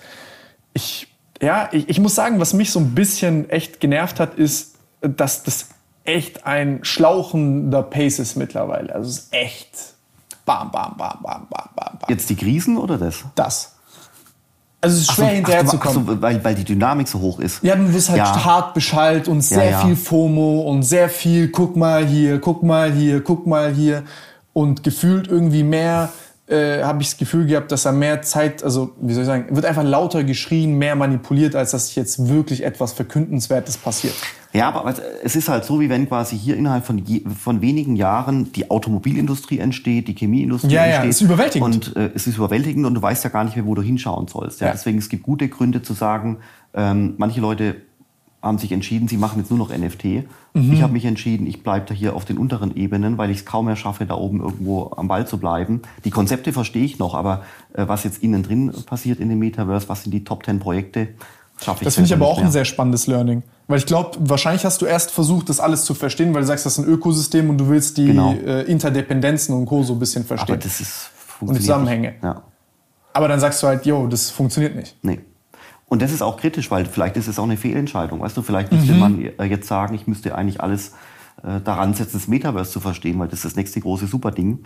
Aber mein gut, weißt du, wann soll man das alles machen? Der, Zeit, der Tag hat 24 Stunden und gibt da noch was anderes als arbeiten. Ja, ja, ja. Ich, ich, ich, ich, ich also verstehe genau, vollkommen, was du meinst. Prioritäten setzen. Also das macht, das macht unglaublich viel Sinn. Aber dafür, wenn du die Priorität setzt, gerade in einem Bereich wie das Metaverse, was gerade erst entsteht, äh, das ist ganz klein und es wird riesengroß. Du kannst quasi da momentan dabei sein. Du kannst Influencer werden, kannst bei einem Projekt mitarbeiten und so weiter. Und du wächst automatisch mit, mit diesem ganzen Projekt, wenn du dich jetzt in diesem Bereich einklingst. Die steigende Welle. Genau, richtig, genau. Die Welle, die, die trägt dich einfach mit. wenn du ein schlauer Kopf bist, dann sowieso. Aber auch wenn du einfach ein ganz normaler Mensch bist, dann schwimmst du automatisch mit dieser Welle ich, nach oben. Automatisch. Ich glaube aber tatsächlich, also ich zum Beispiel, ich bin jetzt nicht hoch äh, irgendwie begabt oder so ein Scheiß, aber ich würde einfach sagen, dadurch, dass ich verstehe, wie ich mein Handy benutze, äh, habe ich eine gute kognitive Prothese. Ja, ja, weil, weil es ist in dem Handy ist ja alles drin. Ja. Du, kannst, du kannst dir das ganze Wissen reinziehen, du kannst genau. recherchieren, welche Plattformen sind denn das. Bei YouTube ist alles dokumentiert, es gibt Podcasts. Das Handy ist ein irres Tor in diese ganzen Welten, aber du musst halt Zeit investieren mhm. und du musst ähm, neugierig und offen sein. Neu, Neugier und Offenheit ist, glaube ich, das echt das Allerwichtigste. Also wenn du gesund bist. Dann, ja, einverstanden. Dann ist das echt, äh, äh, das ist echt Tür und Tor für all diese Sachen, weil es, man kommt schnell in diese, das, das ist glaube ich so, wenn man älter wird und was ich bei dir auch so cool finde, ist, dass man so sagt, du siehst das alles sehr nuanciert und jetzt würden andere Leute sagen, ja gut, Bitcoin, oder das ist jetzt dasselbe wie das. Also quasi das alles in eine Kategorie zu packen. Nee, nicht, bitte nicht, ja. Ja, aber das ist ja auch so eine Tendenz, je älter man wird, dass das äh, passiert. Ja, weil man dann so ein bisschen die, die Offenheit äh, manchmal verliert. Ähm, oder weil man auch die Zeit nicht mehr hat, sich in diese ganzen Sachen einzuarbeiten. Gut, aber dann muss man, ja, dann. Ja. Aber das, sind, das halte ich für eine Fehlentscheidung. Ich, also ich auch. Also ich, solange, solange es irgendwie geht, möchte ich gerne bei den Sachen dabei bleiben. Wobei man sieht es ja hier, man schafft es halt einfach nicht mehr. Aber wenn jetzt jemand zum Beispiel Bitcoin verpasst hat, weil er sich jetzt erst für das Thema beginnt zu interessieren, dann halt Bitcoin bitte schön sein lassen, dann Metaverse inspizieren und einfach bei Google eingeben Top Projects Metaverse, Enter-Taste und loslesen. Komplizierter ist es nicht. Und dann einfach auch darauf hoffen, dass ein dieses äh, Zeugs, was man da liest, so fasziniert, dass man immer tiefer reinkommt. Da habe ich drei Sachen jetzt. Just do it, oder? Nein. Nummer eins, äh, du hast gleich eine sehr aufmunternde Grafik auch, über die ich vorhin, äh, wo du mir gezeigt hast, mit der Adoption Rate von äh, Bitcoin, dass man auch da nicht zu spät ist. Ach so, ja, richtig. Mhm. Genau. Dann hier meine zweite Frage ist, hast du die hier irgendwie, ist es einfach die Innovation, die entstanden ist? und die Geburtsstunde des Metaverse oder hast du da auch noch irgendwie, keine Ahnung, Kriterien, dass du sagst, da stehen jetzt Smart Contracts drin, weil, äh, keine Ahnung, die X Umsatz machen oder die äh, whatever. Oder wonach hast du das ausgewählt? Mm, nee, das sind eigentlich letztendlich sind es fast alle, Dome alle großen Domänen, die entstanden sind mhm. in den letzten Jahren und dann halt immer quasi zeitlich getaktet, damit man sieht, wann was entstanden ist, weil das quasi sich jetzt irgendwie beginnt zu überlagern und weil halt du ganz genau siehst, die Dynamik nimmt wirklich massiv zu, ja. Und wenn du da Ja, jetzt ja. auch als großer Konzern Also ich ähm, meine ja, hier sehen wir, der Abstand ist groß, hier Genau, ist er kleiner, richtig. hier ist zack. Und- das heißt, eigentlich müsste schon das hier da sein und wir wissen noch gar nicht, wie es heißt. Ja, also äh, rückblickend ist es immer alles so easy. Aber vielleicht ist es ja schon entstanden und ich sehe es noch nicht. Es Ja, kann ja, genau. Sein, ja. Das ist, äh, vielleicht ist es auch Digital Identity, weißt du, die Identitäten in dem Metaverse, die aber nicht mehr an meinem Personalausweis hängen. Das heißt, ich, kann, ich könnte ja in einem Metaverse eine Frau sein, wenn ich wollte. Oder eine Frau kann ein Mann sein. Jeder wie er mag, das wäre ja in dem Metaverse möglich. Vielleicht ist das schon da oben drin und ich sehe es noch nicht. Also Wir arbeiten dran. ja, nächstes Jahr wird man sehen, aber ähm, also es wächst jedenfalls irre schnell und, äh, und deswegen, wenn auch Unternehmen sich einfach mit diesem Thema noch gar nicht beschäftigt haben, ich verstehe das einfach wirklich immer gar nicht, ja. Auch Hochschulen, die sich mit dem Thema nicht beschäftigen, äh, die ja aus, die Leute ausbilden sollen, kann ich nicht verstehen. Herbe, gestern war alles besser. Ja, genau. Und wir haben es immer schon so gemacht. Genau. Herbe, wenn, wenn wir immer schon das so gemacht haben, dann ist es doch eine. Das ist, Dann müssen wir es auch nicht ändern. Genau. Und unsere grenzenlose Lebenserfahrung, die äh, ist auch der perfekte Grund, dass wir es auch in Zukunft genauso weitermachen. Es gibt Ja. keinen Grund, das zu ändern. Wir haben es schon immer so gemacht. und wenn sich die Zeiten ändern, dann sollten wir trotzdem alles gleich machen. Genau. Aber digitale Welt ist halt anders. Die grätscht quasi hier seitlich rein. Ja, das ist auch unangenehm. Ja. Also ich, ich verstehe das, wäre ich jetzt 60, 70 Jahre alt, würde das auch meinen Kopf hardcore ficken. Vielleicht, Ist eine Frage, wie man damit umgeht. Ich glaube auch, dass äh, du, also ich, ich kenne, keine Ahnung, ich kenne viele alte Leute, die dann äh, trotzdem, sage ich mal, sich äh, immer noch sehr anpassungsfähig sind. Gut, aber ich habe viele Bücher über Evolution gelesen und äh, mir wirklich kognitiv eintrichtern müssen, dass Flexibilität einfach ein enormer Wettbewerbsvorteil ist. Und es macht Spaß. ich glaube, dass junge Leute auch gerne älteren Leuten das ganze Thema super gerne erklären äh, würden, Ja. wenn sie gefragt würden. Ja, aber, aber oftmals sind halt äh, ältere Leute äh, dann auch so, dass die, die jüngeren Leute nicht immer ernst nehmen und so weiter, sodass quasi äh, da so eine Art Blockade entstanden ist. Aber ich glaube schon, dass jüngere Leute, wenn sie gefragt würden, äh, sehr viel von dem ganzen Zeugs älteren Leuten erklären würden. Aber das ist wieder das Thema Offenheit. Offenheit, Neugier und halt auch Zeit haben, sich mit dem Thema beschäftigen zu können. Wenn du keine Zeit hast, weil du total überlastet bist, dann kommst du da nie rein. Das stimmt echt. Man braucht echt so ein bisschen hier sechs Stunden äh, Tag, ne? Ja. damit man noch ein bisschen mehr Zeit hat, äh, äh, sich abzudaten. Ähm, ich habe hier, wenn wir diese CO2-Sache zum Beispiel hier verorten, wäre wär aber die CO2 zum Beispiel nicht sozusagen wie contained in NFTs oder in Smart Contract Plattforms? Ja, also das fängt sich dann an schon zu überschneiden. Also das Thema Smart Contract Plattform ist eigentlich fast überall drin, Ja. aber, ähm, aber schneidet sich halt dann hier zum Beispiel mit dem Thema äh, Grafikdesign zum Beispiel oder Kunst oder hier zum Beispiel 3D-Welten oder ähnliches. Genau, weil ja. NFTs, so, also zum Beispiel Ja. äh, Bitcoin, gut, also sozusagen, deswegen meinte ich mit diesem Draufschrauben, die sind ja sehr stark abhängig voneinander, aber trotzdem unabhängige Einheiten sozusagen. Genau.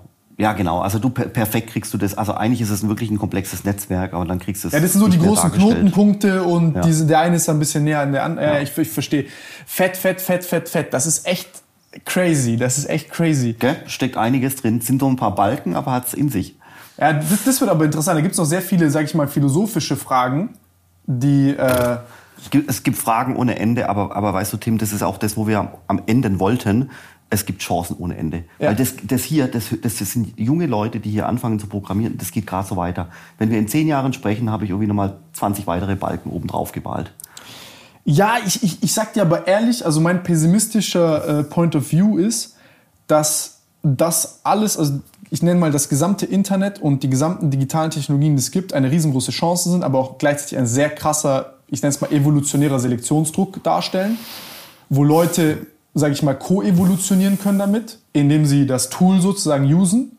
Und die Leute, die es nicht tun werden, glaube ich, werden Probleme haben werden oder die, die es schlecht benutzen oder so maladaptiv, würde ich sagen, also à la RTL 2 mäßig und das wird schon zu Problemen führen. Ich meine, wir sehen ja auch, was Ja, ja. mit psychischen Krankheiten passiert und Also eigentlich, eigentlich ist es ja relativ inklusiv, weil theoretisch jeder mitmachen kann, aber, aber ich sehe es wie du, gerade zwischen, äh, zwischen, zwischen Älteren und Jüngeren ähm, wird eine unglaubliche Spaltung eintreten ähm, zwischen dem, was man hier alles machen kann und zwischen dem, was, wo, wo die Leute wird. irgendwann keinen Zugang mehr finden. Ja. Ich bin da echt sehr gespannt, aber ich, ist am Ende des Tages die stärkste und beste Lösung ist, wie du sagst, Bildung. Immer das Gleiche, genau. Aber halt Bildung ist halt so ein, so ein doofes Wort, weil man denkt tatsächlich immer an die Schule und äh, irgendwelche Hausaufgaben und so weiter. Das ist jetzt nicht das, was wir meinen, sondern äh, so wie du vorher gesagt hast, es gibt tolle Arten von Bildung und sei es halt ein, ein YouTube-Stream. Ja, ich glaube, was, was, was so das Kernelement von Bildung ist einfach ähm, die vermeintlich selbe Welt auf eine neue Art und Weise zu sehen und einen neuen Zusammenhang zu entdecken, der einem davor unsichtbar schien. Ist so Phänomene in der Welt, die man sich nicht erklären kann, ein bisschen besser zu verstehen, weil es dir hilft, wirklich eine Basis zu haben, Entscheidungen in deinem Leben zu treffen. Ob das mit deinen Kindern ist, ob das in der Schule ist, in deinem Beruf ist, egal was. Und das als hilft uns, unsere kollektive Problemlösefähigkeit auf ein neues Level zu heben. Und die Welt vor Penicillin und Antibiotika war keine schönere. Ja, absolut. Te Technologie ist definitiv hilfreich, um, um zahlreiche Probleme zu lösen. Auch das Thema Klimawandel und so weiter. Und moralisieren ja. können wir hinterher. Ja, genau, richtig. Besser nicht heute. Weil dann geht es uns besser. Dann haben wir noch mehr Zeit zu moralisieren und uns den Kopf darüber zu zerbrechen, was da alles passiert. Aber ich glaube, man muss machen und gucken, was passiert und dann vielleicht ein bisschen moralisieren und dann intervenieren und gucken, was passiert.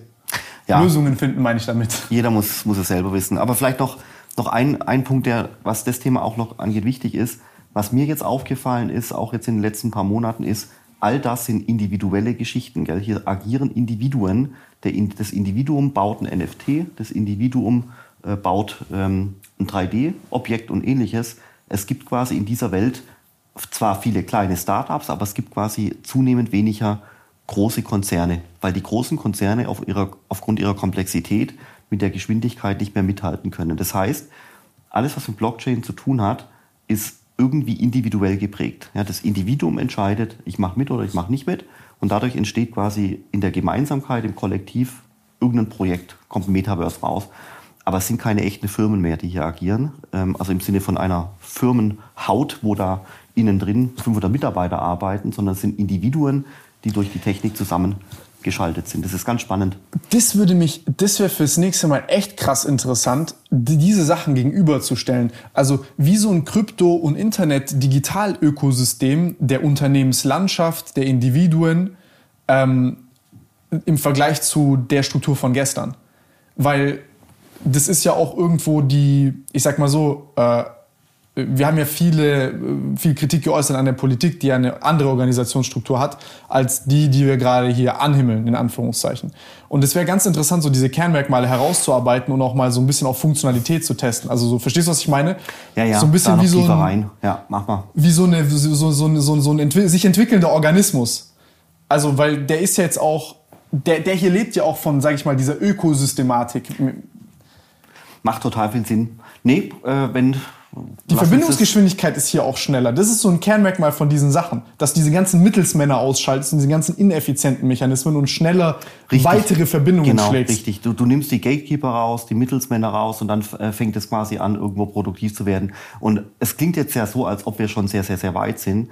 Aber bei allem, was wir gesprochen haben, das ist immer noch quasi auf die ganze Welt Säugling. verteilt. Genau.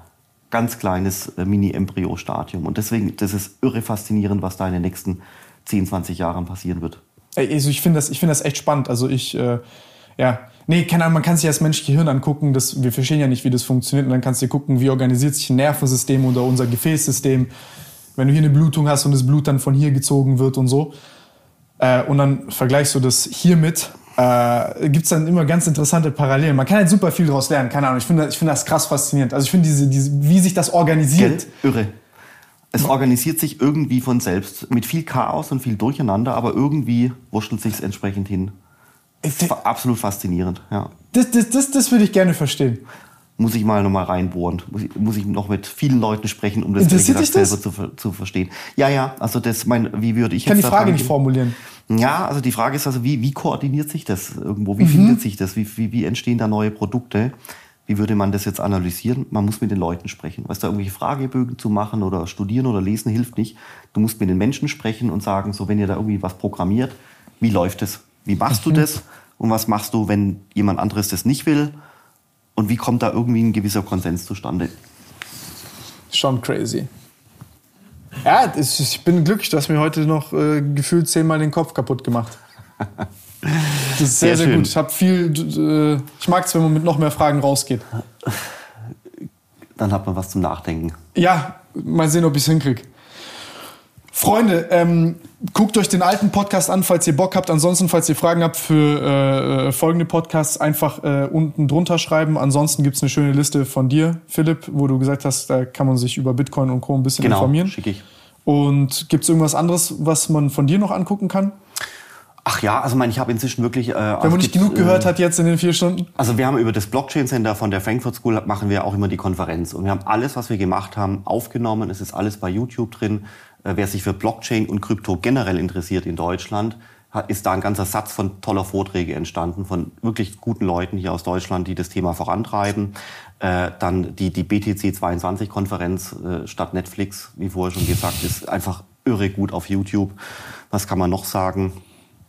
Ja, also einfach neugierig sein. Egal was, je nachdem, hoffentlich findet man was. Finance, NFT, Kunst, Metaverse, für jeden was dabei. Es lohnt sich, sich mit dem Thema zu beschäftigen. Und ich glaube, dann kommt man auch gut durch die Krise.